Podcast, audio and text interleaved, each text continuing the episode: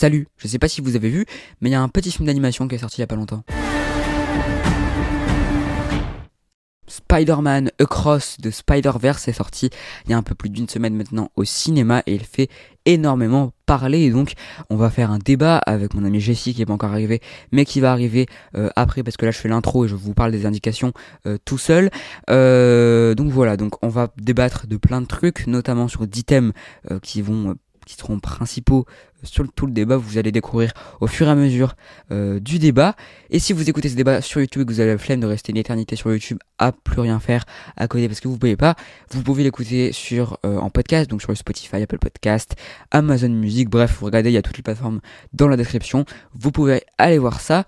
Et également, je voulais pas mettre euh, cette, euh, ce débat dans un, épisode de l'hebdo, puisque pour ceux qui savent pas, je fais un podcast qui s'appelle donc Clap euh, l'hebdo, donc tous les lundis à 8h. J'ai déjà fait ma critique sur Cross of Spider-Verse qui est dispo sur YouTube, mais là je voulais pas en refaire une, je voulais pas mettre ce débat dans l'hebdo parce que j'en ai déjà parlé, je voulais pas en reparler encore une fois parce que j'ai déjà beaucoup de films à, parler donc je vais pas rajouter un débat qui va durer euh, longtemps euh, dans un épisode donc c'est pour ça que je fais cette vidéo ou cet épisode de podcast ça dépend où vous l'écoutez spécialement pour Cross de Spider-Verse. Voilà, c'est toutes les explications que je voulais vous donner avant le débat, j'espère que vous allez apprécier ce nouveau concept. Bonne écoute. Tu ne pourras pas fuir éternellement Je refuse de perdre un autre ami. Miguel, c'est pas ce qui était prévu T'étais au courant Tu ne te rends pas compte des conséquences Tout le monde n'arrête pas de me dire ce que je devrais faire. Moi, je veux écrire ma propre histoire. Bonjour à tous, c'est Jessie, je serai l'acolyte de Baptiste dans cette vidéo. Baptiste, quel est ton avis sur ce film? Euh, Honnêtement, euh, je trouve ça très bien. Visuellement, ça va c'est quand même beau. Mais le problème que j'ai dit dans la critique, c'est que ça se voit que c'est une partie 1. Ça, enfin, ça prend un peu trop de temps à, à, démarrer, même si c'est bien de prendre le temps pour poser les enjeux, mais je, peux pas m'empêcher de me faire chier quand même. Mais visuellement, ça reste incroyable. Il y a beaucoup de, de, twists qui sont intéressants. Et franchement, j'ai préféré le film après une heure et demie, quand ça commençait vraiment après, du coup, euh, leur arrivée dans la Spider Society. Mais euh, sinon, euh, voilà, je trouve que c'est un film d'animation très bien, un film de super-héros mieux que les autres. Je trouve pas ça exceptionnel, je trouve pas ça chef-d'œuvresque, mais c'est vrai que c'est quand même un peu mieux que les films de super-héros basiques. Et visuellement, c'est dingue. L'animation est incroyable, mais je peux pas m'empêcher de me faire chier pendant la première heure et demie. Et toi? Moi, j'ai j'ai beaucoup adoré euh, ce film. J'ai adoré euh, ma séance. J'ai trouvé le film vraiment excellent, vraiment bien écrit visuellement c'est irréprochable. Et je serais pas étonné qu'il remporte un Oscar pour euh, ses effets visuels, tout ça, ce serait, ce serait totalement mérité. Euh, c'est bien écrit, les personnages sont attachants, ça prend bien le temps. Et puis comme on dit, c'est la première partie d'un grand film, donc on peut pas vraiment le juger le, film en tant que film, on peut le juger en tant que première partie. Et en tant que première partie, c'est convaincant et excellent. Et ça c'est de bon augure pour la suite. On va du coup passer à la deuxième partie pour savoir si le film est surcoté ou pas. Donc est-ce que pour toi du coup le film est surcoté? Euh, je trouve pas personnellement, euh, je trouve que le film est bien reconnu à sa juste valeur. C'est un excellent film de super-héros, comme on en voit peu ces cinq dernières années, je veux pas te mentir. Parce que depuis euh, Avengers Endgame, ça s'essouffle un peu. Voilà, j'ai envie de dire, mais pour moi, c'est pas surcoté. Euh, j'arriverai pas à dire si c'est surcoté ou sous-coté en fait. J'arriverai pas à, m'exprimer là-dessus. Mais sur le fait que ça soit euh, le meilleur film de super-héros noté sur Letterboxd. Euh, meilleur film tout court. Hein, meilleur film tout court d'ailleurs, ça, me surprend. J'étais très surpris parce que The Dark Knight existe quoi. Oui. voilà. Ouais. Bon, pour moi, il est surcoté de fou. Excusez-moi, hein, mais euh, honnêtement, qu'il soit le meilleur film de tous les temps sur Letterboxd, faut pas déconner. Alors, je pense qu'il y a beaucoup de gens qui l'ont noté sans l'avoir vu, c'est presque pratiquement sûr, euh, parce que le film était déjà noté avant qu'il sorte, donc euh, voilà.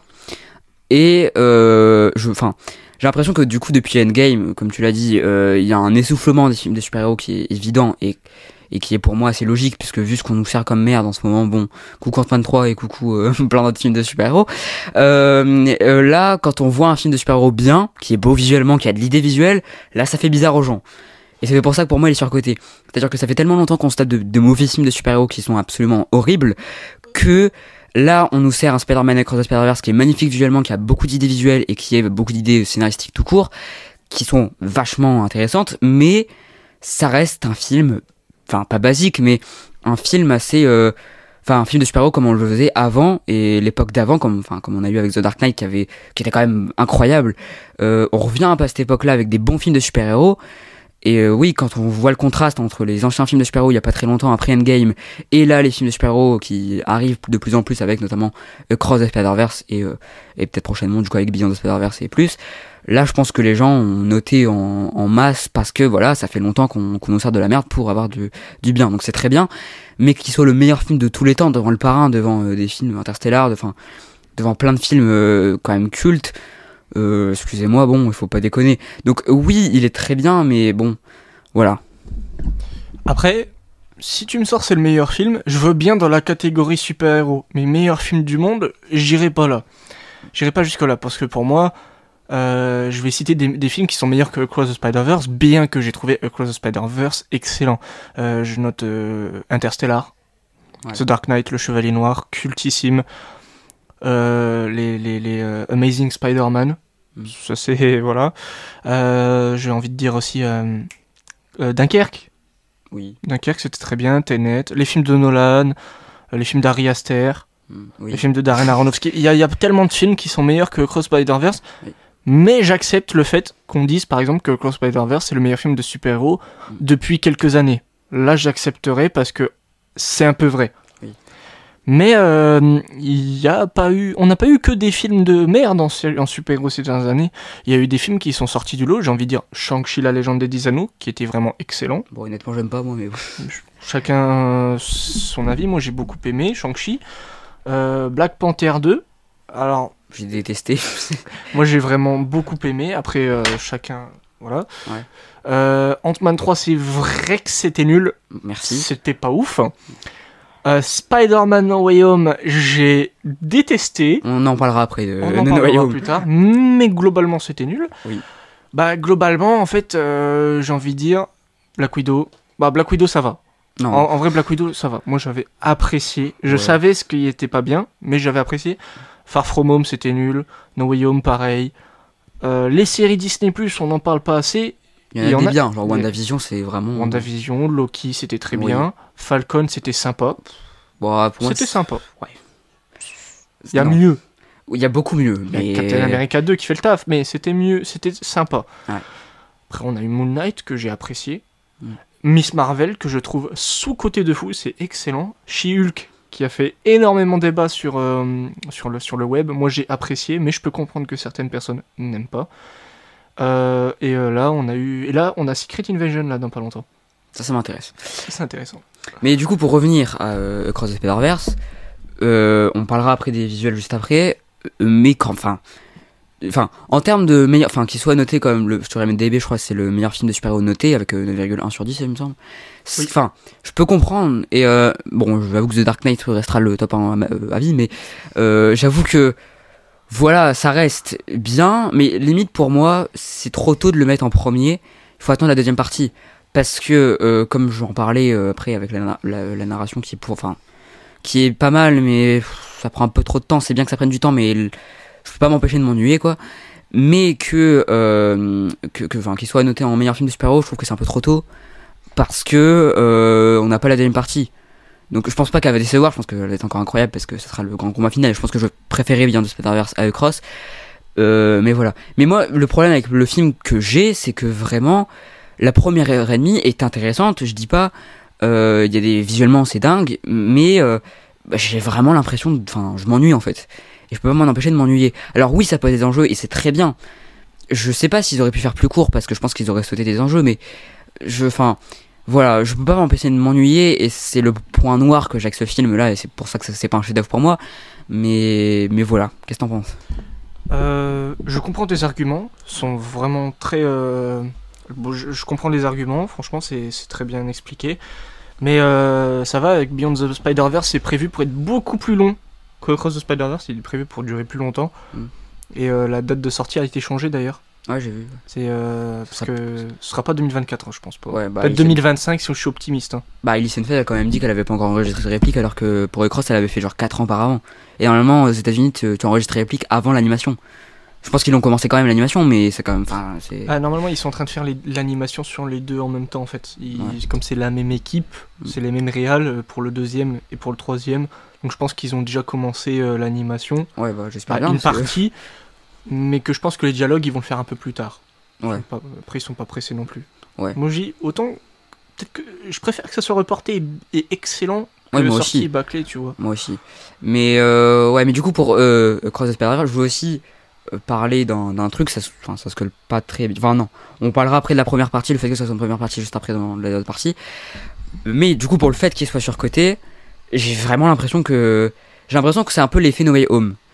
C'est-à-dire que No Way Home pas pour les bonnes raisons. On en parlera après de No Way Home. No Way Home, tout le monde a adoré, même moi j'ai été victime du fan service à mon grand regret. Mais quand je suis sorti de la salle, c'était le meilleur film de tous les temps, meilleur film du MCU, voilà. Peut-être pas de tous les temps, mais au moins meilleur film du MCU. Avec le recul, c'est un des pires. Mais euh, je pense que c'est un peu un effet No Way Home, du genre pas avec le fanservice, mais plus avec le fait que euh, on vient de voir un film qui est vraiment magnifique, qui a, qui, enfin, Into the Spider-Verse avait déjà révolutionné le monde de l'animation, mais là encore plus. Mais que on a tellement vu une claque visuelle qui est assez euh, euh, inattendue par certains. Moi, franchement, je l'attendais parce que, bah, vu le premier, je pense qu'avec le deuxième, ils pouvaient que, enfin, pas que faire mieux parce qu'ils avaient déjà fait incroyable dans le premier, mais je veux dire, euh, vu les trailers, enfin, ça allait être sûr que ça allait être un peu mieux, donc moi j'étais pas surpris, mais je pense que les gens se, enfin, se sont une, enfin, comme la claque de la nostalgie qu'on a eu avec No Way Home, là ils se sont pris une claque grâce au visuel qui n'était pas attendu, et je pense aussi que il y, a- des études qui ont été montrées que, quand une fin de film euh, est un peu à la, euh, moi j'appelle ça un peu à la Rocky qui te donne envie de, de te battre et de te courir, là c'est un peu la même chose, c'est-à-dire que quand tu sors de la salle, t'es, d'un côté t'es frustré parce que tu veux voir la deuxième partie, mais d'un côté t'es trop content parce que c'est un peu dans la vibe de on va tout défoncer, enfin tu vois, c'est... Bref, donc je pense que la fin aussi joue avec le, les, les émotions, mais très honnêtement, ça reste un très bon film, je dis pas, mais voilà, moi personnellement j'ai noté 4 étoiles, toi tu l'as noté 5 étoiles, enfin un chef d'œuvre. J'ai noté 5 étoiles personnellement. Ouais,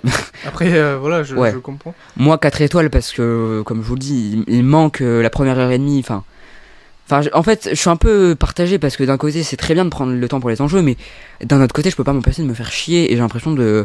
Enfin, franchement, toute la partie. Le début avec, euh, avec Gwen, par exemple. Parce que c'est full spoiler, hein, si vous avez pas J'ai compris. adoré. hein. Oui, moi aussi. Mais je trouve que ça fait pas début de film en fait. Euh, visuellement, c'est dingue. Euh, et moi, il y a un truc qui me fait, petit aparté, il y a un truc qui me fait rire, c'est quand même sur le Twitter, je vois des gens qui disent ah ouais, les visuels de Gwen, ça joue avec ses émotions. Bravo, c'est le but du cinéma. Waouh. C'est, ils sont tellement habitués à avoir de la merde de Marvel, genre Ant-Man 3, que quand on voit des, des visuels qui jouent avec les émotions et qui collent avec les émotions des personnages, c'est, bref, c'est le but du cinéma pour ceux qui Et- savaient pas. c'est comme mais- ceux qui disaient euh, ouais, la- l'animation c'est hyper facile à faire. Non, Rien que la séquence de toute la, de tout le, la scène la poursuite, ouais. de, à partir du moment où il entre dans la Spider Society, où il y a tous les Spider-Man euh, qui est du multivers rassemblés, jusqu'à la fin de la course-poursuite, jusqu'à en fait jusqu'à la fin, bon spoiler, où il rentre par erreur dans la mauvaise dimension en fin de film, Ouais. ça a duré 4 ans. Ouais. Donc j'ai envie de dire gros doigt à tous ceux qui disent l'animation c'est nul, Ouais. c'est pour les fainéants, c'est trop facile. Non, clairement non, oui. clairement non. Mais euh, ouais, du coup, la séquence de Gwen est vraiment trop bien. Mais comme première scène d'un film, je trouve que c'est trop. Je sais pas, je trouve que ça fait. Je sais pas, j'arrive pas. C'est-à-dire qu'en plus, c'est un film en deux parties, donc pour moi, la scène d'intro et la scène euh, de, de la dernière scène de la partie 2 du- de, enfin, de Beyond the Spider-Verse doivent être hyper importantes. Et je suis désolé, mais la première scène est quand même, je le redis, elle est, elle est incroyable, elle est visuellement folle. Mais comme en tant que première scène d'un film en deux parties, voilà, je trouve que c'est pas assez. Euh, ça, fin, enfin, voilà. Je pense, enfin, personnellement, j'aurais préféré une première scène avec Miles où tu vois son quotidien de super-héros. Limite, c'est là qu'on voit Spot. Et après, on voit la scène de Gwen. Alors, j'avoue que pour la cohérence, ça le fait pas trop. Et, et voilà, mais comme en tant que première scène d'un film de deux parties, j'arrive pas quoi. Après, euh, je, peux comprendre. M- moi, ce qui m'a fait rentrer tout de suite dans la scène, c'est le thème musical de Gwen. J'ai, Ouais. dès que j'ai entendu les knocks rock'n'roll, j'ai fait ça y est, le film, il m'a attiré.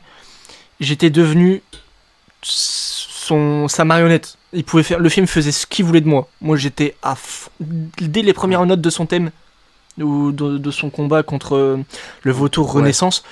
Dès qu'on entend les premières les premières notes, j'ai fait allez ça y est. Ouais. Le- le- je suis parti dedans. C'est Par contre, tout l'arc narratif avec du coup son père qui, euh, euh, vachement qui- touchant. qui est- oui, qui est vraiment, vraiment intéressant, mais j'ai l'impression qu'on on l'exploite vraiment dans deux scènes, tu vois.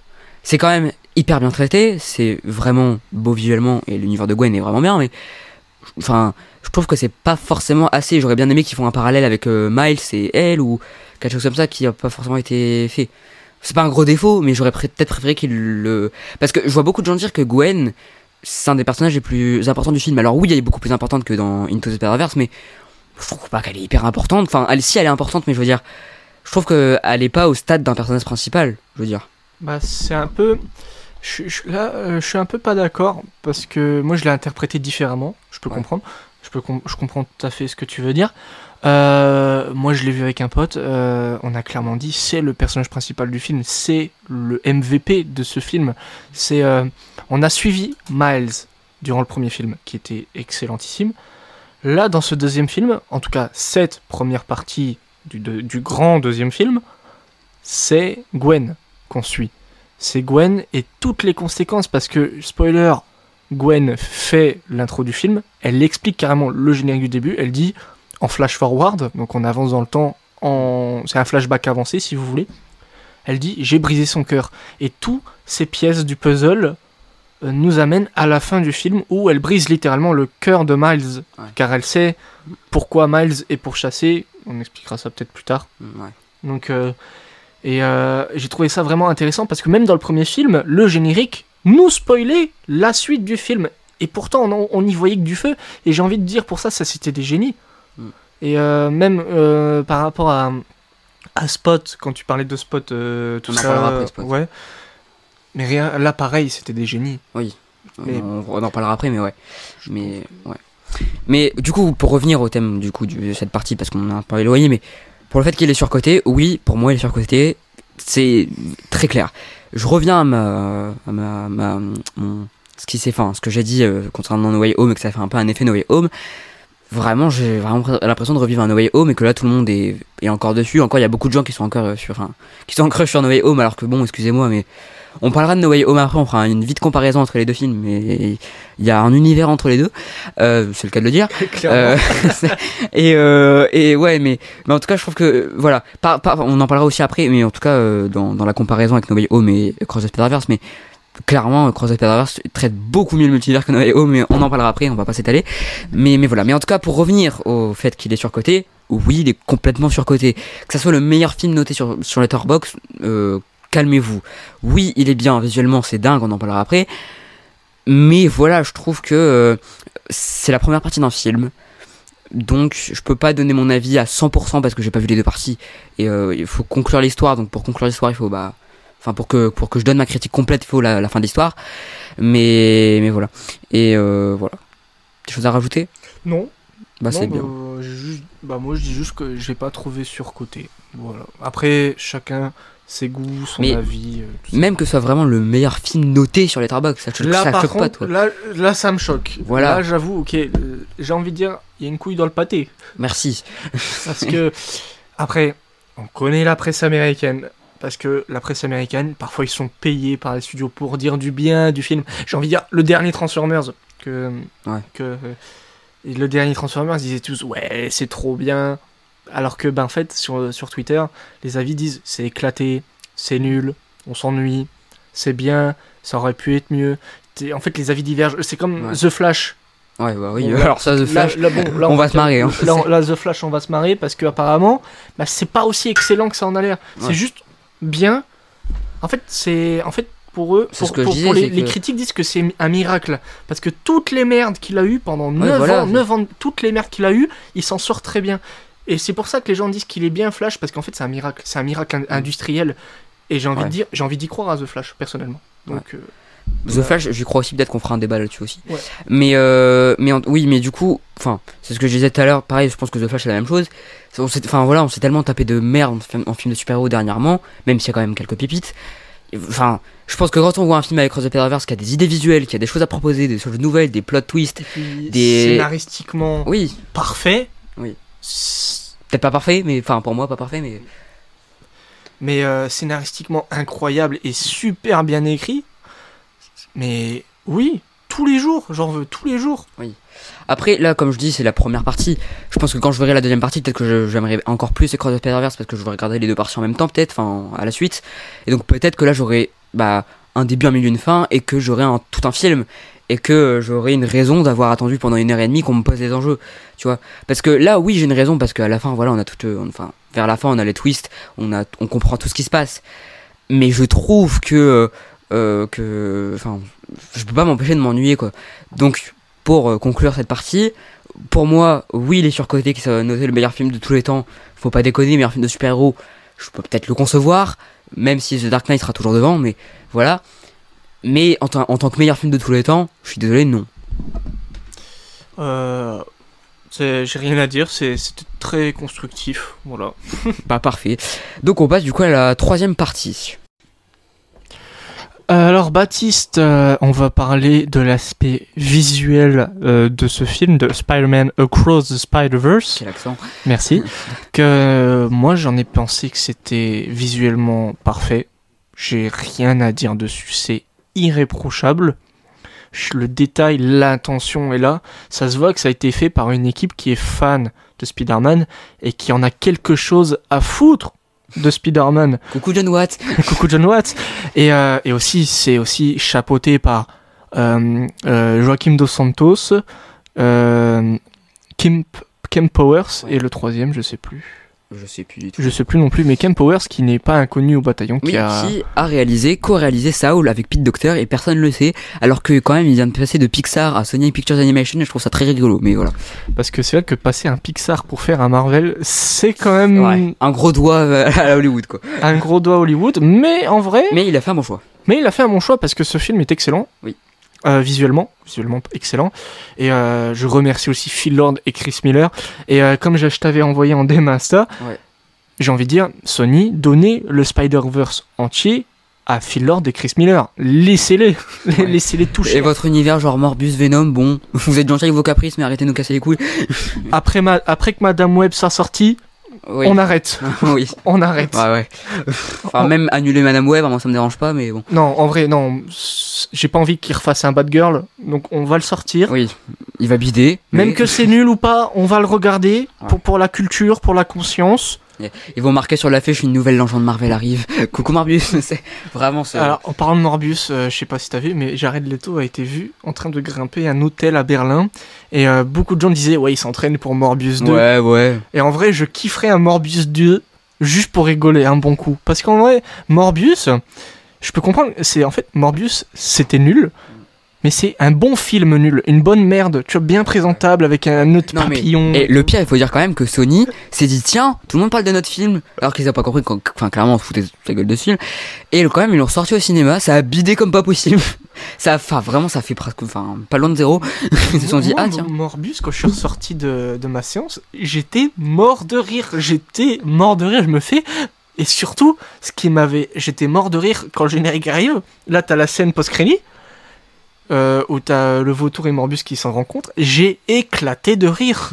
Non, mais- Je suis fendu en larmes. Et fait, déjà, non mais faut dire quand même, déjà No Way Home n'avait aucun sens. Alors cette scène, non mais moment. Et euh, je suis très content euh, que Across the Spider-Verse corrige Oui. tout. Et oui, parce que Across the Spider-Verse, non seulement d'être magnifique visuellement, scénaristiquement, re, re- f- clash le MCU. Oui. Carrément. Mais du coup, pour revenir au visuel, personnellement, c'est incroyable, voilà. Le premier avait déjà révolutionné le monde de l'animation, on a vu avec le chapeauté 2, bientôt il y aura euh, les Euh, Tortues Ninja qui vont sortir. qui a l'air incroyable. Aussi, et il y aura, il y aura, bien par contre. il y aura quoi d'autre en animation? Il y, aura, il y aura Wish, enfin, Wish Euh, c'est pas la même chose, mais Euh, je pense que Into the Spider-Verse a fait que les studios d'animation veulent prendre, veulent prendre des risques. Et donc Disney, avec euh, les, les beats qui se sont pris avec Encanto, enfin Encanto ça a bien marché sur Disney+, mais pas en salle, et euh, Strange World qui s'est effondré, euh, et qui est sorti en France sur Disney+, et heureusement parce que voilà. Mais euh, mais oui, mais du coup, visuellement, ils prennent des risques avec Wish. Bon, Wish, je trouve ça dégueulasse, mais voilà. Enfin, ils prennent des risques, c'est bien, mais faites des trucs beaux. Moi, le problème avec Disney que j'ai, c'est que les formes de visage, c'est les mêmes. Genre, dans Encanto, il y a un personnage, c'est exactement la même chose que, que Maui dans Vaiana, quoi, mais bref. Mais, du coup, pour revenir au visuel de Cross de Spider-Verse, le premier avait déjà révolutionné le monde de l'animation, et je sais pas si le deuxième va le faire. Le premier, il le faisait par sa, par son visuel très, euh, on sait pas si c'est 2D ou 3D, c'est assez, enfin, style comics, voilà, avec, euh, C'est est- le comics qui Ouais. D'ailleurs, je trouve que les dans le premier, on avait beaucoup de de, de bulles quand quand je sais pas quand Miles avait avait mal, il faisait aïe et t'avais la bulle aïe, tu vois. Ah, ouais, c'est ses Ouais. pensées. Ouais, mais dans le deuxième là, je, je on a pas beaucoup, j'ai l'impression. Bah, parce Enfin, il y en a moins que le premier. Parce qu'en en fait, le premier, euh, euh, ce, qui ce que j'aimais bien avec les bulles jaunes, c'est ses pensées. Mm. C'est parce qu'il découvrait ses pouvoirs. Là, en fait, là, c'était la puberté. Et comme là, il a terminé sa puberté, entre guillemets, euh, bah, on n'a plus besoin des bulles de pensée. Ouais, On, on en a plus besoin. Juste, par contre, à la fin, Mm. quand on a les bulles de pensée pour le twist, le cliffhanger twist incroyable, euh, incroyable, Mm. quand on a les re les bulles de pensée, j'ai dit, là, c'est parfait. C'était le meilleur moment pour les caser, Parce que ça sert à l'histoire. parce que ça sert à l'histoire. Merci. Donc oui, coup, pour revenir du coup au, au visuel, pareil, on, je crois qu'on l'a pas beaucoup dans le film non plus, mais les moments où du coup, euh, enfin, où, où Miles est dans est dans est dans le bureau de sa sa, mais, enfin, sa De prof. sa conseillère d'orientation. Ouais, c'est ça. Euh, à un moment, du coup, il voit Spot derrière qui fait qui fait du bordel. C'était drôle. Et, et visuellement, t'as un truc hyper intéressant, c'est que t'as son son son sens de d'araignée qui arrive et j'ad- enfin. J'adore ce, ce style où t'as les, t'as les traits qui sortent de sous sa tête, enfin je sais pas comment dire, mais qui est très très beau, je trouve. Et euh, ouais, en fait, euh, ce qui m'avait euh, beaucoup, ce que j'avais beaucoup aimé visuellement, Mm. c'est Mumbatan, la dimension, Ouais, aussi. la di- la- l'univers du Spider-Man indien. J'ai trouvé ça magnifique. Oui, alors, je vais peut-être faire le l'enclure de mouche, mais c'est un autre petit problème que j'ai, c'est que ils nous ont promis, peut-être moi qui avait un peu trop d'attente là-dessus, mais ils nous ont promis d'avoir des styles d'animation différents. On les a. Sauf que je trouve que c'est pas hyper, euh, euh, comment dire, c'est pas, tu, tu vois pas tout de suite la différence. Tu vois? C'est-à-dire que genre l'univers avec Gwen est vraiment magnifique. Mais en un plan, j'ai pas reconnu qu'on était dans l'univers de Gwen, tu vois. On, on voit avec ce style aquarelle très coloriste qui est magnifique, mais je sais pas, genre le, par exemple, je sais pas, ça ressemble un peu trop à l'univers de Miles en fait. Euh, Mumbatan, pareil, c'est magnifique, mais excusez-moi, hein, je trouve, enfin, c'est peut-être juste le style de Spider-Punk qui m'a vraiment marqué, tu vois, Ouais, visuellement. le Les autres euh, univers, je suis désolé, c'est pas ce qui m'a marqué le plus. Oui, c'est magnifique, mais c'est pas assez. Euh, euh, comment C'est pas assez changé, c'est pas assez. Euh, Enfin bref, je trouve que ça ressemble un tout petit peu trop à l'univers de Miles. Et c'est pas forcément des, des, styles d'animation qui vont me marquer. Il y a que peut-être deux trucs qui vont me marquer, c'est l'univers de Gwen, mais euh, l'univers de Gwen, on, on le remarque pas tout de suite. C'est vraiment quand on a des plans larges et qu'on voit l'univers tout entier et l'aquarelle qui est un peu baveux, tout ça qui est magnifique, euh, qui est vraiment intéressant. Mais et, aussi euh, Spider-Punk qui est trop bien. Mais sinon, je trouve pas que c'est hyper. Euh, Enfin, je trouve pas qu'on voit hyper bien la différence. Ça reste magnifique, mais la promesse de nous dire ouais, il y aura plein de styles d'animation différentes, elle est respectée, mais j'aurais peut-être préféré qu'on qu'on voit plus la différence par rapport à l'univers de Miles. Euh, je, je comprends. L'univers de Gwen, en fait, je l'avais tout de suite remarqué parce que les bâtiments, ils ont une petite traînée, une petite traînée euh, qui continue. Euh, l'univers indien est magnifique visuellement. Je crois qu'on a l'univers 2099 est très très cool aussi, très Ah, sympa. alors, je vais, je suis désolé. L'univers de, euh, de, de, de, coup, de Miguel O'Hara, je suis désolé, j'ai l'impression de pas l'avoir vu. Euh, honnêtement, je- j'ai l'impression d'avoir vu que la Spider Society. Et après, on la voit du coup dans la course poursuite, mais la course poursuite va tellement vite et c'est pas un défaut. Mais c'est juste que le, le, ça va tellement vite pour. euh, mais voilà, c'est pas du tout un défaut ce que je dis, mais euh, ça va à une vitesse que tu t'as pas le temps de voir le décor, tu vois. Et j'ai l'impression de vraiment pas avoir vu ça en Ouais, fait. on, on s'attarde pas dessus quoi. Ouais, voilà. C'est pas forcément grave, c'est juste que. euh, je sais pas si ça compte dans leur compte de. Ouais, il y a plusieurs styles d'animation, mais. Voilà. Pareil, l'univers. bah, oui, j'ai une question aussi à te poser. Je trouve qu'il y a un peu une incohérence. C'est-à-dire que. euh, je t'avais posé la question, euh, mais est-ce que toi tu penses que ce qu'on voit en animation, est-ce que les personnages, eux, se voient en, réel, euh, en live action? Euh, je, je- je pense que oui. Je pense que oui parce que d'où le fait spoiler alerte qu'il y ait des passages en live action dans le Je je film. tiens à préciser, c'est full spoiler. hein, donc, euh, C'est full spoiler, on le, on rappelle. Le fait qu'il y ait des passages live action dans le film, j'étais très surpris. Sauf qu'il y en a un que Sony a spoilé. Oui. C'est le passage dans le monde de- de Venom. oui, Parce qu'on voit Madame Chen. Voilà. Bon, ça m'a fait plaisir parce que ce personnage, je le trouve très drôle. malgré elle dans, dans, dans les deux films On Venom. parlera du fanservice après. Ouais. C'est pas vraiment du fanservice, mais on en parlera. Euh, c- C'était très drôle. Et le fait qu'elle voit euh, Spot en dessin animé, Oui. là ça me paraît cohérent. Mais en fait, je pense que oui, il se voit en live action comme nous. Parce qu'il y a un film Miles Morales en live action qui est prévu, donc je me dis, oui, il se voit en live action. Après, Spot, c'est pas le bon exemple pour dire s'il les voit en animation ou pas, parce que Spot, il dit que c'est sa peau qui devient comme ça. C'est pas un costume. Donc finalement, on sait pas du tout comment il est dans. Euh. Donc c'est pas forcément. Enfin, tu vois. Ouais, donc on sait pas du tout. Spot, lui, en vrai, j'ai envie de dire, lui, c'est pas grave. Ouais. D'ailleurs, on autres. parlera de Spot après, mais Spot est magnifique. Mais on Ouais, après. ouais, là. Puis euh, l'univers Lego, j'ai trouvé ça vraiment drôle. J'ai... Ouais. En plus, c'est J.K. Simons, Ah oui, euh, J. euh, J. Jonah Jameson, donc l'acteur qui joue J. Jonah Jameson dans la trilogie de Sam Raimi, euh, Spider-Man, Far From Home et No Way Home, qui reprête sa voix du coup au personnage Ouais. dans. euh, Sachant que je pense que c'est un petit, un clin d'œil à, Chri- à Chris euh, Miller et à.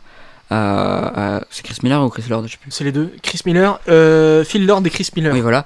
Euh, parce que du coup, eux ont réalisé, scénarisé et produit la grande aventure Lego aussi. Mais ils ont pas fait le 2. Non, je sais pas. Mais en tout cas, le, j'ai pas vu le 2, mais par contre, le premier est vraiment euh, très intéressant. Bah, le, le- en fait, le 1, c'est un peu euh, une parodie de Matrix. Ah. Bah, c'est un peu ça. hein, C'est un peu ouais, ça. c'est hein. ouais. Un peu une, parodie de Matrix. Exactement, Vraiment cool. C'est vraiment ça. Meilleur que Matrix d'ailleurs. J'ai pas vu Matrix. J'ai adoré Matrix. hein, le- les quatre films, j'adore. Oui, les quatre. Résurrection existe, bordel. Comme Indiana Jones 4. Voilà. Petit rappel. Non, mais euh, pour, pour revenir à, à visuellement, euh, les passages en live action ne m'ont pas du tout gêné. Les, par contre, j'ai une petite anecdote pour le Lego. Ouais. C'est un, un enfant de 14 ans qui a été engagé pour réaliser la partie en Lego parce que cet enfant-là, euh, ce- ce- ce- cet enfant-là, ce jeune homme de 14 ans a réalisé les parties en Lego pour le film et a réalisé aussi en fait avant euh, les trailers de Across the Spider-Verse en Lego. Et du coup, ben, je pense qu'ils l'ont un peu engagé pour euh, tout ça. Ouais. Donc j'ai trouvé ça vraiment sympa de leur part, Ouais. de le mettre en avant, tout ça. Du coup, euh, je, si cet enfant serait amené à faire un film d'animation Lego, ce serait très beau. Justement, genre, c'est peut-être moi qui vais encore chier dans la colle, mais parce que je suis un peu un casse-couille. Mais le moment justement, on voit les Lego. Et du coup, le Spider-Man dit j'arrive. Enfin, il va aux toilettes, il dit à Miguel O'Hara j'arrive, je crois. Je, fran- franchement, je m'attendais à le voir tout le temps. Au final, enfin, puisqu'il vient pas, j'ai l'impression que la scène sert à rien en fait, du coup. Tu vois? Elle est très bien, mais je vois pas qu'est-ce qu'elle vient foutre. Mais il dit pas qu'il va les rejoindre, il a juste dit j'ai repéré l'anomalie. C'est tout ce qu'il dit. Ah oui, mais je- bah du coup pourquoi Enfin, on le voit, on le revoit plus après. Après, après, après, en vrai, en vrai j'ai envie de dire, ça c'était pour le caméo. Oui. Donc Oui. c'est le caméo bien placé. Donc en vrai. En gros, ça, ça, ça reste bien placé. On parlera du fanservice après parce que ça colle un peu dans, dans ce qu'on va parler, mais oui, ça colle bien. Mais euh, oui, mais du coup, euh, pour euh, revenir aussi au, au, au visuel, euh, qu'est-ce que j'allais dire? Bon, tiens, vas-y, parce que j'ai oublié. Euh, visuellement, euh, bah, la Spider Society? Oui, voilà, c'est ça que je, la je, Spider je, Society. je- je viens de me rappeler ce que je voulais dire. Euh, en gros, la Spider Society, moi, mon problème, c'est que, bah, en fait, euh, on nous dit, voilà, qu'il y a plein de Spider-Man dans tous les univers, tout ça. On voit les Spider-Man de Tobey Maguire et de, de, d'Andrew Garfield euh, vite fait. Euh, surtout Tobey Maguire d'ailleurs, on en parlera après dans le fan service, mais voilà. C'est plus Andrew Garfield Ouais. qu'on voit. hein. Oui, on voit Donald Glover aussi qui m'a un peu sorti du film, mais on parlera aussi dans le fan service. J'ai trouvé son caméo très drôle. On en parlera dans le fan, euh, dans le fan service. Et aussi on voit euh, le Spider-Man de, de, de jeux vidéo.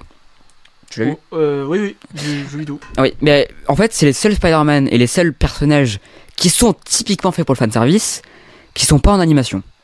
Et mon problème, c'est que bah, tous les autres Spider-Man qu'on connaît pas sont en animation. Sauf le, per- le personnage de Spectacular euh, Spider-Man, mais il était déjà en animation. Mais je veux dire, tous les autres Spider-Man sont que en animation. Et je trouve ça quand même vachement bizarre. C'est pas cohérent, je trouve, dans l'univers. Après, euh, je pense qu'ils ont dû faire avec ce qu'ils avaient, je pense. Non mais c'est pas un problème. Enfin, je veux dire, ils ont déjà fait énormément pour ce film, c'est magnifique et je, enfin voilà, je comprends qu'ils ont se sont pas amusés à faire, euh, enfin, à designer tous les Spider-Man, tu vois. Mais dans la cohérence, je trouve ça pas cohérent. Alors oui, je fais mon casse-couille, mais Après, euh, moi, ça m'a pas dérangé le fait qu'ils soient en live action, ça m'a pas du tout sorti. Au contraire, ça m'a fait encore plus kiffer le film. Parce que déjà, Andrew Garfield, le meilleur acteur pour jouer Spider-Man et Peter Parker au cinéma, c'est Oui. indé- indéniable. Euh, J'ai vraiment. Ce qui m'avait vraiment fait rire, c'est que le film dit clairement que le Spider-Man de Tobey Maguire n'est pas du tout important pour le Spider-Verse. Ouais. c'est clairement. Donc, déjà, un énorme doigt aux fans de Sam Raimi. Mm. Et Tom Holland qui ne sert à rien dans cette histoire ouais, c'est vrai. parce qu'il ne sert à rien, on le mentionne deux fois, et c'est vraiment que au tout début.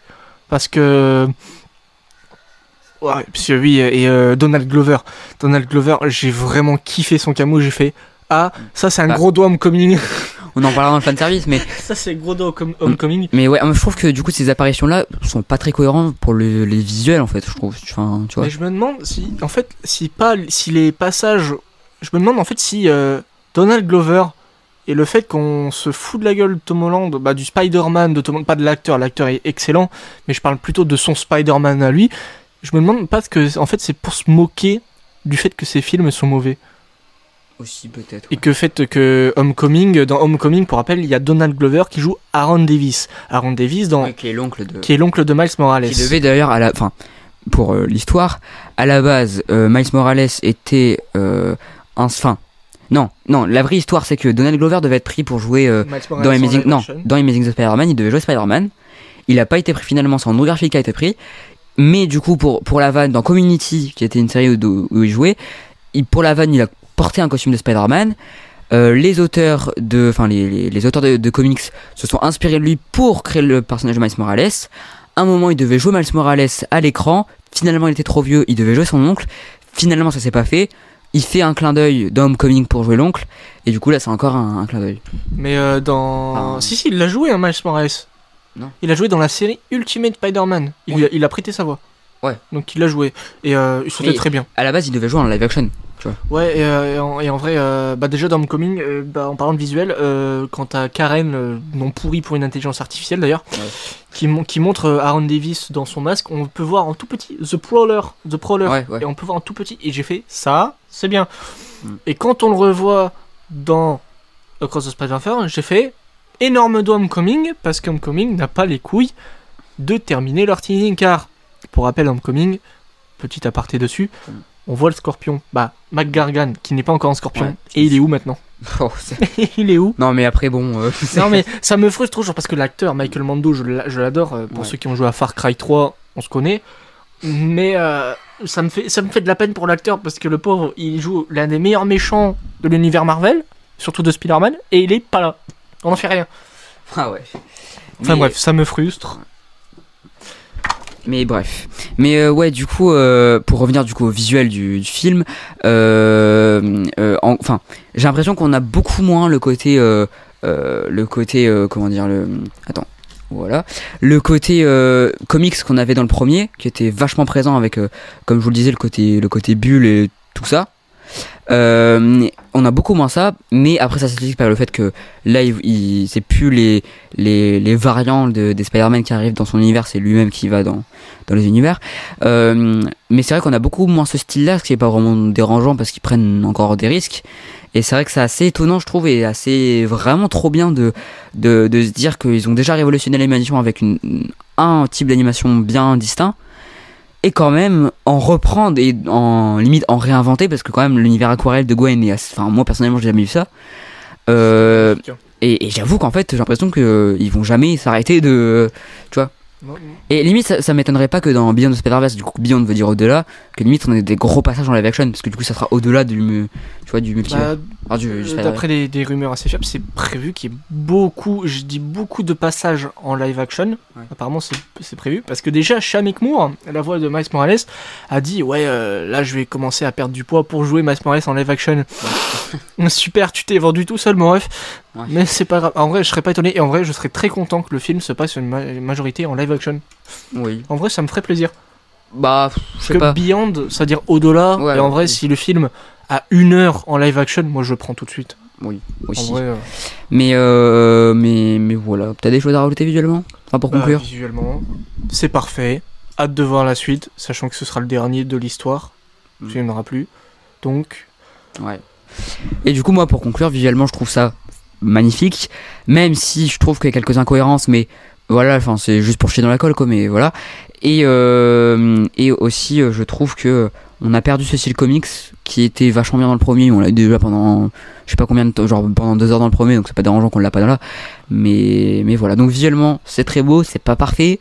Il y a quelques problèmes, mais ça reste magnifique et peut-être un des plus beaux films d'animation euh, qu'on a aujourd'hui peut-être pas le plus beau à mon goût parce que il y en a des meilleurs je pense enfin pour moi en tout cas enfin c'est subjectif mais voilà mais peut-être objectivement en termes d'animation, ils sont allés quand même très haut à 24 ans pour ce film-là. je- C'est- le haut je- du panier. hein. Exactement. Et j'espère que Beyond the Spider-Verse se fera euh, mieux et peut-être euh, encore plus si j'y arrive parce que quand même ça va être un peu compliqué de faire plus. Et du coup on passe maintenant à la quatrième partie de ce débat. Donc pour cette quatrième partie on va, on va débattre pour savoir est-ce que c'est le meilleur film Spider-Man? Selon toi est-ce que c'est le meilleur film Spider-Man?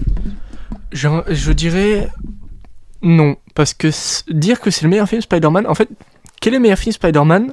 C'est plus subjectif qu'objectif. Qu'objectif, pardon. Euh, pour moi, euh, le meilleur film Spider-Man, c'est Amazing Spider-Man 2. Pour moi. Et pour toi, Baptiste? Bah en fait euh, le- premier ça restera euh, Into the Spider-Verse parce que je leur dis sans une deuxième partie je peux pas forcément le juger à 100% donc je pourrais pas dire que c'est enfin de toute façon je pense pas qu'il rentre dans le top 3 pour être très honnête.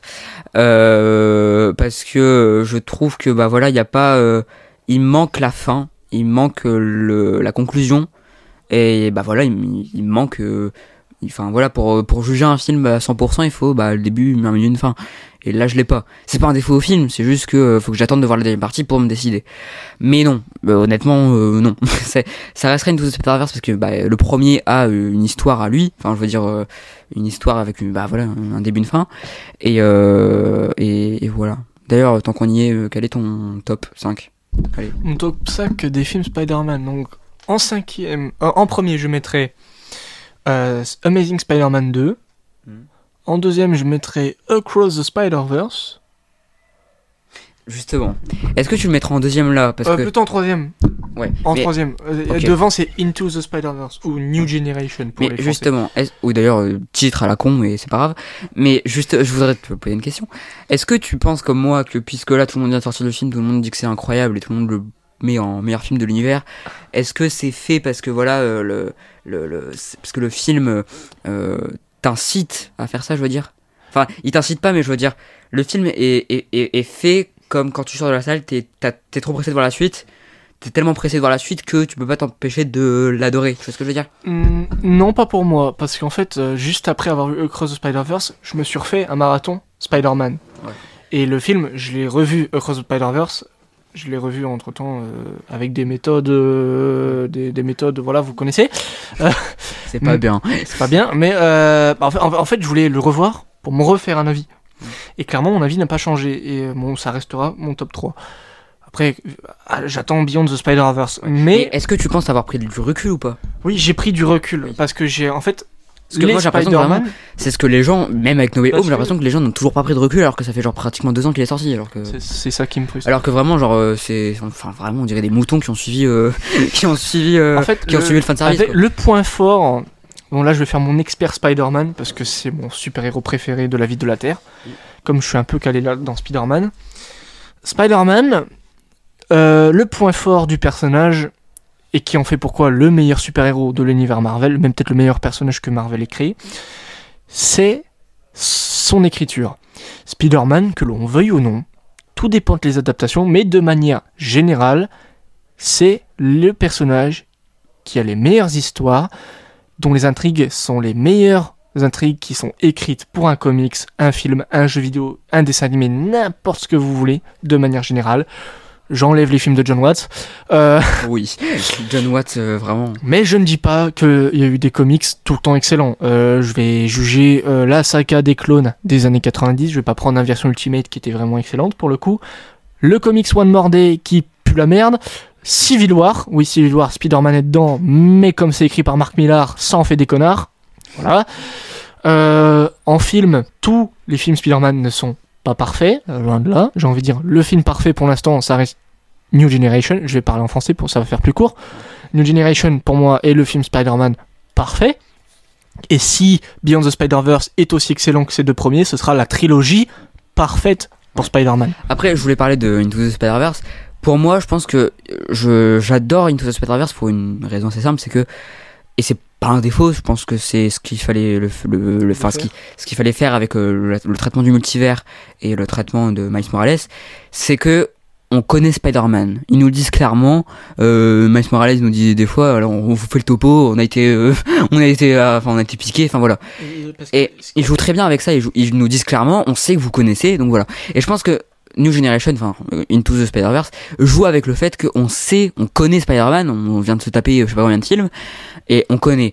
Et du coup, tous les Spider-Man qu'on voit, euh, on connaît leur histoire et du coup on s'attache mieux à eux, ce qui fait que du coup le traitement de Miles est hyper intéressant parce que tu t'attends à voir un Spider-Man que tu as vu pendant 40 000 fois, tu te dis au, au, milieu du film non, et en fait quand tu repenses au film, tu te dis oui, j'ai vu un film Spider-Man en fait. J'ai vu ce que, ce que tous les Spider-Man ont vécu et pourquoi elle l'a vécu grâce aux autres. Et c'est ça qui fait que Into the Spider-Verse est intéressant. C'est-à-dire qu'il repose pratiquement, pas entièrement, mais une barre partie sur les anciens films. Euh, mais c'est-à-dire que si t'as pas vu les anciens Spider-Man, c'est pas grave, tu vois. Puisque c'est les Spider-Man qui arrivent dans son univers, tu les, tu les connais, tu les connais pas que tu sois, t'as vu les films ou que t'as pas vu les films d'avant. Spider-Man. Donc c'est ce qui est bien, c'est que No Way Home a pas compris. Si t'as pas vu les anciens films Spider-Man, tu comprends rien No Way Home, tu vois. C'est en fait ce qui en fait Across the Spider-Verse a une scène, on rappelle spoiler, euh, une scène où Miguel euh, O'Hara, Spider-Man 2099, euh, montre toute l'étoile de vie avec plein de caméos de Spider-Man, notamment le caméo d'Andrew Garfield. Et cette scène, elle est renforcée scénaristiquement si t'as vu tous les autres films Spider-Man avant. Après, c'est optionnel. Oui. Mais, le film, si tu les as pas vus, le film Across the Spider-Verse t'explique l'essentiel. Et voilà. Donc c'est pas comme No Way Home où la grosse critique qu'on fait au MCU et elle est assez bonne, je pense. Enfin, elle est, justifiée. Que euh, tout le monde dit, et oui, que faut voir 42 films Marvel pour comprendre ce que t'es en train de regarder. tu vois. 42. à peu près. 33 films et 10 séries. Bah ouais, 42 finalement. Euh, en vrai, euh, le le mince comment je dirais euh, comment je, comment je peux l'expliquer? C'est ouais c'est c'est scénaristiquement le meilleur film Spider-Man c'est c'est celui que tu préfères finalement. Hmm. c'est toi ton film préféré de Spider-Man c'est Into the Spider-Verse ou New Generation pour les français moi c'est Amazing Spider-Man 2 et comme je dis tout à l'heure c'est plus subjectif qu'objectif. Hmm. Tu vois oui. Tu peux pas Complètement. te déterminer, mais si, par exemple, je devrais dire la meilleure adaptation de Spider-Man, hmm. ça reste les jeux vidéo d'Insomniac Games euh, sortis entre 2018 et 2020. Et le prochain sort cette année. Et je voulais rajouter aussi un truc sur No Way Home. On reparlera bien en profondeur de No Way Home après. Mais euh, quand je dis que euh, les gens mettent No Way Home en premier parce qu'ils se sont fait prendre par la nostalgie, ok. Moi, ce qui m'énerve le plus, enfin, si vous adorez subjectivement, je dis bien subjectivement, il n'y a pas de problème, on aime ce qu'on veut. Mais le problème, c'est que les gens qui disent que No Way Home est un chef-d'œuvre et qui disent bien objectivement, allez vous faire voir. Excusez-moi, hein, mais vous pouvez pas dire ça, excusez-moi. Quand un film repose entièrement sur la nostalgie, qui a tellement de problèmes scénaristiques, qui n'a, aucune cohérence et qui n'a aucun sens scénaristiquement, non. Je suis désolé, objectivement, No Way Home est un mauvais film. On en parlera après. Mais pour revenir du coup avec Ross, euh, enfin euh, à mon classement de, des Spider-Man, mon top 5, ça serait en premier Into the Spider-Verse. Voilà. En deuxième, je mettrais peut-être euh, Spider-Man 2 parce que je trouve qu'en termes de film, il est très bien. Voilà. En troisième, j'hésite entre euh, peut-être mettre euh, euh, Spider-Man 1 et, et peut-être Across en troisième, peut-être. Parce que, en fait, je dirais. Parce que. Enfin. En gros, Spider-Man, je trouve qu'il a pris un vrai coup de vieux et que, et que voilà, mais ça reste le film Spider-Man d'origine. Enfin, c'est, c'est le film Spider-Man dans toute sa splendeur, tu vois. C'est un film Spider-Man basique, tu vois et il est, il est basique mais il est très bien fait tu vois. C'est pas comme Homecoming où c'est basique visuellement il y a rien il y a rien d'intéressant enfin on nous propose rien. Alors que alors que voilà. Donc je pense que je suis un peu partagé mais je pense que E-Cross je le mettrai peut-être en quatrième quand même. Après Spider-Man 1 c'est basique visuellement mais c'est 2002 ouais. Donc ça quand tu vois la trilogie Sam Raimi tu peux pas t'embêter ouais c'est moche et pareil. tu peux dire c'est moche visuellement tu peux te dire c'est basique mais tu peux pas te. Tu peux, en vrai, ton ADN te. T'as pas envie de le lire parce qu'en fait ça pue, ça respire les années 2000 et c'est la bonne vibe de l'époque. Mais enfin Sam Raimi est déjà un très très bon réalisateur. Mais on Doctor Strange 2, excusez-moi, pour moi c'est un des meilleurs films, peut-être top 2 des meilleurs films du MCU. Euh, Eternals en premier parce qu'Eternals propose euh, des trucs de cinéma. Euh, mais mais du coup, je, enfin Doctor Strange 2, il y a certains plans qui font quand même rigoler parce que mais euh, c'est Sam Raimi genre il te fait rire avec de l'horreur tu vois bah c'est ça c'est comme euh, c'est bah c'est ça genre Evil Dead Oui, mais C'est sa trilogie, c'est hyper que- drôle. D'un côté, je trouve que Sam Raimi a... ah, Je vais parler d'Ari Aster parce que euh, Ari Aster est un... Si vous écoutez le, mon podcast, vous savez que je- j'aime profondément Ari Aster. Mais je trouve qu'entre Ari Aster et Sam Raimi, il y a un- quelque chose qui... euh, qui ont vraiment un truc en point commun, c'est que ils n'arrivent pas à dissocier l'horreur de l'humour. C'est-à-dire que par exemple, Boys Afraid, dans Boys Afraid, euh, euh, il y a beaucoup de, de, scènes où tu ris alors que tu devrais pleurer en fait. Et Ari Aster veut ça. Ses premiers courts métrages de, les premiers courts métrages d'Ari Aster sont, enfin sont le pro, enfin je parlais de son, de son premier The Strange Things About the, Johnsons, qui est clairement un, fils qui est fou amoureux de son père et qui le viole et enfin voilà. Je vais pas rentrer dans les détails, regardez-le, c'est un très bon court métrage, mais ce que, ce qui, en gros, quand il pense, quand tu penses à l'idée de base, enfin tu te, tu te moques un peu parce que c'est complètement surréaliste en fait. Et, et, et, mais ça fait quand même peur dans, dans la manière dont c'est traité, ça fait peur. Euh, et Sam Raimi, c'est pareil. Sam Raimi, quand on voit Doctor Strange zombie qui arrive, qui avec toutes les âmes qui arrivent, qui doit les, qui doit les, qui doit les contrôler, quand il pense, c'est complètement con. c'est quand il pense, c'est quand même, enfin, il faut, faut vraiment avoir un problème. Mais quand tu le vois, t'as peur en fait limite. Et, c'est ça que j'adore. Donc Sam Raimi, pour revenir à Spider-Man quand même, mais Sam Raimi a vraiment euh, euh, de l'idée. C'est un très bon metteur en scène, un très bon scénariste, un, très bon cinéaste. Et, euh, et il a donné quelque chose de très beau au film Spider-Man. Je vais dire aussi un truc qui a pas trop rapport, mais pour moi, je sais pas toi, je pense que toi aussi, il n'y a aucun chef-d'œuvre dans tous les films Spider-Man. Même Into the Spider-Verse, j'ai noté 4,5.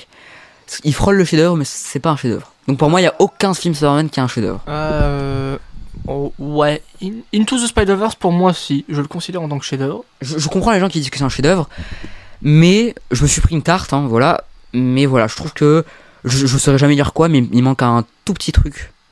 Euh, je saurais pas forcément dire quoi. Euh, Je- je mais, comprends, ouais. mais je, je dirais pas que c'est un chef-d'œuvre. Je comprends les gens qui disent qu'un chef-d'œuvre, il y a pas de souci là-dessus. Mais, mais voilà, alors, alors que les gens qui disent que No Way Home est un chef-d'œuvre, je ne comprendrai jamais ces gens. Allez vous faire euh, soigner parce que ça va pas du tout. Euh, donc ouais, je pense que pour conclure cette partie-là, on peut dire que le meilleur film Spider-Man, c'est celui que vous préférez, Subjectivement, je dis bien. subjectivement. Et aussi juste, je, te coupe, mais s'il vous plaît, j'ai fait une vidéo sur, euh, sur, euh, je sais plus, je crois que c'était sur Mario Bros où je dis que c'était sur le côté. Euh, je, et même dans la vidéo où je dis que Marvel est pas du cinéma. Pourquoi c'est pas du cinéma? Je rappelle que, et s'il vous plaît, faites pas l'erreur de confondre objectivement et subjectivement. Ça m'énerve les gens qui disent qu'ils sont persuadés de leur idée. Et, euh, et c'est subjectif. Là, tout, ce- même les avis qu'on donne, c'est hyper subjectif. c'est notre avis Et à nous. voilà, merci. Donc arrêtez de rager. Parce Chacun que- son avis. Je vais faire la définition. Subjectif, en gros, c'est c'est mon avis, c'est ton avis, c'est son avis, c'est votre avis, c'est voilà, c'est l'avis de chacun. Objectivement, c'est un avis formel. C'est que c'est censé être nul, tu vois, par exemple. Si par exemple je dis si le, le Coca-Cola chéri euh, à la cerise, c'est pas bon, Oui. c'est que par exemple, objectivement, c'est pas bon. C'est c'est c'est censé être pas bon. C'est ce, genre d'avis, vous voulez? Et oui, j'aime pas le Coca chéri, mais ça, ça n'a rien à voir. Mais vous avez oui. compris l'exemple. Mais j'ai l'impression que, bon, même moi des fois, mais les gens sont tellement. euh, euh, genre là, No Way Home, quand là, je, je sens qu'il y a beaucoup de gens qui ont envie de frapper, euh, nous frapper, quand ils sont en train de défoncer No Way Home depuis le début.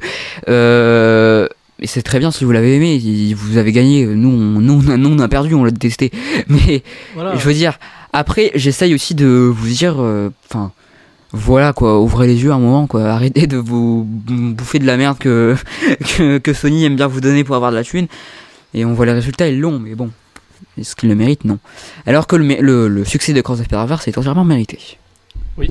Après, euh, moi, là, en vrai, euh, parce que hier, on a eu une, une bonne nouvelle pour les fans de Marvel, euh, Ouais. pour ceux qui ont encore de l'espoir de, du- de l'univers Marvel de chez Sony, comme moi j'ai encore de l'espoir, je, je- je suis euh, optimiste. El Muerto pourrait être annulé. Je- ça, c'est la bonne nouvelle. Et j'ai envie de dire, peut-être que c'est une prise de conscience de la part de Sony. Hmm. Parce que apparemment Craven serait vraiment bien. Apparemment c'est un bon film, solide. Voilà. Bon, c'est pas le meilleur film de super-héros. Bah, super-héros, vous avez compris.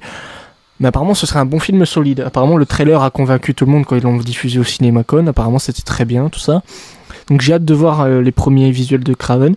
Et apparemment, Madame Web aussi serait très bien. Donc euh, Moi, je- moi déjà, j'aimerais bien dire un, un truc. Je crois que c'était Dirty Tommy qui disait ça dans sa critique de, de Cross. Euh, il disait que Sony, s'il vous plaît, euh, vendait pas les droits à Marvel et gardait les droits de Spider-Man. Parce qu'on sait que Disney a voulu racheter bah, des sommes astronomiques le- les droits de Spider-Man et Sony a toujours dit non. Euh, et moi, j'avoue que je suis d'accord avec ça. Mais je suis partagé. Garder les droits pour faire des bons films, donner à des bonnes personnes, notamment pour la saga Spider- Spider-Verse. Mais ce qu'ils nous foutent avec leur univers Spider-Man, euh, qui n'a pas de Spider-Man d'ailleurs, mais bref, Si, si, il en a un. qui? Si, si, il en a un, sauf que c'est. Si, si, il en a un, sauf que c'est compliqué. Et le Spider-Man de cet univers, on l'aura dans Madame Web, justement. Oui, mais il sera bébé, non? Il y a pas un truc comme ça Il, sera bébé, mais je crois qu'on le verra aussi adulte, d'après les rumeurs. Bah, on le verra ouais. aussi à la fin adulte. On verra. Mais en tout cas, ça, ça se voit que Sony veulent. euh, ça fait des années qu'ils veulent le Sinister Six. Ils voulaient faire avec Amazing, ça n'est pas fait parce que voilà, mais. Parce que les fans n'étaient pas contents. Ouais, d'ailleurs. Mais, euh, mais, mais voilà, mais je, je sais. Enfin, je pense que Sony devrait garder les droits parce que moi, personnellement, je préfère clairement qu'on nous force des films à la Spider-Verse qui sont incroyables tous les 4 ans et que des fois, genre, euh, tous les ans, on nous sortent des films à la con comme Morbius et Venom. Je préfère ça que ils vendent les droits à Marvel et qu'ils nous sortent des Homecoming, Far From Home et No Way Home qui sont des naufrages en tout point. Euh, donc voilà. Qu'est-ce que t'en penses D'ailleurs, j'avais. Bah, par rapport à ça. Alors, avis pas du tout populaire. Alors, je sais que tout le monde, tout le monde le sait, à moins que certaines personnes vivent dans une grotte. Spider-Man, c'est Marvel qui l'a créé. Stanley et Steve Ditko, on est d'accord. Dans les années 90, pour le rappel, Marvel était en faillite et a revendu les droits cinématographiques de certains de leurs personnages. Spider-Man, c'est le seul qui a navigué. Lui, c'était un immense bordel. Euh, donc il passait chez Canon Film, euh, puis le Carol Co, le truc à, à James Cameron, enfin bref, tout un bordel. Puis ensuite il est passé à Sony Pictures. Et moi je dis, Spider-Man euh, est mieux traité et mieux écrit chez Sony Pictures que chez Marvel. Je, ça me fait mal de dire ça, mais je le dis parce que pendant un moment Marvel faisait d'excellentes histoires en comics, mais depuis certains temps, Spider-Man fatigue. Il en a marre. C'est, euh, je vais, bah là, je vais parler longtemps parce que faut que ça sorte. J'avais, j'avais besoin de le dire. Ouais. Mais C'est- ouais. c'est euh, comment dire? C'est euh, je vais prendre les séries Spider-Man de chez Sony donc Spider-Man euh, 2003 en cel shading avec Neil Patrick Harris qui est une suite alternative au premier film de Sam Raimi où ça se finit mal du coup. Et Spectacular Spider-Man sont les ah, je vais juste prendre l'exemple de Spectacular Spider-Man ce n'est pas une série Marvel de Disney mais une série Marvel Sony. Et c'est la meilleure série Spider-Man. Et c'est la prouve et c'est aussi peut-être aussi le meilleur Peter Parker, le meilleur Spider-Man écrit à l'écran. C'est le meilleur qu'on peut voir à l'écran, c'est celui qui a tout compris. Mais Marvel de leur côté, avec leurs comics, n'a pas compris. Je vais prendre l'exemple de Tante May. Tante May, là, à l'heure qu'elle est, elle doit avoir 800 ans. Parce que le nombre de fois où elle était ressuscitée, puis, euh, ou alors le nombre d'attaques cardiaques qu'elle a dû avoir, soit elle est encore en vie, mais c'est un légume, soit elle est morte. Mais faut pas. Parce que il y a le comics One More Day que j'avais mentionné tout à l'heure. Pourquoi c'est de la merde? Parce que dans l'arc Civil War des comics, Spider-Man révèle son identité. C'est complètement con, ça va à l'encontre du personnage, mais c'est pas grave. Du coup, tous les méchants, ça vous visez. Du coup, ils vont tirer sur Tante May. Donc Peter, durant tout le comics, One More Day va voir Doctor Strange, il dit non, c'est trop dur de retirer une balle. Ok. Doctor Strange, d'accord. Il va voir Reed Richards, les 4 fantastiques, pareil, ça marche pas. Et à la fin du comics, Peter va voir le diable, Mephisto. Ouais. Il va conclure un pacte avec Mephisto. Donc Mephisto va dire euh, Ouais. Et- ne- Mephisto ne veut pas de son âme. Parce que oui, parce que Mephisto, oui, le diable existe dans l'univers Marvel. Juste, je voudrais juste, après, je te continue, mais il y avait quand même des théories sur, pour dire que Dr. Strange avait fait des choix bizarres dans No Way Home parce que c'était Mephisto. C'est juste que les scénaristes savent pas écrire un personnage, c'est ça. C'est ça. Donc pour revenir à ça, Peter à la fin de One More Day va voir le diable, Mephisto. Donc au lieu de prendre son âme, de vendre son âme, parce que d'après Mephisto, prendre l'âme des gens, ça l'emmerde. Ça le fait chier parce que tout le monde est heureux. Ils perdent pas quelque chose, donc c'est nul. Donc à la place, il demande le mariage de Peter et Mary Jane. Du coup, tous les événements de Civil War seront annulés et n'existeront plus dans la timeline. Donc tu t'es fait chier à lire un numéro pendant environ 5-6 ans pour rien. Parce que Parce que avec Civil War, Marvel a inventé les DLC en comics. Parce que Civil War, t'as ensuite Civil War Deadpool, Civil War euh, euh, Deadpool euh, X-Men, pardon, Civil War, t'as les comics des héros, mais avec Civil War qui font suite à cette œuvre-là. Mais t'as Spider-Man One More Day qui annule tout, donc tu t'es fait chier à tout acheter et lire pour rien. Et aussi, c'est pour ça aussi que Marvel fatigue. Et c'est pour ça aussi que je vais prendre aussi les cas des séries Disney de Spider-Man, Ultimate Spider-Man. Les deux premières saisons sont excellentes, encore les deux dernières sont nulles à chier, putain, c'est nul!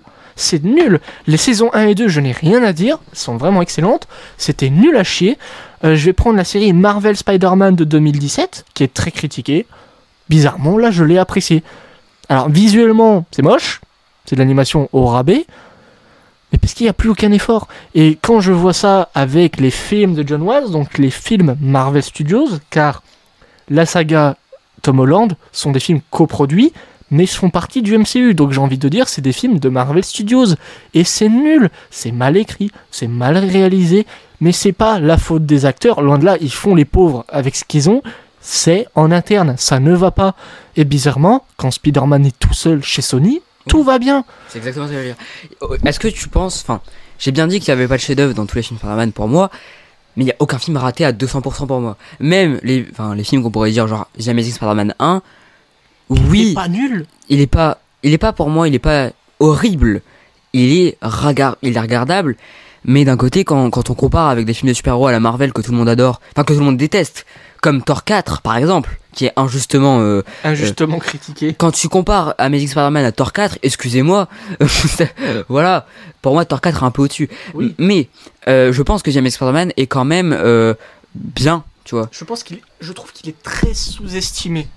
Bah, pas, pas très sous-estimé, mais je pense que oui, il y a des problèmes à ce film, mais pour moi, il est pas horrible à 400%. Il est regardable et même un peu plus que ça. Il est, je vais, parce que je, je comprends que les gens aiment pas Amazing 1, mais au moins le film te prend pas pour un con. Au moins le film, certes, il y a des problèmes, mais au moins globalement, il est bien écrit. Il est assez bien écrit pour pas te prendre pour un con. Il n'a pas des incohérences toutes les 5 minutes. Il y en a, ok.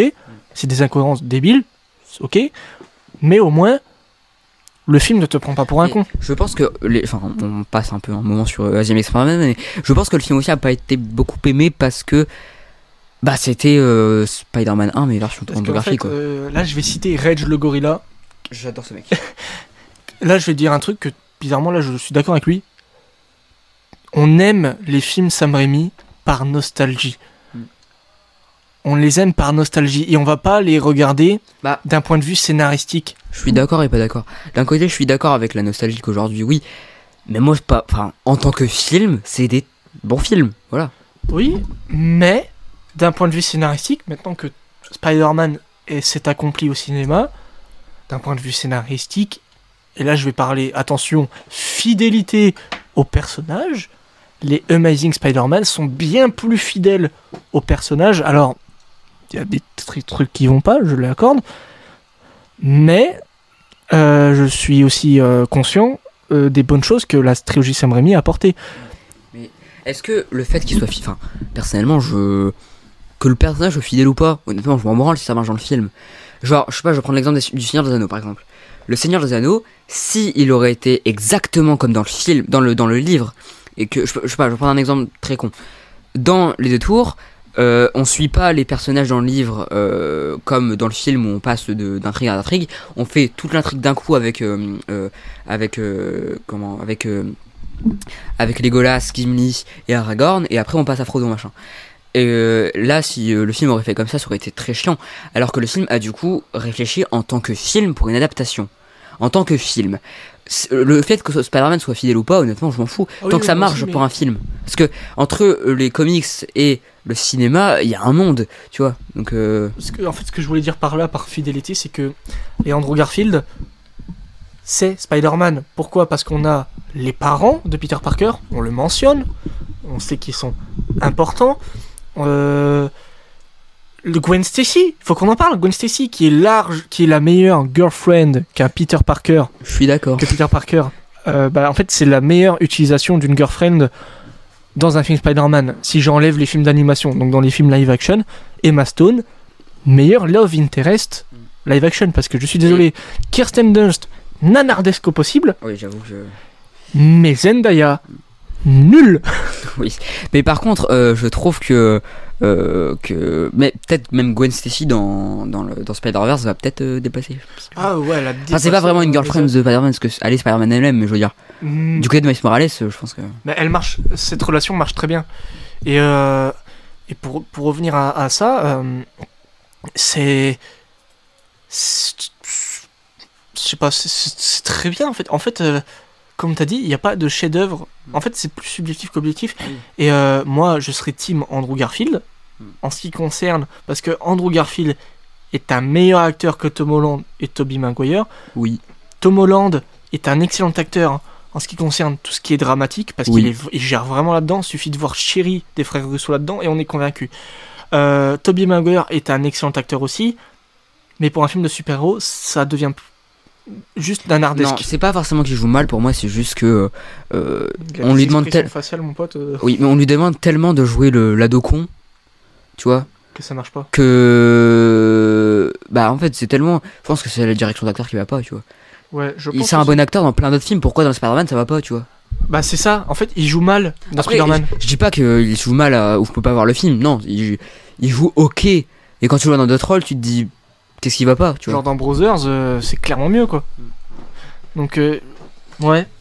Après, peut-être que quand on revoit No Way Home et qu'on se dit qu'il joue, euh, il joue exactement pareil que dans la trilogie de Marie, je me dis, est-ce qu'il joue pas à la année 2000 Mm. Donc, au jeu d'acteur vraiment moyen, nanardesque, mais on s'en fout parce que c'est les années 2000, donc c'était la bonne époque. Euh, voilà. Donc oui, nostalgie. C'est pour ça que on aime tous la trilogie Sam Raimi, par, majoritairement par nostalgie, non pas par scénario, non pas par réalisation ou musique, par nostalgie. Parce qu'on a grandi avec. Du coup, on prend moins de recul sur ces films-là, et on se dit pas, il n'y a pas une couille dans le pâté, il n'y a pas ça qui va pas.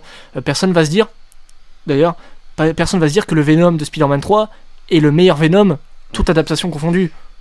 Si, bon, je vais enlever les jeux vidéo parce que ça n'a rien à voir, mais en termes de film, c'est le meilleur Venom qu'on a vu. Parce que celui, et encore, les effets spéciaux du Venom de 2007 sont largement plus beaux que celui de 2018 et 2021. Déjà, ça fait très peur. Euh, déjà, ça fait très peur de se dire ça, mais euh, c'est la meilleure utilisation de Venom parce que Venom, euh, scénaristiquement parlant, c'est juste un miroir de Spider-Man. C'est Venom, c'est juste Spider-Man s'il avait gardé le costume noir, genre une seconde de plus, métaphoriquement. Et Eddie Brock, c'est un connard, donc ça marche. Alors que dans le film Venom, Eddie Brock, c'est un connard pendant 5 minutes, et après quoi Ça devient un gentil garçon. Et, et euh, Venom, super-héros.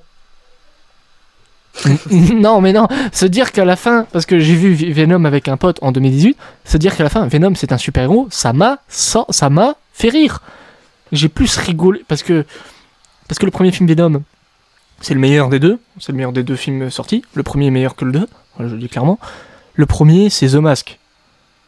Je suis désolé, parce que déjà Venom, tu le vois au bout 1 heure de film, et le film dure 1h35. Si j'enlève le générique, 1h35 réellement, il y a 17 minutes de générique. Parce que la, que la scène post-crédit de Venom, euh, elle dure euh, environ 10 minutes, parce que c'est un extrait de New Generation.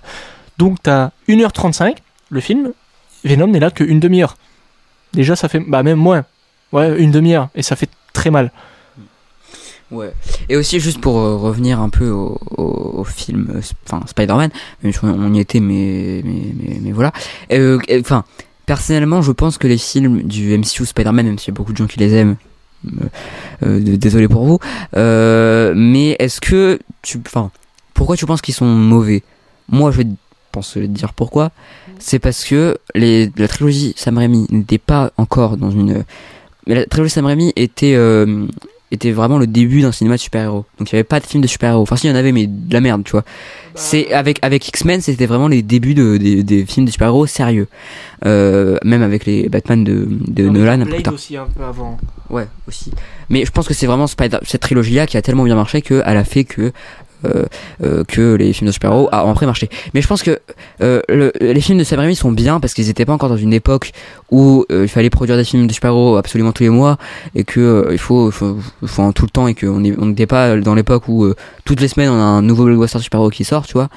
Euh, donc je pense qu'il y avait déjà pas ça et du coup ils avaient du temps, ils pouvaient prendre du temps à faire ces films et c'était bien.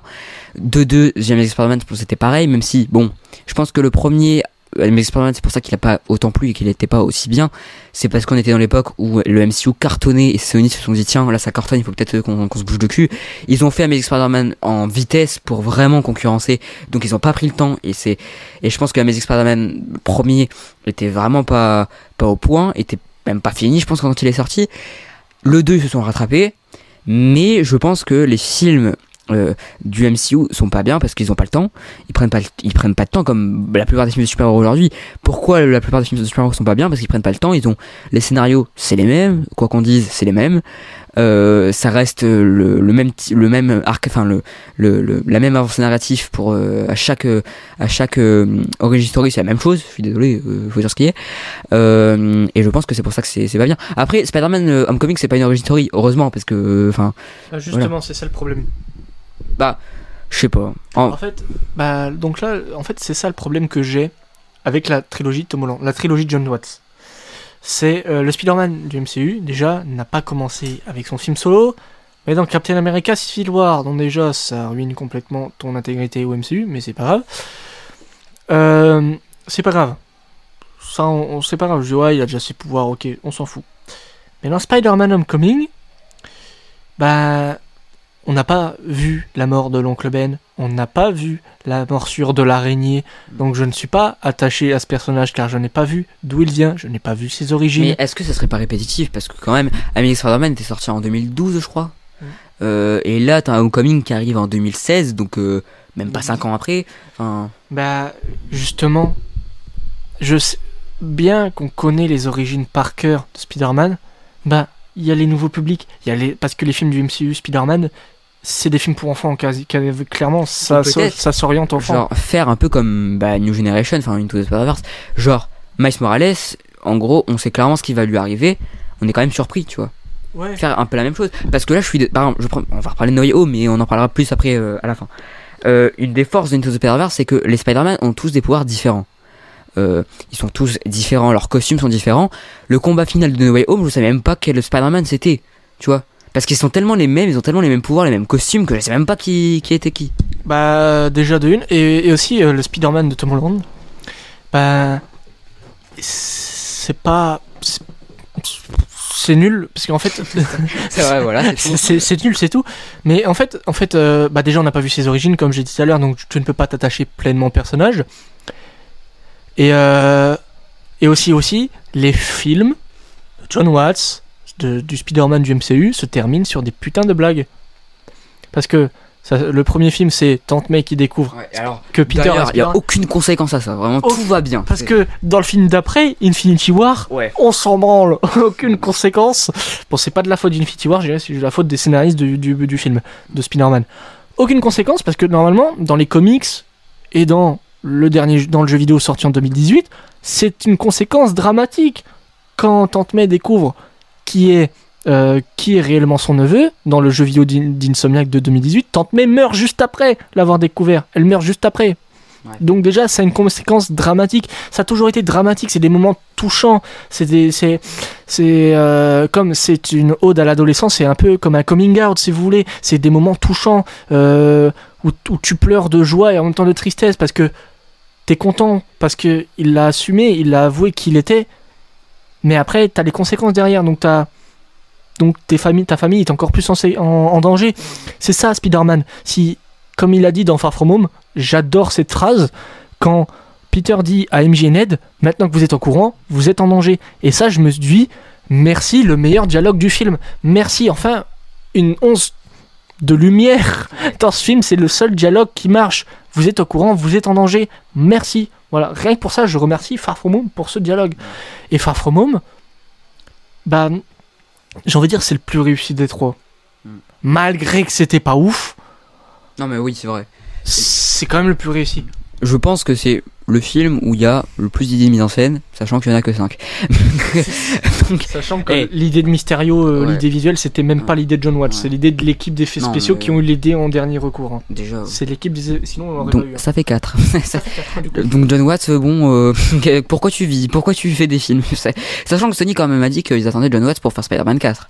J'ai pas envie. Mais moi non plus. J'ai- Mais, mais, mais, mais va te revenir Mark Webb ou Sam Raimi ou, ou tu prends ou tu prends Phil Lord et Chris Miller ça voilà c'est bien tu, tu même les plus, même des fans de No Way Home ont quand même reconnu que John Watts est un mauvais réalisateur quand même. Donc euh, si on est tous convaincus là-dessus ça va pas aller il sait pas réaliser de film quoi, c'est tout. Enfin, il sait pas il- déjà qu'on voulait lui confier les 4 fantastiques du oh MCU mon dieu. et je suis content que c'est l'équipe de WandaVision derrière du coup Non mais oui, mais euh, enfin bref.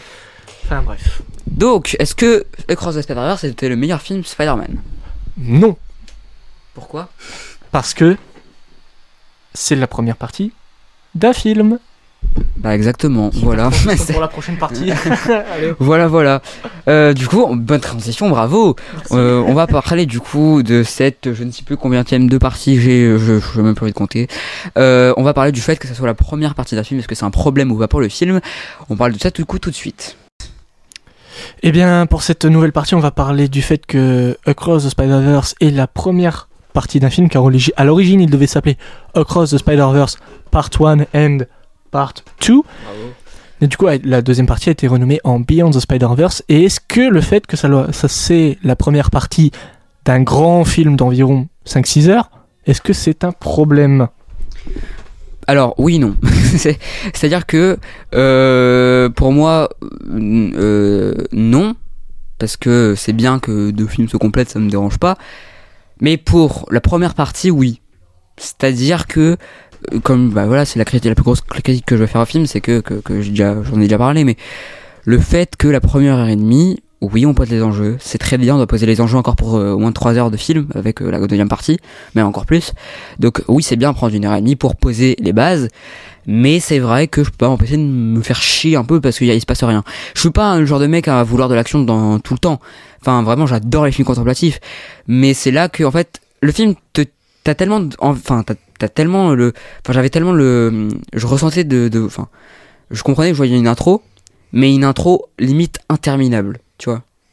Et euh, et et, et ça me, enfin vraiment, en fait j'étais le voir avec ma sœur et avec ma sœur on s'est dit ouais, euh, euh, en fait le, film commence après une heure et demie en fait. Et et en fait j'ai l'impression que on prend tellement de temps à nous poser les enjeux que les enjeux on s'en sert que à partir d'une heure et demie alors que ils auraient pu s'en servir pendant encore qui qui les enjeux tu vois. Et donc voilà. Donc c'est pour ça que, mais je trouve ça, c'est bien pour de prendre autant de temps pour poser des enjeux pour ensuite passer à un gros film de 3-4 heures, tu vois, pour euh, qu'on contrôle la deuxième partie. Euh, mais voilà, je peux pas m'empêcher de me faire chier pendant cette partie-là. Et c'est dû au fait que ça soit en deux parties. Mais le fait que ça soit en deux parties, ça me dérange pas. Moi, les films qui sont en deux parties, je trouve ça très très très bien. Et euh, d'ailleurs, petit aparté, euh, je trouve ça très bien qu'ils ont pas nommé euh, partie 1, partie 2, parce que je trouve que euh, pour une trilogie, c'est pas logique, tu vois. Ça fait trop euh, le premier sert à rien, tu vois. Enfin, donc euh, je trouve ça bien qu'ils ont fait, ils ont bien délimité les titres, même si euh, les deux sont vraiment deux parties, c'est juste les titres qui sont différents. Je trouve ça quand même mieux. Qu'est-ce que t'en penses? Bah, moi personnellement, ça m'a pas dérangé parce que on nous avait clairement dit, tout le monde le savait, enfin la majorité des gens qui s'étaient intéressés au sujet, savaient que c'est les 32 parties, donc tout le monde, je pense, allait prévoir que ça allait prendre giga bien son temps. Moi, je m'y étais préparé, donc en sachant tout ça, bah ça gêne pas, tu vois. Alors que si tu le sais pas forcément, tu peux dire ah ouais, ah oui quand même, ah ouais putain. Et quand tu parce que quand tu le sais pas forcément et quand tu vois à la fin du film marqué un gros à suivre, tu peux être bien frustré. Je l'ai été aussi frustré, même en sachant que ça allait être en deux parties. J'étais frustré parce que je me dis ah ouais putain, ah oui quand même, si la suite, parce que là c'était incroyable à partir de, allez une heure et demie après euh, quand ils arrivent vraiment dans le vif du sujet c'est incroyable. Si la suite, parce que s'ils nous réservent toutes les plus grosses scènes d'action le meilleur des deux mondes dans le troisième film, ça peut être qu'incroyable. Et le fait que c'est en deux. euh, c'est- hum, Bah justement, j'ai vu une critique euh, sur Twitter qui parlait de ça justement. Bah en fait. Euh, bah c'est bizarre. Il avait dit que Avengers Infinity War Endgame, bah, on savait que c'était en deux parties. Bizarrement, on savait. Bizarrement, la première partie, elle, elle avait un début, un milieu et une fin. On savait que c'était fini ce film-là, ça se terminait comme ça devait se terminer, mais on savait qu'Endgame allait arriver, mais c'était pas forcément une partie 2, tu vois.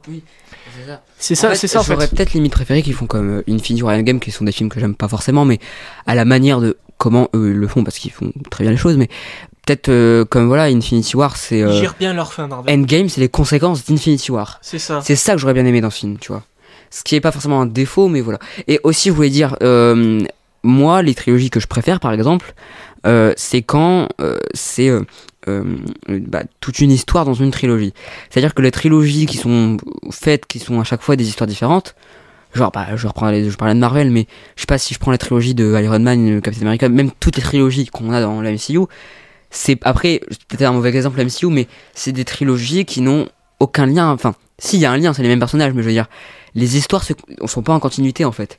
Chaque film, un nouveau méchant, une nouvelle menace, tu vois. Et les trilogies comme ça, je prends l'exemple avec Marvel parce que c'est le plus proche, mais je veux dire, c'est peut-être pas le bon exemple parce que c'est un univers, euh, c'est un univers euh, partagé, mais voilà. Mais euh, pour, je préfère forcément les, les, trilogies où t'as toute une histoire qui est racontée en trois films que des histoires indépendantes dans trois films. Je vois pas l'intérêt à la limite. Euh, après, alors que là, euh, c'est normalement j'aurais bien aimé, mais c'est tellement, enfin, j'ai l'impression que le film est, est une introduction au à Beyond the Spider-Verse en fait. Donc je suis sûr que je vais adorer la partie 2 parce que euh, on aura passé le stade des enjeux qu'on a dans Across the Spider-Verse et on aura ensuite la suite dans Beyond. Mais voilà, je trouve qu'en fait Across c'est une intro de 2h20. Voilà. Et le développement commence un petit peu à 1h30 pour se continuer euh, jusqu'à euh, jusqu'à la moitié du, de Beyond et se terminer avec la, gros combat final de conclusion en fin de film. D'où le parallèle entre Infinity War, euh, Avengers Infinity War et Avengers Endgame. Là, dans. Parce qu'Infinity War, c'est terminé, on le sait, c'est fini, point. Voilà, il n'y a pas de cliffhanger. euh, Après, juste, je voulais rajouter parce que j'ai oublié après, le cliffhanger de Cross the Spider-Verse est vraiment bien par contre. euh, par contre, le- par- ouais, il est efficace parce qu'il est vachement bien monté. Oui, contrairement au cliffhanger de, de- des Trois Mousquetaires qui est. voilà. J'ai pas vu, j'ai pas vu. Franchement, il est vachement bien. Enfin, il- quand tu vois le budget qu'ils ont mis pour ce film-là, alors que Astérix ils ont mis beaucoup plus. Bref, mais. Mal au cœur. Oui. Mais oui, donc d'où le parallèle avec Avengers 3 et 4. Infinity War, on savait qu'il allait avoir une partie 2, mais on savait pas de quoi laisser parler. Parce que la fin d'Infinity War, te disais clairement, c'est fini. Il n'y avait pas de cliffhanger. Bon, ça c'est un, un mini cliffhanger. Voilà, ils ont perdu, point. On va pas te montrer un élément qui vont revenir. Parce que dans Infinity War, il n'y a aucun élément qui te dit qu'ils vont revenir. Dans Infinity War, j'aurais peut-être limite aimé qu'ils mettent la, la partie dans Endgame avant qu'on a l'éclipse de 1 heure, enfin de, un- de 4 ans plutôt. C'est 4, 5 ans C'est ça quand. Bah, j'aurais peut-être aimé qu'ils mettent ça à, avant, genre, on voit le plan de Thanos, fond noir, ça finit pas tout de suite, et ça finit avec euh, tout le monde est perdu pour que vraiment on, on pète le moral des gens et il y a plus aucun espoir, tu vois. Ouais. Après, ça aurait peut-être baissé les attentes d'Endgame et Endgame aura peut-être pas autant marché, tu vois. Ouais, aussi. Et, euh, et du coup, je peux, et je peux comprendre que la fin de Across the Spider-Verse frustre parce que là, on te dit clairement, c'est un cliffhanger parce qu'il y a marqué à suivre déjà. Il n'y a pas de. hum, où tu te poses. La fin, elle se pose pas. Au contraire, elle monte, elle monte, elle monte, elle monte, monte et on te coupe directement. Et euh, donc, je peux comprendre que cette fin te frustre. Mais je me dis, est-ce que c'est pas finalement ça la plus grande force du film Sa fin? Sa fin de cette pre- la fin de cette première partie, j'ai envie de dire, c'est un excellent cliffhanger. Un excellent. Oui. euh, Justement, en fait, c'est ça que je disais tout à l'heure. Le cliffhanger est bien, mais est vraiment trop bien. Mais je pense que c'est la dernière chose que tu retiens quand tu sors de la salle, et c'est pour ça qu'il a été euh, euh, adoré et qui pour moi est surcoté. Les gens ont tellement retenu cette fin qui est assez euh, Marquante. qui est marquante et mémorable que ils ont noté en masse euh, parce que ça a été prouvé scientifiquement quand tu sors d'un film et la fin doit être vraiment euh, euh, être limite un des, des éléments hyper importants du film pour que les gens euh, te, adorent ton film et disent que c'est un chef-d'œuvre. Euh, après, peut-être que c'est des pour certains, mais pas que pour la fin, mais la plupart des gens ont l'impression que c'est quand même ça, et le fait qu'il soit surcoté, je pense que c'est dû à ça. Mais moi, je pense aussi aux, aux 2h20 de film que je viens, que je viens de voir, pas aux, dix- aux dernières 10 minutes. Tu vois ce que je veux dire? Ouais, je vois. Donc euh, c'est ça mon problème en fait, c'est que les gens retiennent trop la fin alors qu'ils viennent se taper 2h10, euh, enfin 2h on va dire, où on te pose les bases et c'est un peu trop long pour moi. Enfin moi je, je, je me fais chier. Est-ce que tu valides ou pas la critique euh, sur Twitter qui on a un qui avait un tweetos qui avait dit euh, ouais euh, Across the Spider-Verse et Infinity War. En fait, Across the Spider-Verse c'est le meilleur cliffhanger, le meilleur, la meilleure fin, un meilleur cliffhanger, le meilleur cliffhanger d'un film de super-héros depuis Infinity War. C'est-à-dire que Infinity War et Across the Spider-Verse ont les meilleurs cliffhangers d'un film de super-héros. Et j'ai envie de dire, je suis un peu d'accord. Super héros peut-être, mais en film en règle générale, euh, non. Bah, en gros, bah, Attends, pour dans, dans tout le cinéma tout entier. vais citer un cliffhanger magnifique, c'est The Mist de Frank Darabont. T'as pas vu? Non. Bah, bon, spoiler. Ouais. Spoiler. À la fin de The Mist, qui est une nouvelle de Stephen King, on a Tom Jane, l'acteur. Euh, c'est une brume. En gros, The Mist, c'est une petite ville. Il y a une brume, il y a des monstres dedans. Ils sont enfermés dans un supermarché. À la fin, il y a euh, le personnage principal, son fils et une femme, et une femme euh, et un autre homme et un autre gars euh, qui sont qui partent ensemble du supermarché malgré qu'il y a encore la brume et les monstres. Du coup, ils décident d'en finir parce que bah il y a plus d'autres moyens. Du coup, le personnage principal tue tout le monde, même son fils. Et c'est au dernier moment que la brume se dissipe. Donc t'as un gros cliffhanger et cette fin a marqué tout le monde. C'est ce qui en fait un excellent film d'horreur d'ailleurs. Mais C'est ce genre de l'impression que les gens euh, Cross the Spider-Verse le, le, le prennent que pour la fin et l'adorent que pour la fin. Mais un film ne tient pas que sur une fin, tu vois. Euh, Non, mais il y a des films qui ont des fins magistrales. J'ai envie de dire Seven, qui est mon Oui. film policier préféré d'ailleurs. Euh, pour moi, peut-être le meilleur film policier jamais réalisé. Euh, voilà, euh, Fuck Shutter Island. voilà, je suis désolé. J'avoue que Shutter Island est un peu surcoté aussi. Fuck Shutter Island. Euh, The Dark Knight, qui n'est pas un film de super-héros, je le rappelle, qui est un film policier. Non. Bah, plus Je suis policier. pas d'accord avec ça, c'est un film de super-héros, clairement. Bah, j'ai envie de dire, C'est c'est juste que c'est bien, mais c'est pas parce que c'est bien que c'est pas un film de super-héros. C'est plus policier pour moi. Bah, il peut être les deux. Bah, c'est plus The Batman, un film policier, tu vois, mais euh, bah, The Batman, c'est clairement ça. Ça peut être le deux, tu vois. Ouais, mais dans The Ouais, Batman. Il y a qu'un genre dans les films. hein. Dans The Batman, c'est moins grandiose que The Dark Knight. Donc c'est pour Ouais. je- parce que The Dark Knight, ça se voit que c'est un film de super-héros, il utilise des technologies, tout ça. Alors que là, dans The Batman, il. Enfin, attends, attends, attends, attends. Si tu dis ça, The Batman, ça revient aux, aux origines de Batman, qui est un détective. Donc t'es en train de dire que du coup, le premier Batman à la base, qui était un détective dans les comics, c'est pas un super-héros. Du coup, dans ta logique. Parce que Batman n'est pas un super-héros. Parce que Batman ne se considère pas comme un super-héros. Il se considère pas comme un super-héros, mais en termes de, de film, de marketing, c'est un super-héros. De quoi on parlait déjà De la première partie de Cross Spider-Verse. Déjà, euh, donc, euh, oui, euh, petit aparté euh, sur Batman, euh, peut-être un jour. hein. Peut-être un jour, une émission sur Batman, ce serait pas mal. Oui, quand il y a un, bah, The Batman 2. Quand il y a The Batman 2 qui sort. The Batman partie 2, attention. Partie 2, excusez-moi. Comme Dune partie 2. C'est vrai, Dune va être incroyable. Euh, oui, donc je disais la première partie d'un film. Moi, ça m'a pas gêné parce que je savais que ça allait être en deux parties, donc je m'étais préparé. Donc quand tu te prépares, ça passe mieux. Mm. Et quand tu sais pas forcément, bah ça peut pas forcément bien passer. Donc je peux comprendre. Je, je te comprends tout à fait. Moi, ça m'a pas dérangé personnellement. Au contraire, moi j'aime beaucoup aussi les films contemplatifs. J'aime bien aussi qu'on prend son temps. Bah, en fait, bien. Moi aussi j'adore, mais je suis, en fait j'ai l'impression de faire le mec euh, un peu euh, le connard qui veut de l'action tous les deux secondes. C'est pas ce que je dis. Ce que je dis, c'est que j'ai vraiment l'impression de voir une introduction qui finalement amène à rien entre guillemets. Enfin si, à la partie 2. Euh, Peut-être que c'est un peu la frustration qui parle, mais enfin, enfin, en vrai j'ai pas été frustré pour être honnête. hein. Mais je trouve que Across the Spider-Verse est une meilleure introduction d'un film qui durera peut-être un peu peu de deux heures et demie, qui sortira dans deux ans. Parce fait, que j'ai l'impression me de- rappeler euh, Ouais. Batman v Superman. Là, c'est une giga bande-annonce de 2 heures pour un film de 4 heures. Ouais. Et, The Ba- et Batman v Superman était moins bien écrit que Cross the Spider-Verse. Mm. Donc tu vois, je préfère un bon, un, un bon film d'animation qui est une bande-annonce de 2h20 pour un film de 2h30 qui sortira dans 2 ans, un ou 2 ans, qu'un film de 2h30 mm, pas très bien écrit, qui est une bande-annonce de film de 4 heures qui sortira pff, longtemps. Tu vois, Ouais. c'est. Alors le parallèle est tellement nul, mais euh, je sais pas, tu, vois ce que je veux dire. Mais ouais, moi je suis un peu mitigé parce que vraiment j'ai l'impression d'avoir vu une longue introduction qui commence qu'à partir de. Enfin, que, que- dont le développement, comme je disais, euh, commence à partir d'une heure et demie. Et c'est à part, par contre, à partir d'une heure et demie, c'était vraiment. Enfin, j'ai adoré quoi. Enfin, Ah, on te sert tout. euh, ouais. Et là, c'était intéressant. On a un peu la psychologie de Miles Morales, qu'est-ce qu'il va faire. Enfin, tu, tu vois. Je, pense- que le film te dit, allez, ils ont assez patienté, on leur livre un peu d'action et on se garde un peu pour la fin, euh, pour après. Je pense que le film était très généreux. Le Ouais. film nous a offert tout ce qu'il devait nous offrir finalement. Mais je me demande même si c'est. Enfin, limite. Enfin, je sais pas toi, mais j'aurais limite préféré que. euh, on me livre les 5 heures de film avec Beyond Spider-Verse d'un coup, tu vois. Bah moi j'aurais pas voulu, tu vois, parce que bah j'aurais pas trop voulu parce que bah déjà les pauvres équipes techniques, Non, mais oui. déjà la pauvre Oui, équipe. mais limite qu'ils prennent 7 ans à le faire, je m'en fous. Donc, euh, Moi je suis moi en deux parties ça me dérange pas parce que ça permet de garder la hype un peu, Oui. tu vois. mais ça, c'est marketing. C'est pour ça qu'ils l'ont coupé en deux. Mais c'est marketing et aussi technique. Oui, aussi.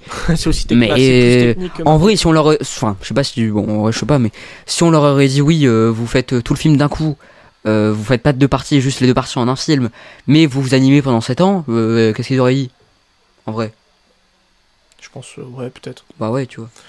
Après, euh, il y aura jamais un film de 5 heures euh, Spider-Man qui va sortir, hein, c'est sûr, mais Non, non. ah, ça c'est dans, dans 2-3 ans quand les films dureront une éternité, moi ça me dérange pas, mais ça, ça me dérange pas un film de 5 heures, au contraire. Bon, avec plaisir. De 6 League, 4 heures, c'était très bien. oui, absolument. C'est très très bien en plus. Mais voilà. Donc pour conclure, est-ce que tu trouves ça bien que ça soit une première partie et la narration de cette première partie, est-ce que ça te convient? Moi, elle me convient parfaitement. Voilà, moi je, je savais, je m'étais préparé, donc je me suis dit, ça marche. Moi, ça me fonctionne. Ok. Moi personnellement, comme vous l'avez compris, elle me convient pas énormément parce que j'ai l'impression d'avoir vu une longue intro. Euh, mais je trouve que c'est bien de prendre du temps, mais je peux pas m'empêcher de, de me faire chier. Mais le point, au moins, le point positif, c'est que le film ne te prend pas pour un con. Oui. Et ça, ça c'est ça, Et c'est ça, c'est bien. Coucou John Watts. c'est coucou le MCU tout entier, d'accord. Euh, voilà donc pour cette partie et on passe tout de suite à, à une nouvelle partie qui sera euh, intéressante aussi. Pour donc pour cette euh, sixième partie, on va donc parler des deux l'antagoniste qui, enfin même des antagonistes, deux l'antagoniste plutôt, Bah, c'est l'antagoniste, ouais. euh, parce qu'il est vraiment inattendu et, et trop bien.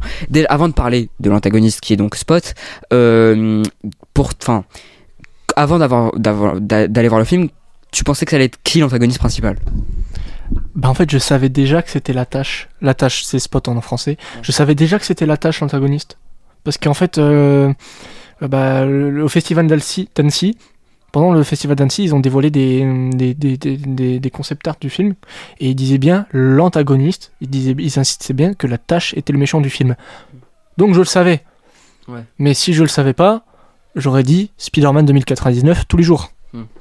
Bah moi j'aurais dit exactement la même chose parce que vraiment dans Into the Spider-Verse c'est ce qui nous teasait euh, dans, enfin, dans les scènes post-génériques.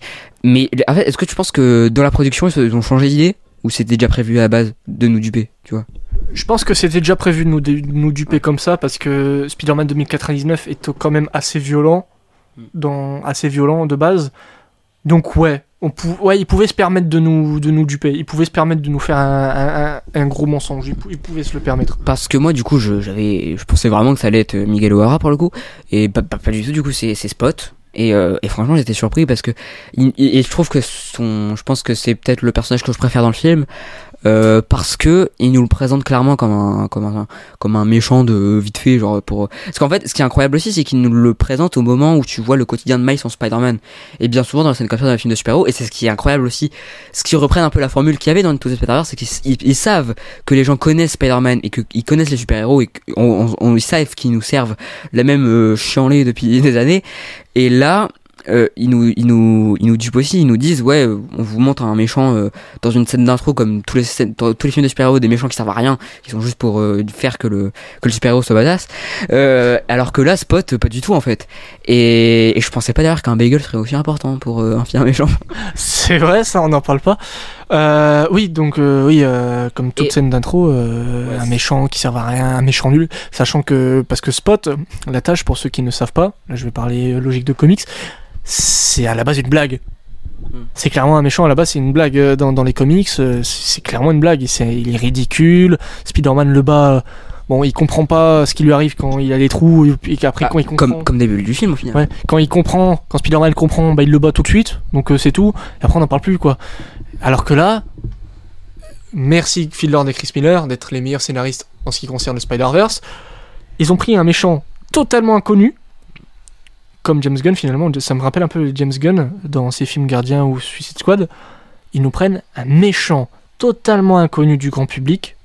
Bah, pour ceux qui sont pas logiques en comics, euh, co- connus, tous ceux qui connaissent pas forcément les comics, qui nous présentent ça comme un méchant ridicule, comme dans le comics, une énorme blague, comme dans le comics, mais qui nous font un méchant à- qui a un plan à l'aspect horrifique. Ah ouais. Mais vraiment, j'étais, je me chie dessus. Vraiment, il y a un moment, je me suis chié dessus. Mais, mais alors déjà, je trouve son design tellement intéressant, son origin story est vraiment intéressante. Euh, Vachement bien écrite. hein. ouais, aussi. Euh, Enfin, le moment où il l'explique, je trouve ça légèrement surexplicatif. Limite j'aurais bien aimé parce que du coup on voit son, son origin story avec des, des coups de, de coups de crayon un peu euh, cette technique d'animation que j'adore et qu'on revoit du coup son, son personnage à la fin euh, qui est d'ailleurs son, son caractère design est incroyable mais euh, mais oui mais du coup je, je trouve que du coup son origin story est un tout petit peu surexplicatif dans le film je pense qu'ils auraient juste pu nous mettre une musique de fond et, et, et les images et les images nous parlent d'eux-mêmes tu vois c'est un peu le but du cinéma quand même mais Après, après, après, euh, après, la tâche, il nous le présente aussi comme une pipelette. hein. Donc en vrai, Ouais. ça passe. Ouais, c'est vrai. Mais, mais ouais, mais en tout cas, j'adore son, son, son, bah voilà, son, son, son arc narratif qu'il y a dans le film. J'espère que, je pense que dans Beyond, il sera beaucoup plus important. Euh, parce qu'il fout la merde, clairement, en fait. Et même le, le concept de, de trou, c'est quand même, enfin, c'est- je trouve ça hyper intéressant. Et en tout cas, oui, mais j'espère, je rêve que dans Beyond de Spider-Verse, ils nous le font un personnage horrifique. Et qui garde ce look avec cette voix un peu, enfin, j'a- j'adore. Et puis, euh, en, fait, en fait, durant tout le film, juste avant qu'il devienne fou furieux, j'avais un peu de la peine pour lui. J'avais un peu de la peine pour lui. Il fait Ah ouais, putain, c'est de la faute de Miles et tout. Et puis à la fin, quand il commence à avoir sa voix grave à la Dark Vador, j'ai fait Ok, ça y est, je. bah, Ok, vas-y. Ok, vas-y. Fais-moi peur, vas-y. Ça marche. Moi, limite, j'ai l'impression qu'on le voit, on le voit pratiquement pas beaucoup, en fait. hein. Bah, après, euh, il nous garde la suite, hein, pour la suite. Ouais. Mais pareil, je reste un peu sur ma fin. Bon, là, c'est clairement de la frustration, mais euh, j'avoue que j'aurais adoré le voir plus. C'est. Euh, ben voilà, j'ai l'impression de, de, de, de revivre ce que j'ai vécu avec euh, les, les méchants Jeff Zone. Genre, on les voit pas assez, tu vois. Après, ce qui en fait un bon méchant, malgré qu'on le voit pas beaucoup dans le film, ce qui en fait un bon méchant, c'est qu'il garde son impact sur tout le film. Parce que dans la dimension Mombatan, on te dit clairement, ouais, c'est à cause de la tâche qu'il y a tout ça, que la dimension le part en couille. En fait, bah non, c'est à cause de Miles. Donc en fait, c'est à cause de Miles que la tâche existe. Donc c'est à cause de la tâche que Miles fait tout ça. Donc en fait, il garde son impact sur tout le film. Et c'est ça ce qui en fait un bon méchant. Même le truc incroyable, c'est que le, le premier truc que Spot dit à, à, à, Miles Morales, c'est Je suis ton pire ami. Et ça, et- ça marche. Et Miles, il pète un fou rire. Et, et toi aussi, tu pètes un fou rire. Et, et, et ça, c'est incroyable. Et le film te fait clairement comprendre que oui, c'est son pire ennemi. Oui. Mais, mais même, je crois que Miles, il le dit à un moment dans le film, il dit Ouais, euh, ok, c'est mon pire ennemi, tu vois. Je crois Bah, clairement. je crois qu'il le Vu dit. ce qui se passe dans le film, je pense que oui. Ouais, mais euh, mais du coup, oui, Spot, euh, je trouve, est un antagoniste euh, hyper intéressant et j'espère qu'il sera encore euh, aussi bien traité et même encore mieux traité que dans Beyond, de- que, que dans C'est la Cross. même euh. équipe que le, même- que, que ce film-là, j'ai aucune inquiétude hein, personnellement. Et puis, euh, et puis on va parler vite fait de Miguel O'Hara. Oui, aussi. Parce que, voilà, dans les bandes annonces, on nous dit, ouais, c'est le méchant, il en veut à Miles. C'est pas pourquoi, parce que les, les bandes annonces nous mentent. Hein. Ouais. Elles nous montrent clairement, parce que tous ceux qui disent, ouais, cryo spoiler, pas du tout. Parce que tout ce qu'ils nous montrent du film, c'est clairement la fin. Et, et limite, je me disais, en fait, je pense clairement que dans toute la communication du film est fait sur le fait que, que du coup, euh, ils nous font passer euh, Miguel O'Hara pour un antagoniste. Et je pense que ça joue aussi dans la VF. On parlera aussi de la VF après. Ils ont pris Mathieu Kassovitz pour Miguel O'Hara. Tu dis Mathieu Kassovitz, grosse voix un peu, enfin, pas grosse voix, mais voix assez, euh, comment dire, reconnaissable. Pour un, un, un antagoniste, c'est logique. Alors que finalement, Miguel O'Hara est vraiment un personnage hyper secondaire, limite. Enfin, pas hyper, mais assez secondaire, tu vois. Il Ouais. sert, il sert, enfin, il sert, il sert à quelque chose, mais je veux dire, il n'est pas aussi utile qu'un spot, tu vois, alors que c'est quand même étonnant. Bah, Euh, et, et du coup, c'est, je pense que toute la communication du film, notamment le choix de la VF, est fait sur le fait que, comme le film veut nous le faire euh, comprendre, que euh, Miguel O'Hara est le, le- le- l'antagoniste, qui n'est pas finalement. Mais j'ai trouvé ça très cool comme idée, Oui. personnellement. Et puis euh, euh, Miguel O'Hara qui est oh, imposant, qui est franchement la pre- sa première apparition au tout début du film dans l'univers de Gwen Stacy quand ils vont battre le vautour là. Parce que je crois pas que dans les comics c'est un vampire. Un sorte de vampire, euh, tout ça. Je, je ne crois pas. Je crois qu'ils ont un peu modifié ses origines. Mais pourquoi pas? Si ça peut le rendre encore plus menaçant, ça, me- je prends. Mais j'ai trouvé déjà, il est hyper violent, sa mère. Ouais. Il est hyper violent.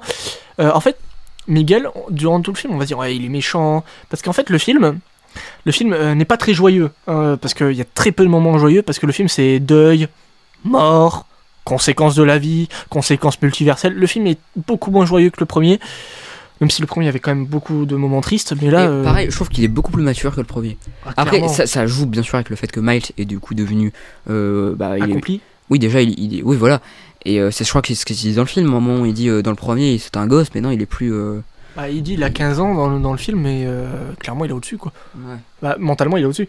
Et déjà, euh, Miguel O'Hara, quand on comprend, quand il y a la fameuse séquence de la toile de vie, quand il y a les caméos d'Andrew Garfield et tout, c'est pas un gars méchant. C'est un gars qui a perdu sa fille adoptive et bah, il veut. En fait, clairement, lui, il dit c'est si ça doit arriver, ça doit arriver quoi. Dans ce mood-là, et je peux tout à fait comprendre. Donc c'est pas un méchant. Il a une mauvaise façon de faire. Et puis en même temps, si ça doit passer comme. Parce que durant tout le film, en fait, Miles. En fait, pourquoi Miguel O'Hara en veut à Miles? Parce que Miles va découvrir. peut voir l'avenir maintenant. Il a le don de pouvoir voir l'avenir à cause de. Parce que la tâche lui a fait faire un truc, lui a fait un truc euh, bizarre. Du coup, Miles peut voir l'avenir et il voit la mort de son père. Parce que son père est promu capitaine de police. Sauf que Miguel lui dit Ah ben non, c'est censé arriver, c'est normal, car Spider-Man, tous les itérations Spider-Man ont perdu un être cher. Donc c'est censé arriver. Donc tu dois pas le sauver, donc on va te retenir ici, parce que si tu le sauves, bah ça va foutre la merde.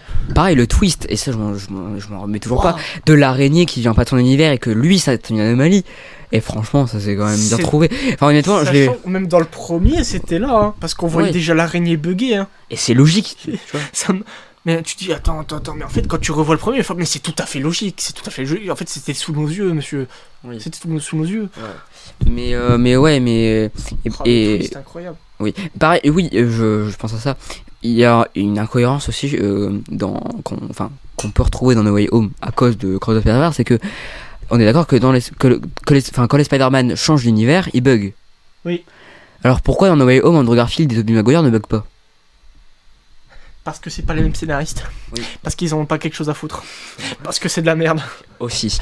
Parce que c'est nul. Voilà. J'ai pas d'explication. On fera une rapide comparaison, euh, enfin une, une rapide comparaison vrai, sanglante. ça, il bug pas. Attends. Quoi? C'est vrai, ça, il bug pas. Et les méchants non plus. C'est vrai. euh, les méchants personne ne bug dans ce film, franchement. Et dans, dans Doctor Strange 2, il bug pas non plus. C'est- Putain, c'est vrai. c'est- Après, c'est pas le même univers, c'est pas le même multivers. Donc Ouais. c'est pas les mêmes règles. Ouais, c'est vrai. Donc ils sont pas obligés. Ouais. En vrai, pour ça, j'ai envie de pardonner. Ils sont pas obligés. Pour revenir donc euh, Ah si, à... le numéro des terres. On peut en parler? Ah oui, alors ça oui, il y a eu un truc. Terre euh, 19999, mais pourquoi il y a ce truc? Parce que euh, Miguel O'Hara, il dit oui, il dit euh, Doctor Strange, machin. Il fait, mais euh, il dit, enfin, tout le monde dit que c'est une ref. On s'en fout que ça soit une ref ou pas. Non, justement, peut être parce dans que le- film corrige une erreur du MCU.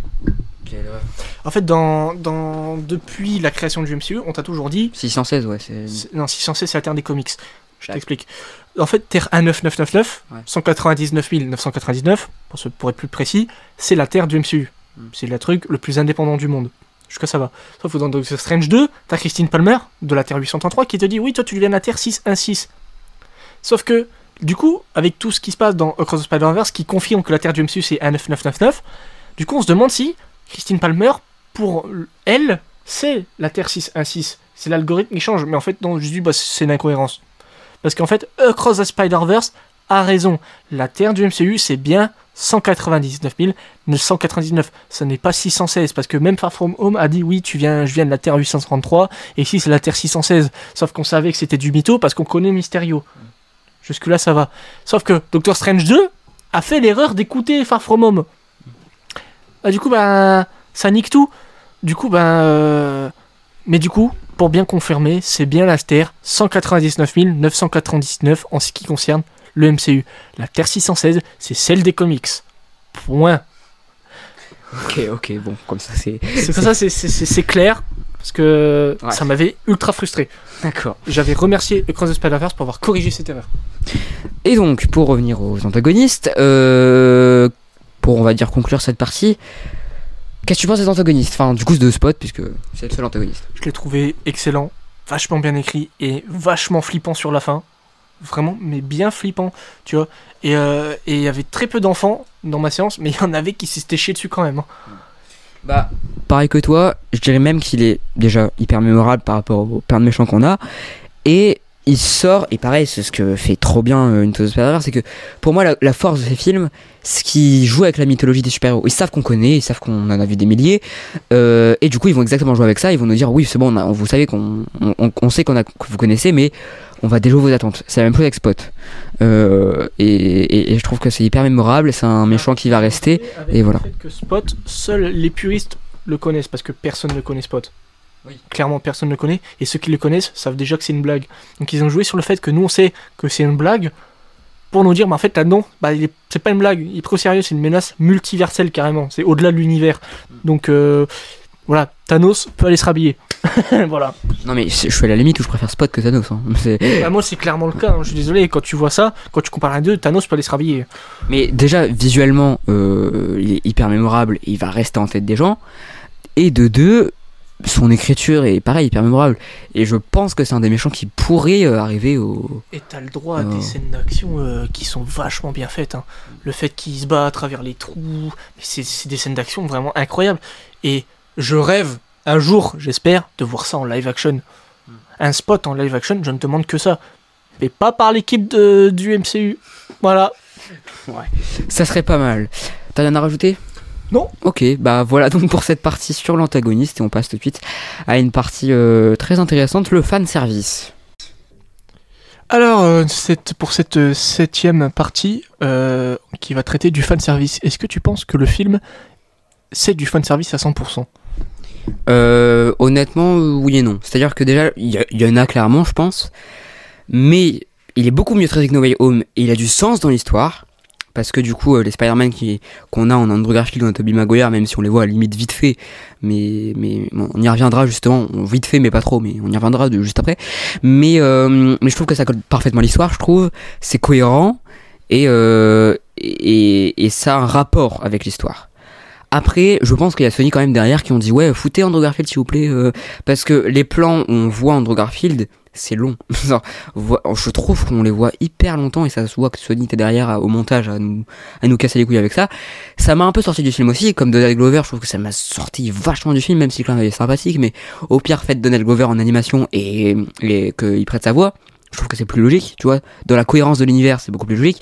Pour moi, il, il y aurait dû avoir aucun personnage, même la, la, la vendeuse de, dans Venom. C'est pas la vendeuse, mais euh, la madame, je sais plus quoi, madame Chen. Euh, même ça, ça m'a, ça m'a sorti du film parce que bah c'est en live action et c'est pas cohérent parce que ça peut être cohérent, mais il y a que ces personnages là, les personnages qu'on voit en live action, c'est que pour le fan service. Alors que tous les autres personnages sont en, sont en animation, pardon. Et euh, et on sait pas si du coup dans, dans la vie réelle ils se voient, enfin est-ce que eux-mêmes ils se voient en live action ou pas, on sait pas. Donc je trouve pas ça très cohérent, mais ça colle bien dans l'histoire et, voilà. Eh bien, c'était globalement, ouais, ça, se tient. Mais euh, parce que j'ai vu plein de critiques sur Twitter, Instagram ou YouTube qui disaient ouais c'est trop fan service tout ça. Là c'est les critiques haineuses hein, que je lis. Oui euh, les caméos, euh, les caméos de Toby Maguire en Garfield. Alors Toby Maguire on le voit même pas. J'ai envie de dire on voit mais on le voit même pas. Le seul qu'on voit vraiment c'est Andrew Garfield parce qu'Andrew Garfield on le voit vraiment. Il y a une scène dédiée à lui, Euh, une scène euh, c'est un hologramme carrément. Donc pour dire l'importance. Après, je, je me permets. Après, juste limite, euh, je pense que s'ils auraient fait la Spider Society sans faire des clins d'œil, euh, même minimes, genre au Spectacular Spider-Man ou Spider-Man des jeux vidéo et tout, je pense qu'il y aura énormément, de- même pratiquement la moitié des fans de, Sp- de Spider-Man auraient gueulé pour pas, oh ils ont pas mis Andrew. hein. Donc, je pense que s'ils l'auraient pas fait, ça serait rigolé. Et bon, c'est Sony, donc euh, quand ils ont une, manière de foutre du fanservice, ils vont le faire. Mais je trouve que là, c'est bien inclus et c'est un rapport avec l'histoire et ça sert à, à l'histoire. Et moi, personnellement, je trouve, moi, c'est mon avis, je trouve que le caméo dans Garfield, c'est le seul qui est logique dans l'histoire. C'est le seul qui est de la conséquence. C'est le seul qui est important parce qu'il sert à l'histoire. En termes de conséquences, oui, logique, non. Euh, genre Spectacular Spider-Man, il est là, bon, on le voit vite fait, mais il est là, c'est logique, parce qu'il y a tous les Spider-Man, tu vois. Ouais. Mais en termes d'utilisation Ouais. et de scénaristiquement, c'est le seul qui colle. Parce que, justement, pour euh, revenir, donc on va reparler de la scène de la toile de vie, parce que c'est à ce moment-là qui vient. Il y a plein de toiles, une giga, euh, un giga hologramme rouge, t'as des toiles. En fait, dans ces petites toiles, t'as... c'est genre des fonds d'écran animés. Genre, c'est la télé. Genre, t'as un petit cage de comics, t'as un petit case d'un jeu vidéo, t'as un petit case d'un film. Et Toby Maguire, lui, on le voit au fond de la scène, en tout petit, vraiment en tout petit. On voit l'oncle Ben aussi, euh, du film. Et on voit aussi Toby Maguire sur la même scène. Je trouve qu'on a quand même temps de le voir, tu vois, c'est pas comme si... Ouais, euh, on a le, ouais, on a le temps, Ouais. Mm, mais c'est que dalle. Tu, tu le vois 3 secondes, alors que Andrew Garfield, eux, carrément, le film s- fait spawner Andrew Garfield et le Capitaine Stacy, donc de Amazing Spider-Man 1, c'est une scène du premier film, il est vraiment là, et on le voit en, tant, que personne, il n'est pas euh, sur un écran, non, non, il est là devant toi, il est dans la scène, il est là en tant que personnage, pour t'expliquer euh, en quoi concerne cette scène. Et, j'ai dit, et là, j'ai trouvé, là ça marche, là ça marche, et en plus c'est le meilleur des Spider-Man au cinéma, voilà. Andrew Garfield euh, dans mon cœur toujours. Et, et c'est le seul, pour moi, c'est le caméo à faire comme ça. C'était le seul qui est logique. On peut reprocher tous les caméos du film si on veut, mais pas celui-là. Celui-là, il était parfait, bien placé, bien utilisé scénaristiquement. Donc, c'est le seul qui sert à l'histoire. Voilà. Mais pour moi, déjà, je trouve que c'était forcément une. Je pense que c'est quand même une assez bonne idée d'avoir foutu de, les Spider-Man là-dedans. Je pense que c'est pas du fan service débile, comme je vous l'ai dit, voilà, c'est cohérent dans l'histoire, c'est vraiment bien inclus et, et ça a du sens, surtout pour Andrew Garfield. Euh, mais le seul problème que j'ai avec ça, c'est que bah le, les trucs en live action qu'on a, c'est que pour le fan service. Et je trouve ça, euh, bah pas dommage, enfin si, mais je veux dire dans la cohérence, c'est pas du tout cohérent. Parce que ça se voit que c'est c'est enfin voilà je trouve enfin pour moi ils auraient dû limite faire Andrew Garfield en animation tu vois. Ça serait plus logique dans la cohérence tu vois et ça aurait été vachement stylé d'ailleurs Ouais, c'est vrai, je dis pas. Mais euh, pour revenir à, à l'animation, euh, j'étais un peu surpris de voir Spectacular Spider-Man en cel shading. ouais Moi, j'aurais voulu qu'il soit littéralement que en 2D. Pour, pour coller euh, à, à l'esprit animation, j'aurais voulu qu'il soit que en 2D. Euh, bon, ce qui m'a encore plus énervé, c'est euh, sa voix française, qui n'est pas celle du dessin animé en français. euh, bon, ça, on en parlera plus tard. Bah, en fait, en, fait, en, bah, c'est juste un caméo. Euh, là, c'est la voix euh, de, de Meliodas de Seven Deadly Sins pour ceux qui connaissent, alors que dans la série Spectacular Spider-Man, c'est Damien Ferrette. Damien Ferrette qui est la voix française de Lucifer dans la série. C'est la même voix. Donc j'étais déjà euh, très vénère parce que putain, c'est pas Damien Ferrette. Même qui serait là pour 3 secondes, j'aurais dit là c'est lui. Mais bon, j'étais un peu dégoûté. Enfin bref. Et pareil pour le Spider-Man du jeu vidéo, parce qu'on le voit. Quand il y a. Elle dit ouais, lui c'est un mec jeu vidéo. Quand tu sais, ils sont, les méchants ils sont dans une cage. Et tu vois le Spider-Man de Insomniac Games, donc du jeu de 2018, qui dit Ah, c'est à moi que vous parlez. C'est pas Donald Renew. c'est pas Donald Renew. Parce que Donald Renew, il est dans le film. Alors, il double pas Andrew parce que celle où Andrew il parle, c'est une scène muette. C'est un passage muet. Il double un Spider, le Spider-Man dépressif. ah oui ouais Et c'est lui qui il double le Spider-Man dépressif euh, où il est le chou psychologue, bon on l'a tous vu dans le trailer. Euh, il double lui et c'est pas lui qui double le Spider-Man du jeu vidéo. Pourquoi? Je- je- Ça m'a pas paru logique. Euh, C'est peut-être Sony France qui ont fait de la merde par rapport à ça peut-être. Mais sinon, euh, pour chier sur la colle, mais sinon, par contre j'ai bien aimé l'animation du Spider-Man du jeu vidéo parce que c'est les graphismes du jeu vidéo. Mm. Ils ont gardé et ça c'était magnifiquement beau. Et en VO, c'est l'acteur du jeu vidéo, forcément. Et euh, et, euh, parce qu'ils ont intégré plein de trucs. C'est comme pareil dans la scène course-poursuite. À un moment, t'as un docteur Octopus des années 60 qui dit Hello Peter. Bah, c'est le Hello Peter de No Way Home. C'est Alfred Molina. Et, euh, bah, et puis. euh, et, et puis visuellement. Euh, euh, merde, niveau fanservice. Euh, bah, c'est pas No Way Home parce que No Way Home, le fanservice, si t'avais pas vu les films, bah, t'étais clairement dans la merde. et surtout que No Way Home on, pareil, pareil on va vraiment en parler en, en fin de, de débat mais No Way Home le film tient sur le fan service sans fan service il y a plus rien tu vois Euh, ouais. Sachant que j'aurais dû, j'aurais voulu qu'ils gardent l'idée, parce que de base, le fanservice, on l'aurait dû garder pour le film. Parce que John Watts avait la bonne idée, pour le coup, de faire que les trailers soient juste la guerre entre Spider-Man et Doctor Strange. J'aurais que les deux trailers auraient dû être des scènes de baston entre ces deux-là, qui fait oui. euh, c'est pas bien, euh, c'est pas bien, t'as fait de la, de la merde. Non, c'est pas ce qu'il a fait. Les trailers, ça aurait dû être ça, la guerre entre Spider-Man et Doctor Strange. On aurait vu aucun méchant du film. Rien du tout. Juste les conséquences de Mysterio et euh, Doctor Strange et Spider-Man qui se battent pour une raison, on ne sait pas. Et moi j'aurais voulu que ça garde comme ça dans les trailers. Là, euh, sauf que dans le premier trailer ça marche, mais à la fin on a Doctor Octopus qui apparaît, donc ça marche pas. Et puis dans No Way Home, euh, le, le fanservice il compte que si t'as vu les films. Parce que si t'as pas vu le film, t'es clairement dans la merde. Parce que le fanservice, il se limite pas au, au personnage, il se limite à la musique carrément. À la musique et aux façons de filmer. Parce que quand t'as les méchants de Sam Raimi qui arrivent, ils filment à la Sam Raimi. Quand t'as les méchants de Amazing, ils filment à la Amazing. Quand il y, a les- méchants qui arrivent ou tout, t'as les musiques des premiers films. T'as les musiques de Spider-Man 2, ce qui concerne Octopus. T'as la musique d'Electro de Amazing Spider-Man 2. Et t'as la musique de Amazing Spider-Man 1 quand il parle à Electro. Alors que c'est pas là dans, ouais, Ce film est con, ce film est nul. Et, euh, niveau euh, par rapport au fanservice multiversel, au moins la fin a une conséquence. Alors que dans No Way Home, quand ils repartent chez eux, ben ça marche pas. Parce que parce qu'ils remeurent finalement. Et euh, ouais, pareil, je crois qu'il y avait une théorie qui disait que, enfin, pas une théorie, mais une incohérence qui disait que, euh, enfin, déjà, j'ai l'impression que personne n'a compris, même moi, je, enfin, euh, personne n'a compris la fin de No Way Home avec euh, tout le monde l'oublie. Qui l'oublie? Le multivers entier, euh, son univers, personne n'a compris. Ils oublient qui? Ils oublient Peter Parker ou Spider-Man Personne n'a compris. Dans Across the Spider-Verse, Miguel O'Hara ne, ne dit pas Peter Parker, dit Doctor Strange et le petit nerd. Est-ce que c'est. Moi, j'ai- j'avais, moi, j'ai pris ça pour un tacle. Mais même, est-ce que No Way Home a, a- parce que a, a- touché euh, le, le- la Spider Society? Est-ce que genre Miguel O'Hara, ça lui a fait chier dans son exécution de son truc, tu vois? Bah, apparemment, non, parce que Kevin Feige a dit qu'il est resté un seul personnage de tout le MCU qui se rappelle qui est Peter Parker. Mais bref, on, on reparlera vraiment de No Way Home à la fin parce que là on s'étale trop sur No Way Home et on va le défoncer euh, vers la fin. On va le défoncer à la fin?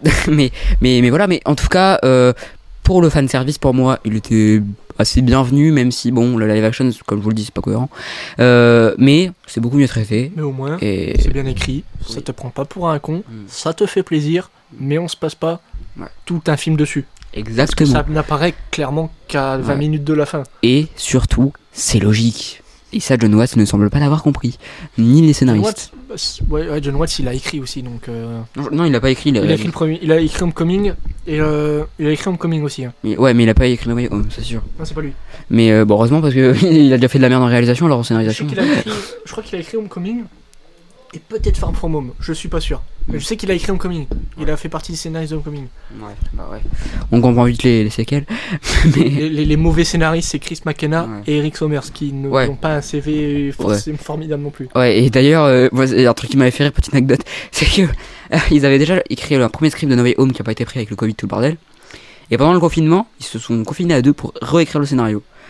Alors, je pense que pendant le confinement, ils avaient vachement bu de la bière parce que putain, pour écrire un truc aussi con et aussi incohérent, faut le faire quand même. parce que de base, le scénario de No Way Home était largement mieux pour le premier. Parce que c'était pas multiversel. Je mange en même temps. On aurait dû avoir Craven. Et ça aurait été une chasse à l'homme. Et j'aurais dit oui, putain, oui, je veux Craven. Même que c'est nul, je veux Craven. J'aurais voulu. Tu vois? Ouais. Puis euh, de base, on aurait dû avoir Venom aussi dans le film. Ouais, ouais, bref, on va le défoncer après. Mais bref, après, on a oublié un peu par No Way Home par rapport au fanservice qui est tellement mieux traité dans Across the Spider-Verse, même si bon, le film de Across ne tient pas que sur le, sur le fanservice, et heureusement, le fanservice, il apparaît qu'à la fin. hein. Ouais, ouais, même euh, en vrai, euh, enfin, si on compte toutes les scènes de fanservice, on a quoi 30 secondes? Ouais, je dirais une bonne minute. Ouais. C'est- C'est tout, hein. une, une- une minute, Ouais. ouais, pff, c'est tout. hein. Alors que No Way Home, l'entièreté du film.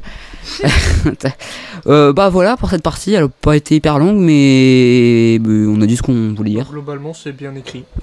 C'est Ouais. bien fait. C'est la fin, le fanservice et le bienvenu dans ce film, et enfin, c'est pas qu'il est bienvenu, c'est qu'il est bien traité, et il fait pas tâche. Euh, voilà donc pour cette partie, on passe euh, à la, la septième, la huitième partie. ça? La, la- la huitième. Ouais, à la huitième partie. Donc euh, pour cette euh, huitième partie, on va parler de la VF qui est un peu, euh, qui est heureusement pas bombée de Star Talent, même s'il y en a peut-être, allez, un, même, enfin deux non, peut-être pas quand même, parce que, bon bref, on va voir ça. Qu'est-ce que t'en as pensé? Et, Toi qui es pro VF et moi qui est pro VO. Bah, comme c'est un film d'animation, je suis plus euh, attiré par la VF, tu vois. Parce que. Bah. Euh, je me permets de te couper déjà, mais euh, moi, je vais faire un, je vais faire très clair. VF pour le live action, VO, enfin non, VO pour le live action plutôt, je, je dis des conneries. Animation, vous faites ce que vous voulez. Enfin moi personnellement, je m'en, fous. Sauf quand c'est vraiment une, une VO qui me donne trop envie et, et voilà. Mais en vrai, l'animation, ça me dérange pas parce que euh, pour moi, la VO, euh, je sais que t'es pas d'accord, mais on va pas, on peut rentrer dans ce débat si tu veux. Euh, pour moi, la VO et je préfère la VO pour le live action pour une raison très simple, c'est que je vois un acteur en train de jouer et j'ai l'impression que la VF lui coupe son jeu d'acteur et tu mets un autre jeu d'acteur au-dessus qui, pour moi, la VF c'est vraiment pour ceux qui ont la flemme de lire les sous-titres. C'est- un très bon argument. Ah, merci. Euh, je, je comprends. Alors, moi qui. qui j'aime les deux. Je suis team VO et VF. Je comprends. Il y a des films que je ne peux pas m'empêcher de. que je peux pas ne pas regarder en VO. Genre, euh, les, les Aliens, toute la saga Alien, je les ai fait en VO. Quand je les ai découverts, je les ai regardés en VO. Parce que, m'en branle, tu vois. Donc, je regardais en VO. C'était très bien. J'ai pas regardé en VF. Donc, euh, je ne sais pas. Mais en ce qui concerne Across the Spider-Verse, euh, j'avais vu New Generation. Les bandes annonces, les premières bandes annonces, euh, on nous montrait l'AVF. L'AVF de, de Miles Morales dans le tout premier teaser où il, saute juste du gratte-ciel et il est au cimetière, ça s'arrête là. Et à la fin, t'as une scène de métro. C'était. En fait, la VF elle changeait dans les bandes annonces parce qu'il n'y avait pas encore les, sta- les Star Talent. Et dans la deuxième, dans le premier vrai trailer de New Generation, il y avait Jérôme Powell en Spider-Man Peter Parker. Et j'aurais trop voulu qu'il le garde, bordel. Donc Jérôme Powell, la voix de Tommy dans The Last of Us pour ceux qui. Dans le jeu, hein, dans le jeu, pas dans la série. Je viens de le rappeler. Dans le jeu, pour ceux qui. Voilà. Où Jérôme Powell, c'est la voix de. Hawkeye. C'est la voix de Hawkeye dans le MCU. Voilà. Donc voulu qu'il le garde, mais deuxième bande annonce arrive et c'est la voix de Spider Cochon qui a doublé Peter Parker. Après c'est un trailer, donc ils font ça là va vite. Donc euh, voilà. Et euh, là dans le vrai film du coup, euh, New Generation et dans Cross Spider-Verse pour Peter Parker c'est Valentin Merlet, donc c'est la même voix. Pour Miles Morales c'est Stephen Bach. Alors Stephen Bach ce n'est pas un star talent, c'est un acteur, c'est un vrai acteur. Donc quand tu es un vrai acteur et que tu fais du doublage pour un film, malgré que tu as une grosse promo sur, sur toi et que tu es la tête d'affiche du doublage, ce n'est pas du star talent parce que tu es un acteur. Je suis pas très d'accord pour ça. Le Star Talent pour moi, c'est quand tu veux mettre un gros nom sur une affiche. Que t'es acteur ou pas, on s'en fout, c'est un Star Talent. Moi, bien évidemment, je préfère que ce soit un acteur qui double. Parce que Jennifer dans, dans Sing, dans Tous en scène, sais bien de me foutre notre gueule, mais arrêtez vos conneries. Euh, donc voilà. Mais, mais oui, Stéphane Bach, ça me dérange pas, même si moi, j'aime, je trouve pas que c'est un bon acteur, hein, mais bon. Euh, voilà. Mais on va reparler de la VF de Cross Opera juste après. Je voulais juste terminer ce que je voulais dire sur la VO la VF. Donc, VO live action, ça me dérange parce que je suis en train de regarder un acteur euh, qui a des expressions faciales intéressantes, mais sa voix, bah non, parce qu'elle est gâchée par la VF, tu vois. Enfin, elle est pas gâchée parce qu'il y a des VF qui sont limite mieux que la VO. Genre la VF de Retour vers le futur est vraiment incroyable. Carrément magistral. Exactement. Mais euh, mais voilà. Mais en animation, ça me dérange Ça me dérange pas du tout parce que euh, je regarde, je peux regarder les deux parce que c'est la même interprétation. C'est-à-dire qu'on a le même jeu d'acteur. Je suis pas en train de regarder un acteur euh, jouer et qu'on le gâche puisque ça sera exactement le même jeu d'acteur. Euh, donc donc donc enfin ça sera pas exactement le même jeu d'acteur mais c'est le, même exercice. Donc moi ça me ça me dérange pas en fait.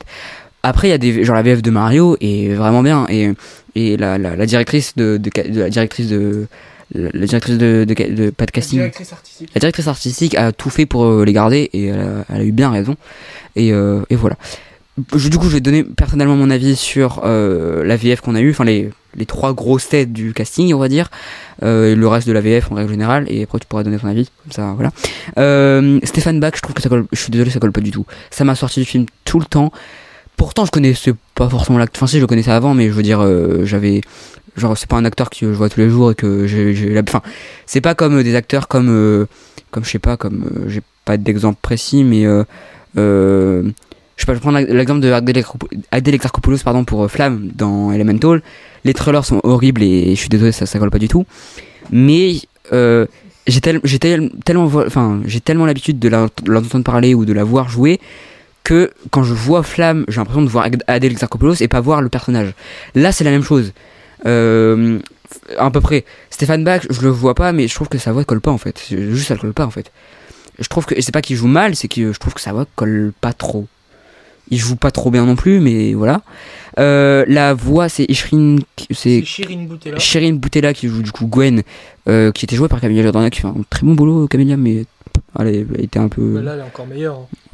Non, honnête. Moi, j'ai trouvé qu'elle est encore meilleure. Là. en fait, j'ai l'impression que c'est la même voix en fait, hein, c'est vraiment. Bah, ça se rapproche un peu, mais je trouve que Shirin Boutella est, est, est encore meilleure que Camilla Jordana. Alors, Camilla Jordana est une excellente actrice, Mm. je le dis clairement, voilà. Mais Shirin Boutella, j'ai trouvé qu'elle était beaucoup plus. Ça passait mieux. Mm. Peut-être parce qu'elle a grandi aussi. Ouais, aussi. dans le premier film, elle a une voix plus adolescente, plus enfantine, alors que là, elle a grandi, tu vois. Mm. Parce qu'elle est clairement plus vieille que Miles. Ils ont un ou deux ans d'écart, donc euh, il a 15 ans, donc elle a 17-18 ans. Donc là, ça passe, tu vois. Mm. Donc ça m'a pas gêné. Et Shirin Boutella, euh, si elle passe par là, excellente performance, incroyable dans le rôle. Je Stéphane pas Bach, que. pareil. Moi, j'ai kiffé Stéphane Bach. Mm. Parce que. Et- En fait, Stéphane Bach, quand j'ai vu que c'était lui pour l'annonce dans le premier film, Mm. j'ai dit, mais c'est incroyable, parce qu'en fait, j'avais vu seul Mm. L'adaptation de la BT Est-ce que c'est Stéphane Bach qui fait Miles Morales dans le premier aussi Ouais. Ouais. Ok. C'est lui. Et quand j'avais su que c'était lui, j'ai fait, en fait, c'est cool parce que Stéphane Bach, j'aime bien ce qu'il fait parce que j'avais vu, je l'ai découvert dans Seul de David Moreau, qui est un excellent réalisateur français. Il jouait très très bien et euh, du coup, euh, bah, j'étais très content. Et du coup, euh, Ouais. et là, puis il y a Mathieu Kassovitz. Je, je, je, j'y reviens juste après. C'est sujet à débat par Ouais. contre. hein. Pour la VF de Gwen, euh, je, je trouve que c'est bien. C'est pas exceptionnel, c'est bien. Voilà. Euh, et je trouve que la voix colle assez bien et que ça va. Mathieu Kassovitz, maintenant, je vais donner mon avis, puis tu pourras donner le tien juste après. Euh, je, pour moi, ça me dérange pas du tout. Je trouve que c'est très bien. Euh, je trouve qu'il fait un bon boulot. Oui. Voilà, il fait le taf. C'est pas exceptionnel, c'est pas une, un- une interprétation qui va aller aux Oscars, quoi, mais franchement, ça fait vraiment très très bien le taf. Oui, euh, j'ai trouvé que Mathieu Kassovitz, parce que beaucoup de fans pro VF disaient Oh non, ils ont remplacé Benjamin Penamaria. Benjamin Penamaria, qui est un comédien spécialisé dans le doublage, qui est la voix française de Oscar Isaac. Oscar Isaac qui double Miguel O'Hara, euh, Spider-Man 2099 en VO dans le film. Donc ça me paraissait logique qu'ils reprennent la voix française de l'acteur. Sauf que là, ils ont pris Mathieu Kassovitz. Alors, je peux comprendre. Moi aussi, j'étais un peu frustré au départ quand ils ont remplacé Benjamin Penamaria par Mathieu Kassovitz. Mais Mathieu Kassovitz, euh, était tout aussi excellent. Il était vraiment convaincant parce que sa voix était est très grave. Je trouve un peu plus grave que celle de Benjamin Penamaria. Donc, comme dans le film, Miguel O'Hara, pour le peu de temps où il est là, il est traité comme une menace. Moi, ça m'a pas dérangé parce qu'il avait une grosse voix. Oui, mais je trouve d'ailleurs que, enfin, moi personnellement, il, fallait que je me rappelle que c'était Mathieu Kassovitz qui le jouait avant. Qui, enfin, en gros, Miguel O'Hara, quand il parle, euh, quand il parle, j'avais pas tout de suite compris que c'était Mathieu Kassovitz. Enfin, je le savais bien sûr, mais il fallait que je réfléchisse deux secondes pour me dire ah oui, c'est vrai que c'est lui. euh. tu vois, genre, euh, enfin, je, je l'ai pas reconnu tout de suite en fait. C'est peut-être parce que j'assimile trop sa voix à son physique, du coup, je n'arrive pas à dissocier les deux, ou euh, juste. Mm, Tu sais, tu vois, des star talents qui ont déjà fait de l'excellent boulot en doublage. C'est c'est déjà arrivé. Bah, là, dans les, globalement, dans les films Spider-Verse. Quand je vais voir les cinémas, j'entends pas leur voix. Si je me dis, ah putain, ouais, il joue trop bien, Mathieu Kassovitz, bah, je vais pas me dire que c'est lui. Parce qu'en fait, si je me dis pas ça, bah, c'est qu'il joue trop bien. Donc, euh, je vais, à aucun moment des films, je me suis dit, attends, Stéphane Bach, il joue bien. Je me suis jamais dit ça. Donc, en fait, bah, il jouait déjà bien. Donc, j'avais pas besoin de le dire. Donc, euh, si tu te dis qu'il joue bien, bah, c'est que t'as reconnu sa voix, donc ça marche pas, tu vois. Donc, je me suis jamais dit à ça, euh, ouais, c'est Stéphane Bach, c'est ci, c'est ça. Je me suis jamais dit ça dans le film, parce que, ok, certains disent que c'est du star talent, mais pour moi, c'est pas du star talent, parce que t'es un acteur, donc t'as un diplôme de comédie, tout ça, tu n'es pas du star talent. Si t'es un acteur qui fait des films en vrai, et que tu passes à faire un doublage malgré que toute la promo tourne sur toi, ce n'est pas du star talent. C'est ce qu'on veut te faire croire, mais ce n'est pas du star talent. Je vais prendre un exemple euh, vraiment flagrant. Guillaume Canet en Flash McQueen. Guillaume Canet, c'est la voix française de Flash McQueen en ce qui concerne les films. Les trois films. C'est peut-être la seule chose que Guillaume Canet fait de bien. mais- Guillaume Canet, je, je trouve que c'est un excellent acteur. Et Guillaume Canet, euh, sur Twitter, je l'avais défendu par rapport à Cars parce que certains parlaient de, ça parlait de VF un peu.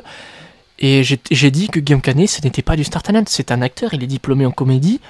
C'est normal qu'un comédien ne peut faire ce qu'il veut. Il peut faire du livre audio, il peut faire des BD, euh, bah, des BD euh, animés, il peut faire des, des films, des séries, ou des jeux vidéo et de l'animation et du doublage. Il peut faire ce qu'il veut. Donc il est comédien. Donc là ça marche. Donc ce n'est pas du star talent et c'est du star talent si c'est juste une chanteuse, un youtubeur ou une personnalité euh, publique quelconque. Mais tant que c'est un comédien de base qui a déjà joué dans des films, ce n'est pas du star talent. Donc il faut star talent, ça ne marche que si t'es juste un chanteur ou un youtubeur globalement. Voilà, genre Cyprien, Squeezie et Natou, c'est du star talent. Cyprien plus maintenant, ce n'est plus du star talent. Cyprien c'est différent, c'est plus un comédien maintenant, comédien réalisateur. Donc là ça marche. Squeezie pour Ratchet et Clank. Voilà, c'était drôle 5 minutes, mais euh, En fait, pour moi, je, je suis pas d'accord, mais c'est pour une raison très simple. Pour moi, toi, tu, enfin, tu te bases plus sur le fan, le, le star talent du côté de, de, de- non, justement, de, du, de ce que, de ce qu'est le, la personne qui double. C'est-à-dire que toi, tu pars du principe, t'es acteur, t'es pas star talent. Mais c'est, c'est pas la personne qui a un star talent, c'est la com qui veut que tu sois un star talent. Mathieu Kassovitz, quoi qu'on le veuille, oui, c'est un star talent.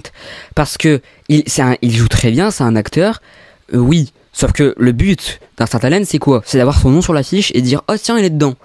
Euh, Alex Arcopoulos et Vincent Lacoste, c'est la même chose.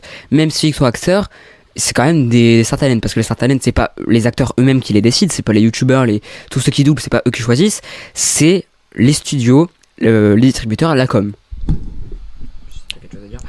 Non, c'est un argument qui se tient, vraiment, qui se défend du tout. Mais moi, je suis plus dans, je suis plus dans le défensif, tu vois, je défends. J'aime bien défendre les gens et. après, euh, moi, mon argument, je trouve qu'il se tient aussi, le tient aussi. En, vrai, en, vrai, n'importe vous choisissez l'avis qui est pour vous le plus constructif, hein, finalement. Euh, après, il y a des star talents qui sont vraiment bien flagrants. Euh, J'ai envie de dire. euh, Et voilà, non mais Squeezie dans Ratchet et Clank quand même. euh, je l'avais vu en VF. Alors, c'était très drôle. Non, j'ai vu la bande annonce de Ratchet et Clank parce que le film, faut pas déconner. J'ai pas Alors, que ça le film, foutre, je l'ai vu, mais- et globalement, c'est toutes les cinématiques du jeu d'Insomniac, donc de 2016, coupées en une heure et demie. C'est vraiment les cinématiques en animation un peu plus belle parce que c'est un film, mais sinon c'est clairement toutes les cinématiques. Euh, L'animation un peu plus belle, je suis désolé, je crois que j'ai jamais vu une bande annonce de film d'animation aussi moche. Oui, mais l'animation est un peu plus plus belle que les cinématiques du Un jeu. peu plus, c'est un peu plus. Alors que le jeu était largement mieux. Ouais, bah ouais. Euh, mais euh, du coup, on va revenir un peu la VF de Cross de, de Bah, Spider-Verse. bonne facture. Donc pour les trois, du coup, euh, acteurs principaux, mais pour euh, le reste, qu'est-ce que t'en penses? Moi personnellement, je trouve que ça, ça passe très bien. Valentin Merlet en Peter B. Parker, ça passe excellent. Franz Confiac en. Merde. Jeffrey, Jefferson Davis, le père de, de Miles, ça passe aussi nickel.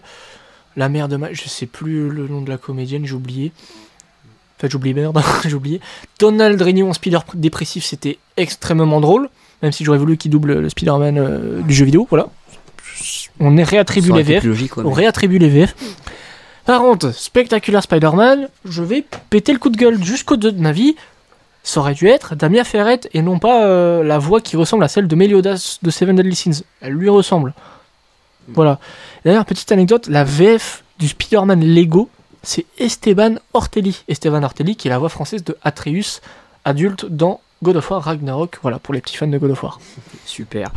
Euh, mais moi, pour moi, le reste de la VF, euh, c'est pas exceptionnel, mais c'est bien quoi. c'est- Ils ont même repris euh, Jean Barnet pour J. Jonah Jameson dans la séquence Lego. Jean Barnet Ah qui oui, ouais. doublait J.K. Ouais. Simmons dans les films. Ouais, j'ai remarqué ça. Mais euh, ouais, donc euh, bah voilà. Quelque chose à rajouter? Non, bah globalement c'était de très bonne facture. Une excellente VF de. Ouais. Pour pas, pas, pour moi c'est pas excellent. Moi c'est Stéphane Bach qui m'énerve un peu le, le plus. Je trouve que ça colle pas beaucoup. Euh, mais ça euh, mieux que certaines euh, VF. euh, Oui. certaines. coucou euh, Elemental. Dieu sait que j'attends ce film, mais la VF, faut arrêter de nous prendre des cons. Vincent Lacoste, c'est qui? Euh, avec Alexarchopoulos. Ça je connais, mais c'est qui? Vincent Lacoste Ah Vincent Lacoste, ah ouais, bon, C'est qui? Ça- Non mais franchement Elemental, euh, j'arrive pas à comprendre. dû- ils auraient- ils auraient dû garder euh, Kelly Maro et Donald Renew. Non mais oui, c'était parfait, vraiment. Et surtout, le, le, le- je connaissais pas l'actrice. La- C'est qui la VF de Flamme? Kelly Maro.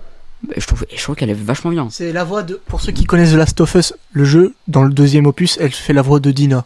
Voilà. Je crois qu'elle fait aussi la voix de. de, de Kiara dans. dans Le Roi Lion 2. Je crois que c'est elle aussi.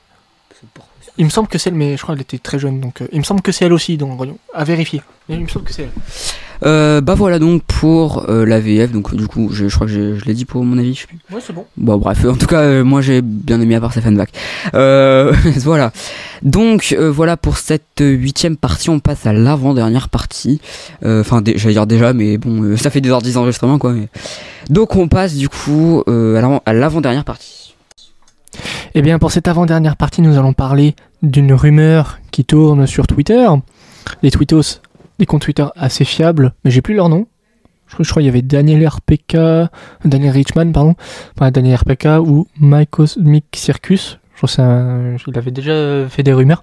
Donc la rumeur voudrait que le multivers du Spider-Verse et celui du MCU venaient à se croiser dans Secret Wars, car il y a des Spider-Man du MCU dans le film Across the Spider-Verse. Donc, je, donc Tobey Maguire et Andrew Garfield font désormais partie du MCU à cause de, à cause de No Way Home, À cause, hein, à, à cause de No Way Home, et Tom Holland aussi.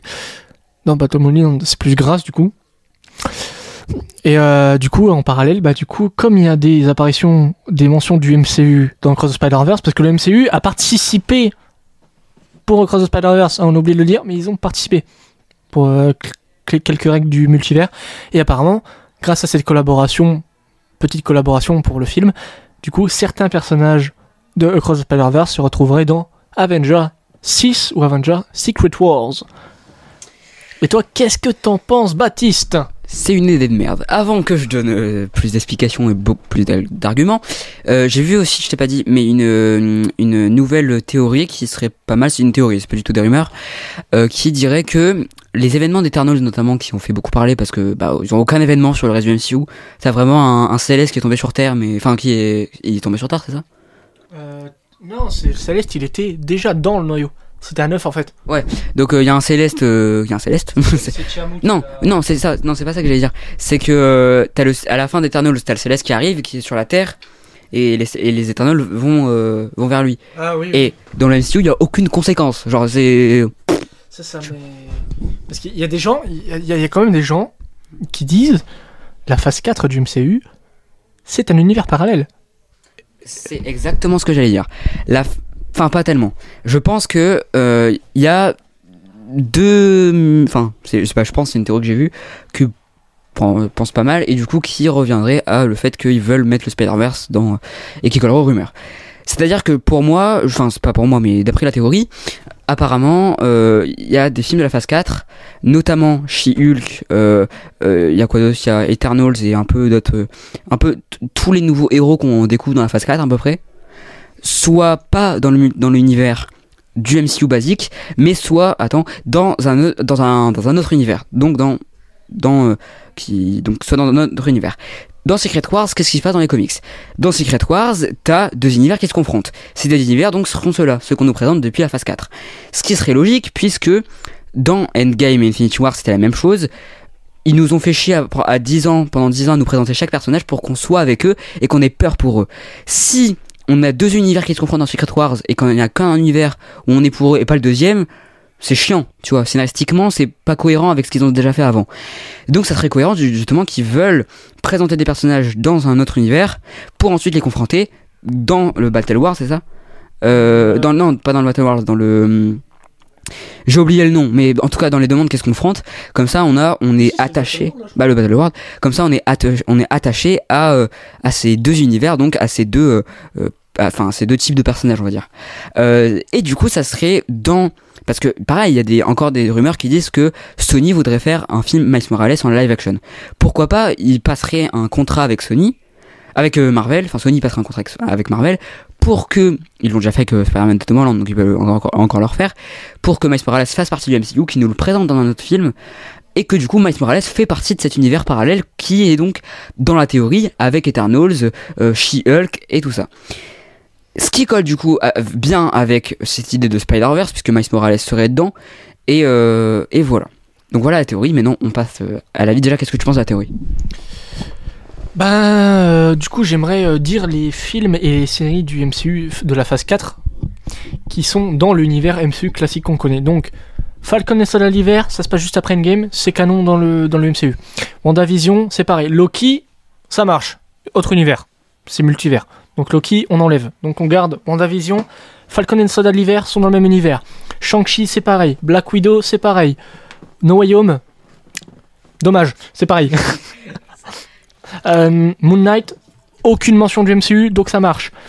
Werewolf by Night, ça marche aussi. Euh, les Gardiens de la Galaxie Holiday Special, c'est dans l'univers du MCU classique. Donc, euh, donc Moon Knight. euh, putain, Moon Knight, j'ai dit quoi? Je sais pas, j'ai pas suivi. Donc je disais Moon Knight, She-Hulk. Et Werewolf by Night, c'est pas dans le même univers. C'est pas forcément dans le même univers que le MCU de base. Donc, What If, c'est pareil, c'est multivers. Miss Marvel, c'est dans le MCU de base, parce que Captain Marvel, d'accord? Hawkeye, c'est dans le MCU de base. Secret Invasion, c'est dans le MCU de base. Iron Heart, c'est dans le MCU de base. Armor Wars, pareil. Je s'appelle Groot, c'est pas canon, c'est pas censé être canon. Thor 4, c'est dans le MCU de base. Les Éternels, par contre, c'est pas obligé. Que ce soit dans. She-Hulk, pareil. She-Hulk, pareil, parce qu'il n'y a pas vraiment de mention. hein. Ouais, voilà. Pas vraiment... ah, ah bah si, putain, c'est dans le MCU de base, parce qu'il y a Wong. Bah et alors? Il peut être dans un autre univers, Wong, sachant qu'il peut peut-être voyager dans le multivers, c'est le sorcier suprême. Sachant qu'il y a l'abomination dans She-Hulk et l'abomination est dans Shang-Chi. Ce qui aurait enfin une explication de qu'est-ce que fout Wang dans cette, euh, dans cette série. Il avait peut-être fait un l'acteur. Aussi. Donc je disais, les 4 fantastiques, c'est parce qu'il y a des rumeurs qui se passent que ça se passerait dans les années 60 et en vrai ça pourrait le faire. Shang-Chi aussi. Shang-Chi, euh, Shang-Chi non, c'est dans le, le MCU de base. Je parlais des 4 fantastiques. Mais il y a des mentions dans. Enfin, est-ce qu'il y a des. Est-ce qu'il y a. C'est canon? Enfin, je veux dire, c'est. Il y a quelque, il y a quelque chose qui le prouve. Bah il y a quelque chose, en fait, euh, Shang-Chi est prouvé que ça soit dans le MCU de base parce qu'il y a Captain Marvel à la fin et Hulk. Ouais, mais Captain Marvel et Hulk peuvent être dans un autre multivers, tu vois. Non, non, non, c'est- c'est- ça a été confirmé. euh. Doctor Strange 2, c'est dans le MCU de base, mais il y a le multivers. Ant-Man et la Guêpe, Quantumania, on ne sait pas. Vu la fin, on ne sait pas. Parce qu'il sait pas s'il est dans un autre univers à cause de ce qu'il a fait ou tu sais pas. Tu sais pas. Blade, on n'en sait rien. Je pense que ce sera peut-être dans... Non, c'est dans l'univers d'Eternals, Blade. Parce que Blade est canon à Enfin, Eternals. après, on dit ça, c'est même pas s'il y a des univers, mais dans la théorie. euh, Parce que Blade apparaît à la fin de Eternals. On le voit pas, mais on l'entend. Pas pareil. Et, euh, et euh, c'est tout. Les Gardiens 3, c'est dans le MCU de base.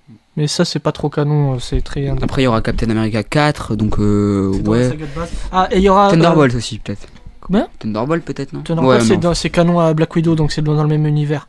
Sachant que pareil, la saga s'appelle The Multiverse Saga, tu vois. Donc euh, après, ça Bah, veut peut-être rien dire, donc mais. Là, donc là, j'ai le planning de la multivers saga. Donc on aura. Donc on a eu Ant-Man, Daredevil.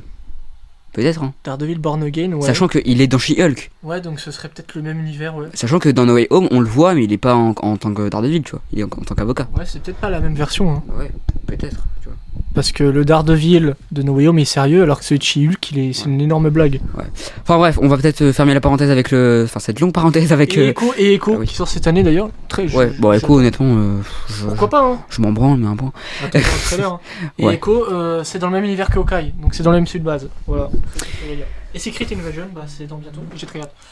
Euh, donc pour clore cette petite aparté, euh, moi déjà c'est une grosse, grosse, grosse mauvaise idée. Merde. Franchement, arrêtez de, de vouloir mélanger de la merde avec de, de la grosse qualité qu'est Spider-Verse. Voilà ma réponse. Voilà, t'as le bon multivers, malgré Morbius ou Venom, mais clairement ça reste dans un bon multivers avec les films d'animation Spider-Verse, et t'as, t'as le multivers pas très bien fait dans le MCU, ou pas forcément très bien fait, mais plus mal exploité, très mal fait et mal exploité dans No Way Home. Dans euh, euh, Doctor Strange 2, c'est bien fait, mais mal exploité. Ce n'est pas pareil. Donc, ne mélangez pas le bon multivers et le mauvais multivers. Laissez le Spider-Verse et le MCU de côté. Tranquille, laissez. Et je ne veux pas Miles dans le MCU. Je ne veux pas.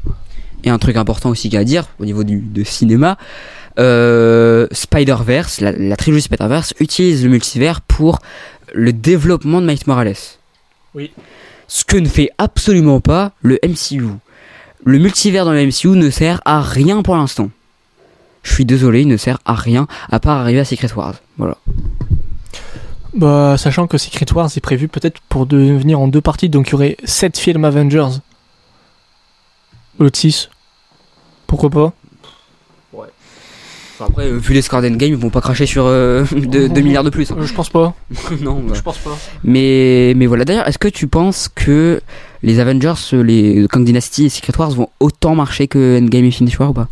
Sachant que là, à, part, à Secret Wars, on sera à plus de quoi? On sera à 50 films limite Marvel? Non, ouais, Films et séries, je parle. ouais.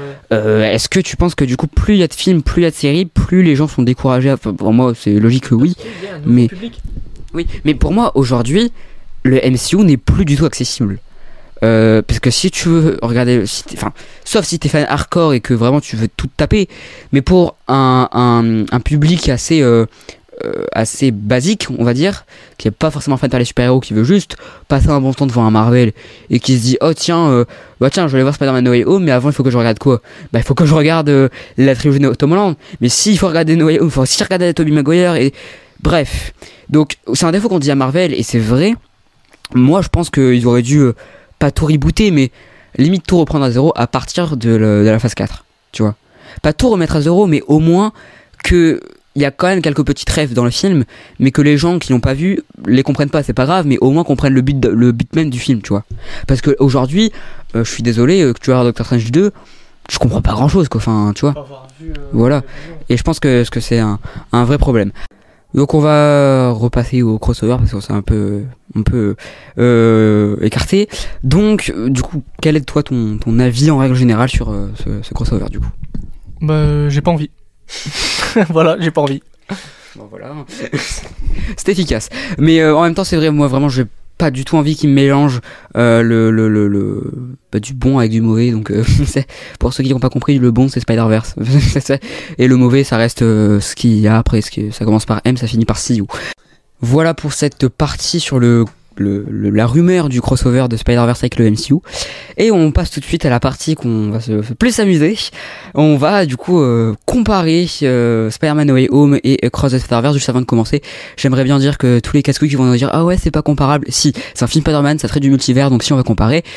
Et fermez vos clapiers, j'allais dire vos gueules, mais on est gentil ici. Donc on passe à la dernière partie de ce débat. Spider-Man No Way Home vs Across de Spider-Verse, on va bien se marrer. Euh, donc on commence par quoi les comparaisons on fait au feeling? D'abord, j'aimerais qu'on parle d'abord des points positifs Ouais. et des points négatifs. On va commencer d'abord par le point positif. C'est un film Spider-Man. Ça s'arrête là. Oui, il parlait de No Way Home. hein. Je parlais de No Way Home. Non, plus sincèrement, euh, il y a des points positifs dans le film. Déjà, une nette amélioration à la réalisation. Une nette. Excusez-moi, hein, moi je me retiens qu'une idée de mise en scène, c'est le plan séquence au début avec euh, dans la dans la maison, Justement. qui est pas mal, c'est tout. Justement. Et le deuxième plan séquence. Si on a deux. Le plan séquence où Peter a son sens d'araignée dans l'appartement et qui cherche à travers tout et t'as la, la cam euh, sur, le, sur son visage, tout ça. Tout ça, c'était de bonnes idées. Ça fait deux. Ça Normalement fait dans un film, c'est une idée par plan, mais c'est pas grave. ça fait deux. Mais euh, après, voilà, une petite amélioration. Y a deux idées. Mais, euh, alors, c'est vrai, on critique souvent John Watts. Alors oui, il réalise pas bien, mais c'est peut-être pas forcément non plus sa faute. Ça peut être aussi les Eh, studios. Non, non. Alors, oui, mais cite-moi un film de John Watts qui a des, qui a plus de 10 idées mises en scène. Vas-y, je t'écoute. Voilà. Far From Home. Non, alors, eh, il faut arrêter avec Far From Home. hein, Là, je rigole, je rigole. Aucun. non, en vrai, euh, peut-être Copcar. Non, en fait, je sais pas. Voilà, donc, euh, Ah, en coming, il y a une ref à Ferris Bueller. ouais, super, on va aller loin que ça. Allez. donc, bon, je, je me permets. No Way Home vs Cross the Spider-Verse. Bah, Cross the Spider-Verse, c'est nettement mieux. hein, euh, pour, pour une raison très simple, c'est que euh, euh, Miles Morales utilise le, enfin, le personnage de Miles Morales, enfin, le, le, le multivers par rapport. Je vais, je vais recommencer parce que je me suis dit, voilà, le multivers pour Miles Morales, enfin, dans dans les films Spider-Verse, sont utilisés pour le développement de Miles Morales. Dans No Way Home, c'est pour le fan service. Quelqu'un pourrait me donner ici l'utilité du fan service et à part que des gens quand ils voient Spider-Man ils, ils sont en train de gueuler comme des dingues et ouais je l'ai fait aussi parce que je suis un connard et que je suis un, un pigeon de la société. Mais il y a un moment voilà je pense que pratiquement tous les au moins semi-fans de super-héros et bien sûr les fans total de Spider-Man ont au moins gueulé enfin au moins applaudi. Euh, mais il faut être clair il y a rien dans ce film c'est complètement incohérent ça n'a aucun sens tous les choix de Spider-Man n'ont aucun sens. Les choix des méchants n'ont aucun sens. Et je peux, si vous avez des, arguments, allez-y, y a pas de souci, mais ça tient pas. Je suis désolé. Le scénario de ce film n'a aucun sens et tout est fait pour la mise en scène. C'est écrit pour la mise en scène. Le climax est dégueulasse, n'a aucun sens. Et pareil, je veux juste rajouter pour, pour, euh, pour terminer ma petite partie, euh, je trouve euh, la force de Into the Spider-Verse et de Cross, c'est que on nous présente des Spider-Man qui ont des capacités différentes. Ils ont des pouvoirs différents. Miles Morales peut être invisible, par exemple. Il peut faire plein d'autres trucs euh, différents des autres Spider-Man. Mais tous les Spider-Man ont déjà un style différent. On l'a vu avec euh, Spider-Man qui est trop bien d'ailleurs. Et plein, plein d'autres Spider-Man. Pratiquement tous les Spider-Man, même c'est même pas pratiquement tous les Spider-Man ont un style différent. Là, on nous prend trois Spider-Man qui ont exactement le même style, qui ont exactement le même costume, qui ont exactement les mêmes pouvoirs. Et pendant le climax, déjà, on voit rien parce que c'est sombre tout le temps. D'ailleurs, ils ont la statue de la liberté. On est sur des, écha- des échafaudages quand même. Enfin, vous avez la statue de la liberté, vous faites sur des échafaudages. On peut m'expliquer comment c'est possible d'être aussi con. Bref. Mais, déjà qu'on voit rien parce que c'est dans le noir et John Watts n'était pas filmé la nuit. Euh, à chaque fois qu'on voit un Spider-Man, je sais même pas c'est lequel. Je sais même pas si on est sur Andrew, si on est sur Toby, sur on est Tom, j'en ai aucune idée. Et on ne voit rien dans le climax, et le fait est que c'est tout le temps les mêmes Spider-Man, et puisque c'est les mêmes, on sait même pas qui est qui. Et voilà, par- pareil, la scène où ils arrivent, euh, incompréhensible. Le net qui fait un rond, c'est bon. J'aime bien comprendre pour un con, mais pas à ce point-là, quoi. Donc, euh, qu'est-ce que t'en penses? Eh bien, je suis tout à fait d'accord parce que No Way ne repose que sur le fan service. Comme je l'avais dit tout à l'heure, le fan service musical, référentiel, et c'est tout. Parce que. Parce que. Je sais pas, ce film est con. Déjà, déjà, déjà, déjà. Déjà, le climax, il pue la merde. Déjà, déjà, la statue de la liberté, ils l'ont amoché, ça. Il y a un climax déjà C'est c'est la question que je te pose. Bah, le semblant de climax qu'on a, Merci. parce que déjà, euh, déjà, déjà, déjà, No Way Home. Je vais citer Doctor Strange. Ces personnes, c'est, c'est, ils sont tous morts en affrontant Spider-Man, ce qui est un énorme mytho, car le film le dit. Si les méchants des premiers films sont dans ce dans No Way Home, c'est parce qu'ils connaissent l'identité de Peter Parker. Sauf que Electro ne le connaît pas, mais est mort. Le lézard connaît, mais n'est pas mort. Docteur Octopus, il connaît et est mort. Bouffon vert, pareil, et l'homme sable, il ne connaît même pas Peter Parker. Il a juste vu son visage, mais il ne sait pas comment il s'appelle. Donc il ne connaît pas son identité. Parce que connaître son identité, c'est connaître son nom. Tu vois Et, et surtout, le, la fin où du coup Doctor Strange fait que tout le monde l'oublie. Alors déjà, Doctor Strange dit non. Euh, t'es t'es con ou quoi C'est le bordel et tu dis, il te fait une proposition qui est vraiment la clé de tout et toi tu lui dis ah non.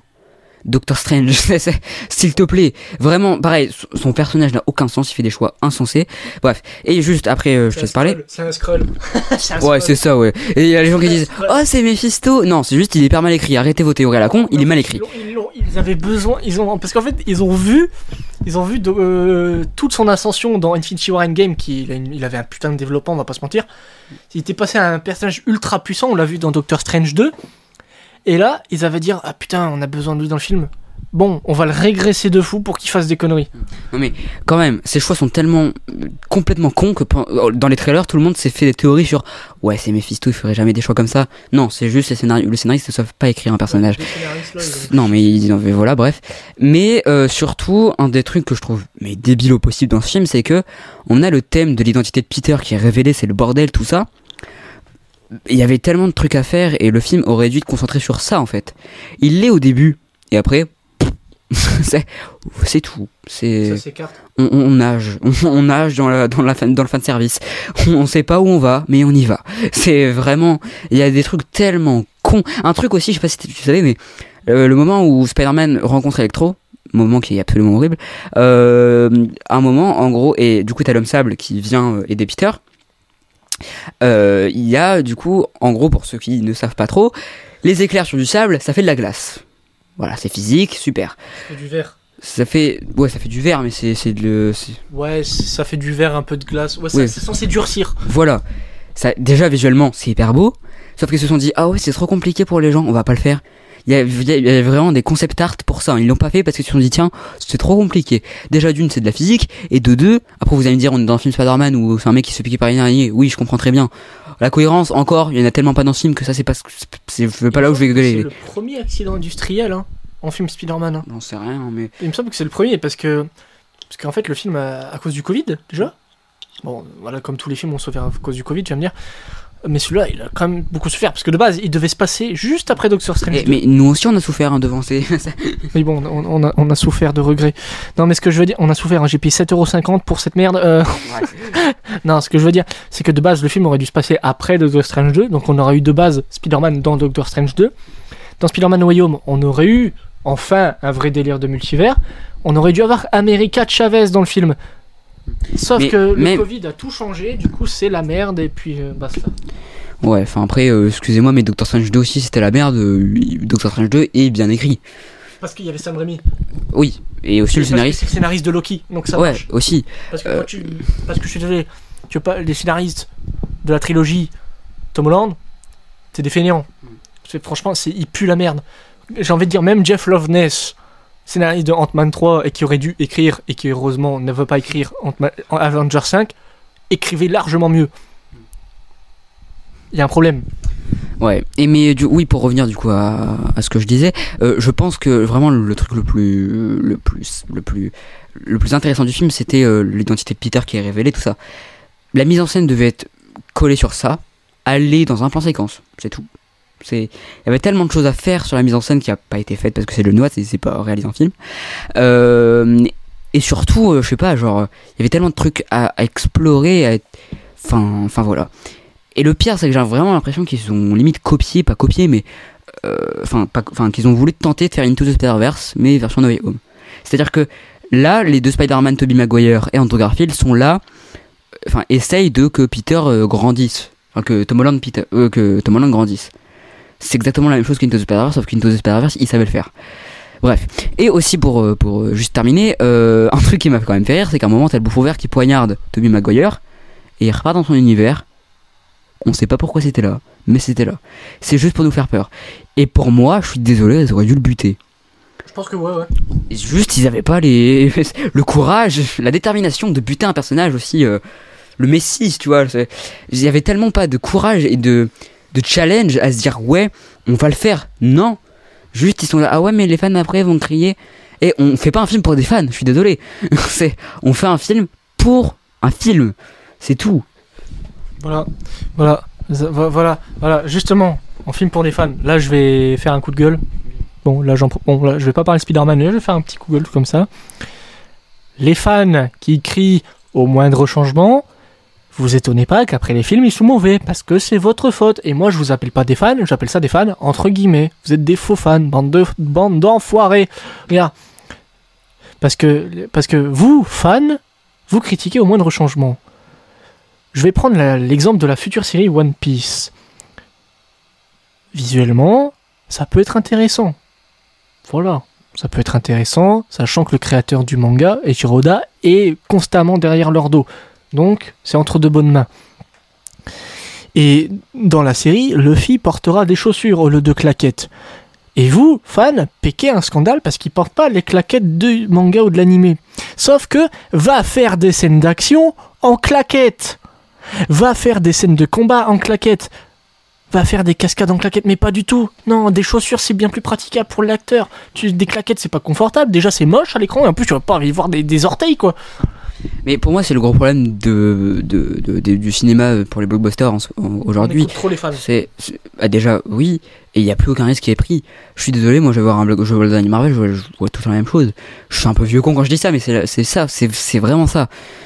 J'ai l'impression de voir tout le temps la même chose. Il n'y a plus aucun risque qui est pris. Si tu prends un risque, il y a tous les fans qui vont aller sur la gueule sur Twitter qui vont dire oh non c'est pas bien, t'as pas fait ce que vous voulez. C'est bon, c'est c'est c'était méchant, t'as pas C'est fait. toi qui écris l'histoire ou c'est lui là Oui. Je sais pas. Mais surtout, si vous prenez pas de risque, quelle utilité d'avoir ces films Vous les connaissez déjà.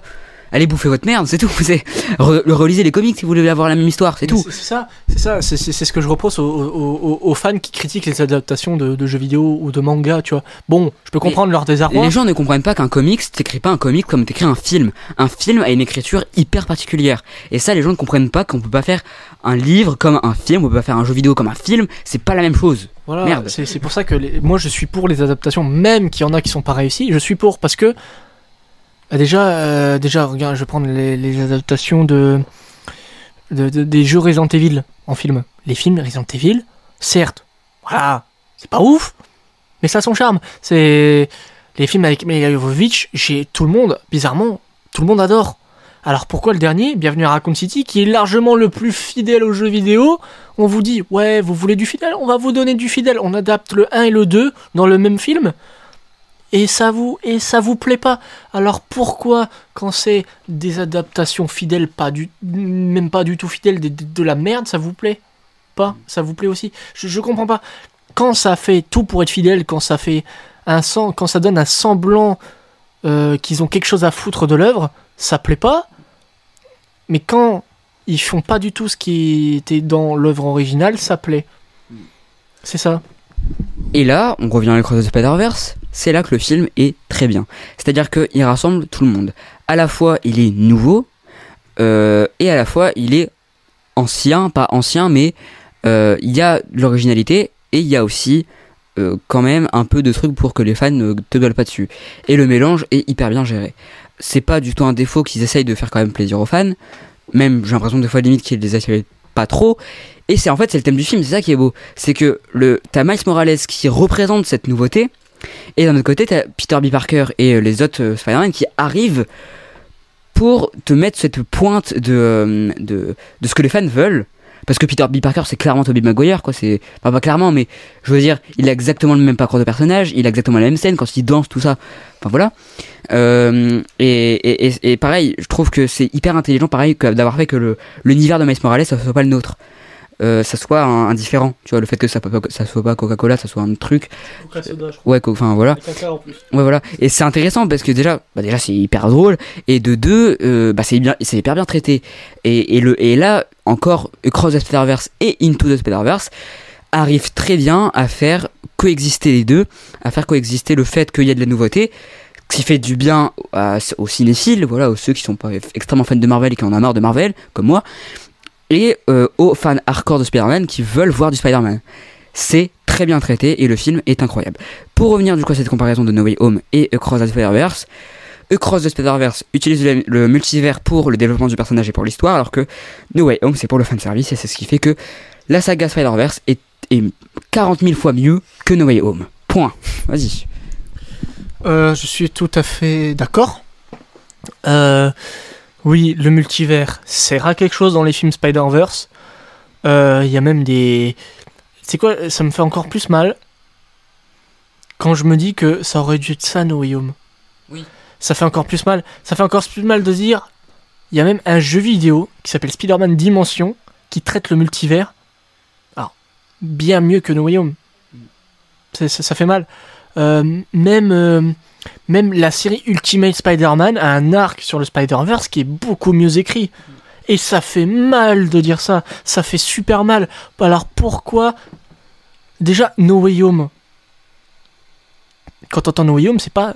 C'est cl- clairement pas de retour à la maison.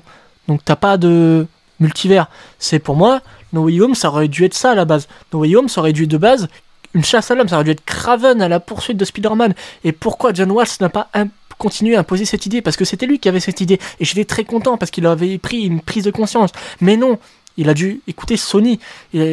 Putain de merde, vous avez chié dans la colle. Vous avez du sang sur les mains, Sony. Ce film, vous avez tué Spider-Man avec ce film. En ce qui concerne le live action, vous l'avez tué, les gars.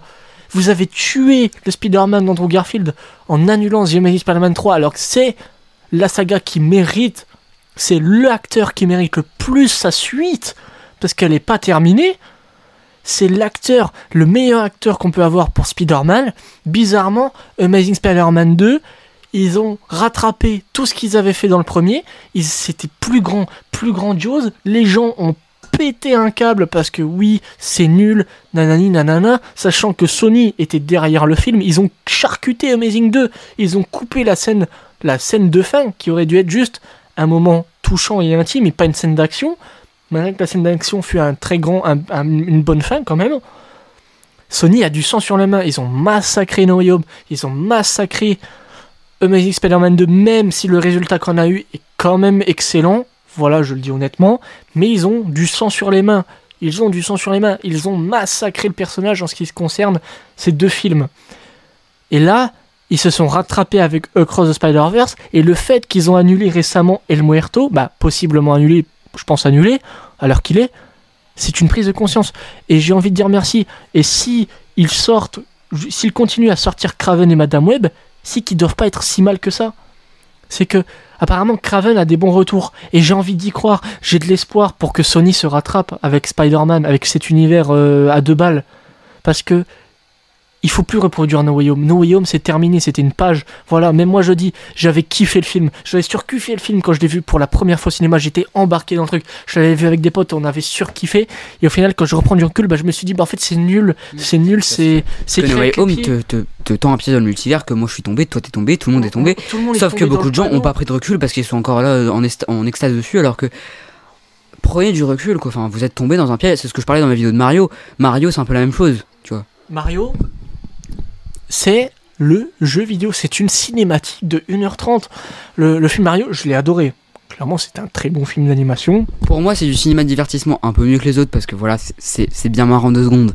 Mais pour moi, un film, c'est ce que j'ai dit dans ma vidéo, un film doit pas être basé sur le fanservice. Là, ils ont voulu mettre Mario Kart, ils ont voulu mettre euh, plein d'éléments du jeu, ils essayent de relier ça, ça marche pas très bien. Je pense moi. que ça, c'est Nintendo derrière aussi. hein. Oui, bien sûr, mais, Ça, c'est c'est Nintendo. mais, mais je m'en fous que ça soit Nintendo ou, ou Ouais. Illumination. Je- moi, je m'en branle. Tout ce que je veux, c'est avoir un film. Que ça soit Nintendo ou Illumination, je m'en fous. Oui. Et, et Nintendo savent pas faire des films, je suis désolé. Oui. Illumination, oui. Euh, Visuellement, c'est incroyable parce que Illumination, en gros, quand tu, tu vois bien euh, Nintendo derrière qui voulait foutre du fanservice et Illumination qui voulait, pareil avec Marvel. Marvel voulait mettre du fanservice euh, et, et Sony aussi, je pense. Le problème du, du MCU, ah, je suis un énorme fan du MCU, je le dis clairement. J'ai beaucoup aimé, j'ai aimé beaucoup de leurs productions. Voilà, il y en a que ça n'a pas passé, ça arrive à tout le monde de faire des erreurs. Mais ce n'est pas des films de réalisateurs, c'est les films de Kevin Feige. C'est les, films de Victoria Alonso. Bah non, elle, elle est virée. C'était les films de Victoria Alonso, c'est les films de Kevin Feige, c'est les films de Louis Desposito, c'est les films des producteurs, c'est les films de Disney c'est Disney, c'est les films de Marvel, non pas des réalisateurs. Alors, sauf que Chloé Zhao, c'est son film à elle, Les Éternels. Sam Raimi, Même si j'adore Eternal, c'est pour moi le meilleur film du MCU, mais j'avoue que ça se voit que Chloé Zhao était quand même. Euh, T'avais quand même. Marvel derrière qui était allé, euh, tu vois, Elle- même si elle arrive à, à mettre son univers dedans et à mettre son cinéma dedans, je comprends, enfin je vois quand même très bien qu'elle arrive pas à 200% à, à faire ce qu'elle voulait. elle, est, elle était trop parfaite pour ce monde. Alors que Sam Raimi, je pense qu'il avait un peu plus de liberté que Chloé Zhao parce que bah, c'est Sam Raimi, il avait déjà réalisé Spider-Man avant Ah ouais, donc, euh, et qu'il était déjà respecté par beaucoup de gens. Donc, et euh, qu'il avait déjà fait un autre film de Et, et super-héros que c'est gra- c'est surtout grâce à Sam Raimi qu'il y a une MCU aujourd'hui. S'il n'y avait pas la trilogie Spider-Man, il n'y aurait pas de film de super-héros aujourd'hui. Ni- Donc c'est un peu une sorte de reconnaissance finalement. Oui, c'est ça. Mais. Bah, clairement, en fait, sans X-Men et sans X-Men 1 et Spider-Man 1, bah il n'y avait pas de MCU 1. Ouais. Et pour revenir du coup au multivers dans Across the Spider-Verse et No Way Home, il y a un truc que moi qui me fait euh, réagir, c'est que euh, enfin moi, moi c'est ce que je sais pas, ma famille me le dit, beaucoup de gens qui suivent euh, de loin le MCU disent, le multivers c'est trop compliqué. Et je comprends très bien ça parce que c'est compliqué. Les règles qui sont abordées dans, dans Loki sont pratiquement jamais respectées dans les films. Ils nous donnent des règles qui sont jamais respectées dans les autres films, qui sont respectées dans les films où ils les imposent, mais pas dans le reste du MCU, ce qui n'a aucun sens. Et ça devient compliqué. Donc ça, je comprends très bien. Alors que, quand on parle des de Spider-Verse et mêmes. j'en ai entendu aucune personne dire oh c'est compliqué non pourquoi? Parce que c'est hyper bien traité c'est logique et ça euh, C'est- c'est le but du film de parler du multivers pour ensuite hein, euh, parler du développement de Miles Morales qui est exactement euh, lié au multivers Comme le multivers est bien écrit dans ces deux films, bah ça passe comme une lettre à la poste. Donc tu dis pas, ah ouais, c'est compliqué. Non, tu vois. Alors ils peuvent avoir une mini incohérence, mais c'est peut-être pas forcément la faute des scénaristes, peut-être la faute du film, tu vois. La faute au, au film, tu vois, au montage, c'est possible aussi. Tu, tu peux faire des erreurs. Euh, mais pour revenir au multivers, moi j'ai tout compris au multivers du MCU. Hein. J'ai Oui, tout compris. pourquoi t'as tout compris parce que t'es fan parce que t'as l'habitude de voir ces films Ouais. mais pour une personne qui va voir Doctor Strange 2 mais qui a euh, jamais vu un film du MCU et qui s'en branle il veut juste aller voir Doctor Strange parce que c'est Sam Raimi par exemple bah là Déjà, le concept même du multivers, déjà dans Endgame, il t'avait sorti un bullshit sur le voyage du temps. Parce que oui, si tu modifies bah en fait le passé là, ça va rien changer. c'est le genre de truc genre Ça pour- va faire Ouais. ton, donc ton futur là. Le futur que tu vas modifier sera ton nouveau futur. C'est un, c'est Genre- un bullshit, je sais pas. je vais prendre genre après je trouve que le passé, ça change rien Ouais. apparemment. euh. Après, je trouve que le voyage, le voyage dans le temps, c'est un peu plus compliqué parce que on a eu le voyage dans le temps, on a eu énormément de de- d'interprétations dans des films différents. On a eu Retour vers le futur, on a eu Dark, on a eu plein de- dans Dark, par enfin Retour vers le futur et Dark, c'est totalement différent. Dark, tout est lié. c'est le plus crédible. Non, c'est Dark. Enfin, enfin après c'est un débat, mais bref. Mais on va pas rentrer dans ce débat-là. Mais par exemple Dark, Euh, Dark, le message c'est que tout est connecté. C'est-à-dire que c'est possible que par exemple ta fille, c'est en même temps ta mère. Bon, c'est un peu compliqué. Il faut regarder la série pour comprendre, mais bref. Euh, et t'as une une interprétation du temps qui est logique. Retour vers le futur aussi parce que c'est bien traité, c'est hyper bien écrit. Retour vers le futur, qu'est-ce qui se passe? Si tu changes le passé, bah tu changes le, le présent aussi. Euh, et là, dans, en fait, on a eu tellement d'interprétations. Et là, je viens de parler que de deux programmes, mais on a eu plein de trucs différents. Donc quand on arrive à Endgame, qu'en 2019, on a eu, on s'est tapé euh, des, des centaines de films sur le voyage dans le temps, et qu'on nous raconte des trucs qui n'ont aucun sens, et c'est là, j'ai pas compris, mais c'est pas grave, allez-y. Voilà, le multivers, on n'a jamais entendu de ça. Enfin, pratiquement pas. Bah, dans mais- Strange 1, on en fait vite fait. Oui, mais avant les films de super-héros, on a, dans, je sais pas, avant les années 2000, on n'a jamais entendu parler du multivers. Mais- Allez, pratiquement pas, tu vois. Alors qu'il y a des films qui le très bien. Everything Everywhere All At Once, c'est hyper intéressant. Into the Spider-Verse, Across the Spider-Verse, ça l'utilise hyper bien. Contrairement à No Way Home, et c'est bien le problème de No Way Home, c'est qu'ils ne savent pas. Ils utilisent le multivers pourquoi? Pour le fanservice, c'est ce qu'on dit depuis le début, et c'est le problème du film. Moi j'ai envie de dire, le- la seule vraie preuve que le multivers est bien écrit, c'est Loki. Loki, il avait très bien écrit ses règles. Loki, Loki, vous regardez Loki, vous regardez Loki, vous vous dites, là, les règles du multivers sont bien expliquées. Et dans Loki, ils respectent leurs propres règles. Ça me, Oui. ça me, Sauf que pas dans le reste du MCU. Le MCU, c'est quoi? C'est un univers partagé. On nous pose des, des règles dans Loki qu'on ne respecte plus du tout dans Doctor dans, Strange. dans dans les- Doctor Strange 2 si, hein. Donc, ouais, parce que c'est le même scénariste. Ouais, c'est Mais le même dans, scénariste. dans plein d'autres films, non. Dans No Way Home, non, non, No Bah, Way Home. No Way Home, euh, S'en- il en s'en- vaut tout à l'air. Il s'en bat les, bat couilles ce film. Non, mais oui. Il pue la merde. Mais, mais, Mais, voilà. mais vraiment, j'ai j'ai genre du sang sur les mains. mais, mais voilà, mais c'est pour moi le gros problème de No Way Home. C'est que il utilise le, fan- le, le multivers pour rien d'autre que pour le fanservice. Everything's Everywhere At Once, ça a utilisé hyper bien le fanservice. Enfin, le, le multivers, putain, je- ça va plus. Parce que il nous traite le multivers avec. euh, voilà ce, que, ce qui serait devenu si t'avais pas épousé cet homme-là, par exemple. Et t'as une scène hyper touchante avec. euh, avec euh, ouais, Kiwi Kwan et, euh, et Michel euh, Yeo qui est incroyable où il sort. Ouais, il sort, euh, bah, le sort en plus, qui sort, euh, ouais, euh, j'aurais adoré faire la lessive avec toi. Oh là là, mais quelle phrase incroyable. Est-ce qu'on a ça dans No Way Home? Non, parce que No Way Home ne savent, enfin, les scénaristes de No Way Home ne savent pas écrire un film. Bref, vas-y. Et au moins, dans Spider-Verse et Everything Everywhere All At Once, c'est très drôle, mais le multivers est causé à cause d'un putain de bagel. Absolument. Un putain de donut. Absolument. Et ça, c'est drôle. Ouais. Mais en fait, euh, d'ailleurs, euh, sur, euh, sur euh, Everything, euh, je, enfin, je suis un peu en partie sur Everything parce qu'on parle du multivers, du coup c'est intéressant. Everything, euh, il y a beaucoup de, enfin moi j'ai beaucoup de gens autour de moi qui disent ouais c'est complètement con, ils doivent mettre des trucs dans leur cul pour changer de truc. Ben en fait c'est tout, tout le but du film en fait. Le, C'est écrit avec le cul. Alors non, Non, mais dans le bon sens. oui. C'est que c'est n'importe quoi. Ouais. En fait, c'est le but, c'est pour montrer à quel point la vie du personnage de Michelle Yeoh est triste et elle voit tout le temps la même chose et il y a aucune fantaisie et c'est triste, voilà, tout simplement. Regardez la mise en scène au début quand elle est euh, dans, dans sa dans la dans la laverie où elle compte elle est en train de compter ses trucs, c'est toi-même spectateur, t'en as marre et tu veux limite arrêter le film, tu vois. Enfin, pas arrêter le film, mais je veux dire euh, t'es mal pour la pour le personnage. Euh, et après tu vois des trucs qui n'ont qui n'ont aucun sens, où tu vois des, des cailloux parler, un bagel géant, tu comprends rien.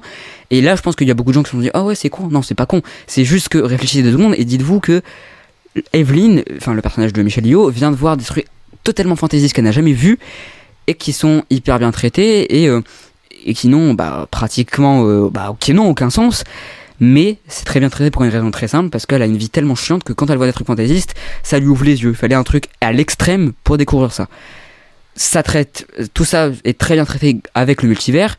No Way Home, pas du tout. Into the Spider-Verse, Across the Spider-Verse, oui. Même si c'est pas du tout la même chose parce que Everything c'est très, euh, c'est très chelou, on va dire. Mais alors que Spider-Verse c'est plus, euh, c'est, comment dire, c'est pas plus réaliste, mais voilà. Everywhere All At Once, c'est psychédélique. Ouais, c'est ça. ouais.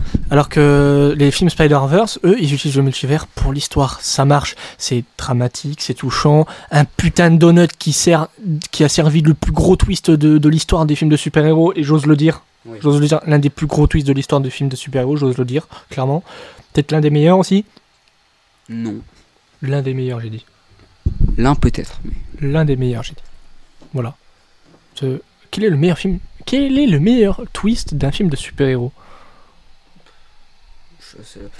Peut-être dans The Dark Knight, mais c'est pas des gros gros twists. Non, non, je parle d'un vrai twist. Ouais. Je sais pas. Joker Joker a pas vraiment de twist. Puis c'est pas vraiment un film Le de fait super-héros, qu'il s'imagine tout dans sa tête, c'est quand même. euh. Ouais, mais c'est pas un twist. C'est. Puis même c'est pas vraiment un film de super-héros, Joker. Ouais. Bah, C'est un comic book movie, mais c'est pas un film de super-héros. alors, un film de super-héros, il y a un twist. Euh, Captain America, le soldat de l'hiver. Où tu comprends que le shield est infesté par Hydra. Là, c'est un twist. Après, je pense que le twist de Cross the Spider-Verse a très bien marché parce que le montage est hyper intéressant. Oui, ils sont tellement bien Tu, montés. tu crois que. Gwen elle est dans l'univers en fait non il y est pas enfin bref c'est hyper bien monté et je pense que ça, ça c'est grâce au montage qu'on a ce twist et le, là le twist est vraiment fait grâce au montage. Et c'est là qu'on voit le pouvoir du montage. Shyamalan serait fier. absolument. Mais euh, est-ce que j'ai l'impression que le montage est un peu oublié également dans la MCU d'ailleurs mais voilà.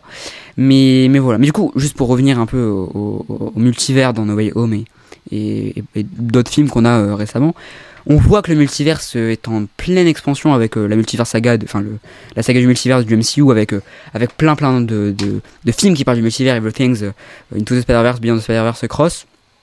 Euh, et est-ce, je te pose la question, quel est le meilleur film qui parle de multivers, d'après toi? Dans les, dans, la dernière, dans, dans les dernières 5 années, on va dire. Pour moi, c'est euh, Spider-Verse. Pourquoi?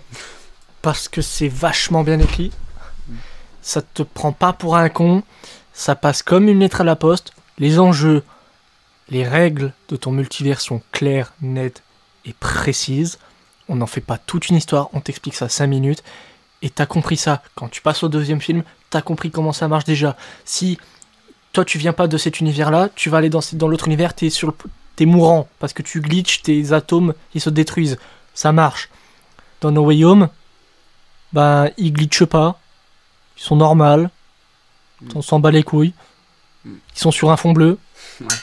Mais d'ailleurs, je dirais que euh, Cross, je, je, en fait, pour moi, le, le- déjà, moi, pour moi, le meilleur film qui traite de multivers, c'est Everything, parce que bah, je trouve que c'est parfait dans sa, c'est un chef-d'œuvre. hein, voilà, c'est le meilleur film, c'est un des, des meilleurs films de l'année dernière. Son Oscar il l'a pas volé. hein. Non, ces ces Oscars, il les mérite totalement. Euh, d'ailleurs, c'est, je sais pas si tu as vu, mais c'est le, le film le plus primé de l'histoire. Pas vu. Il a, dé- il a dépassé le Retour du Roi euh, bah, en début d'année. Mais c'est mérité.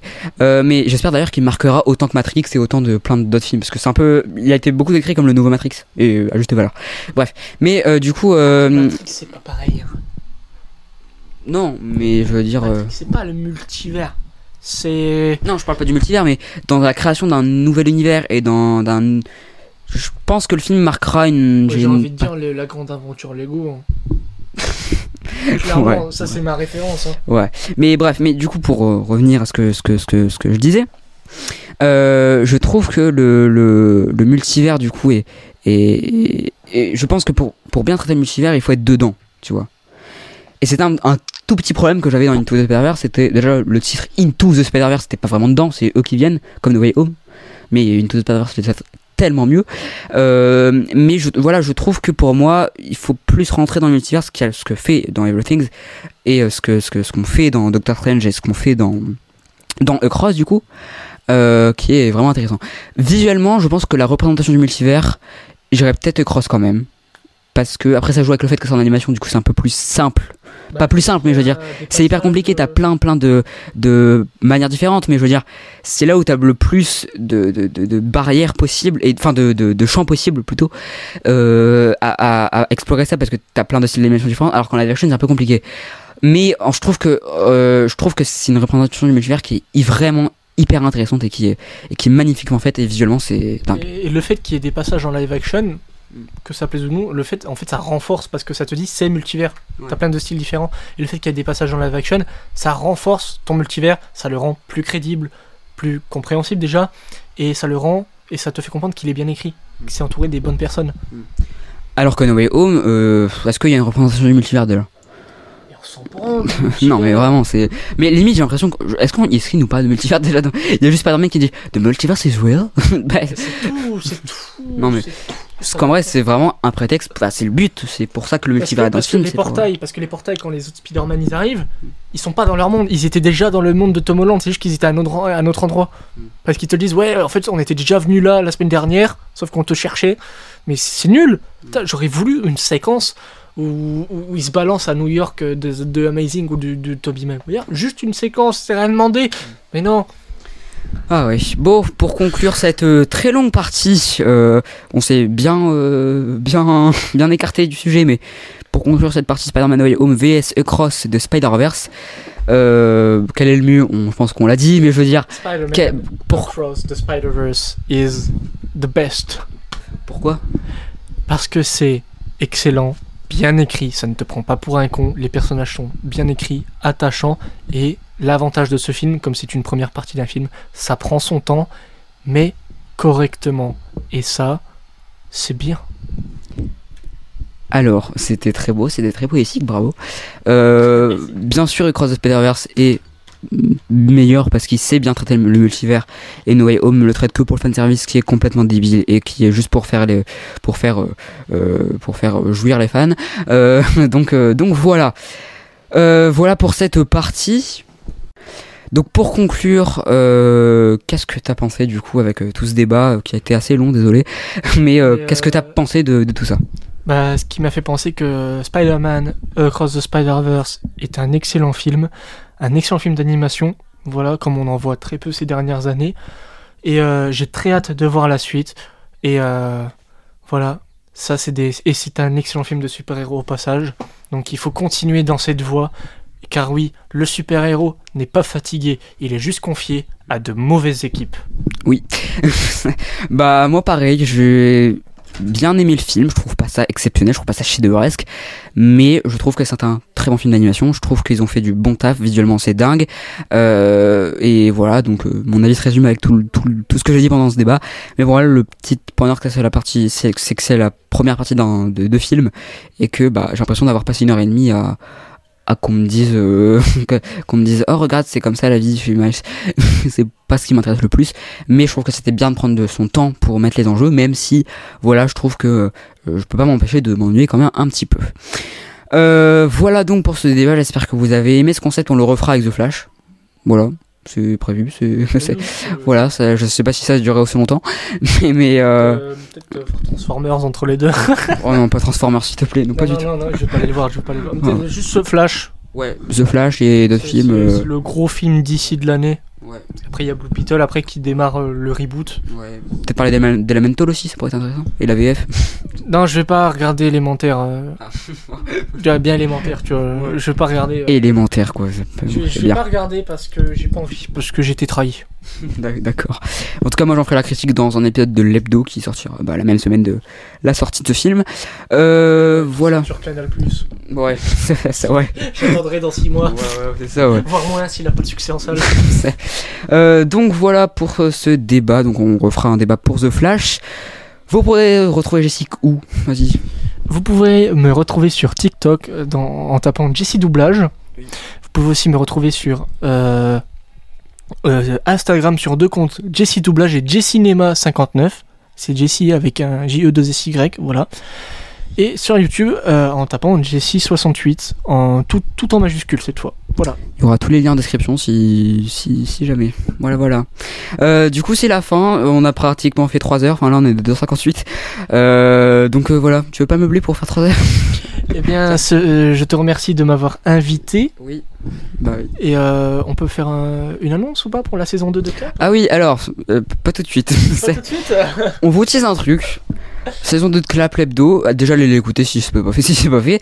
Il y a toutes les infos en description, vous pouvez aller voir. Euh, mais vous verrez euh, bientôt parce que euh, je ferai euh, les derniers épisodes de l'hebdo. Je ferai du coup euh, comme top flop fin d'année, enfin tout ça. Il y aura un bilan aussi de l'année et annonce prochaine pour la saison 2. Je ferai à ce moment-là. Donc rendez-vous, je crois, ça, sera- ça, le dernier épisode de l'hebdo sera le 11 septembre parce qu'il y en a 50. Du coup, ça fera 50 semaines. Bref, tu seras peut-être là aussi pour faire l'annonce. Bon, on verra. Bref, en tout cas, on fait un, on fera un débat sur The Flash. Si vous avez eu le courage de tenir 3 heures, euh, franchement, bravo. Et euh, je l'appelle le Guinness Book parce que franchement, c'est quand même incroyable d'avoir, euh, voilà. Et euh, aussi en octobre, possiblement un court métrage. Je- de- de- de- de- Peut-être un nouveau truc en octobre aussi. Appelez-moi Tom Holland. Ça peut être. Euh, mais mais voilà, donc euh, on n'en dit pas plus. On a on- dans, dans, dans 8 secondes on a fait bon, on a fait les 3 heures bientôt. Voilà donc, merci beaucoup d'avoir écouté ou regardé cette vidéo si que c'est un peu ou, ou tout enfin enfin bref, merci à tous et on se retrouve euh, lundi nous pour un nouvel épisode de l'hebdo et le après le 14 juin du coup après la sortie de Flash pour un nouveau débat avec Jessie. Merci à tous et euh, salut. Bisous. C'est pas obligatoire mais salut. Like, what's up?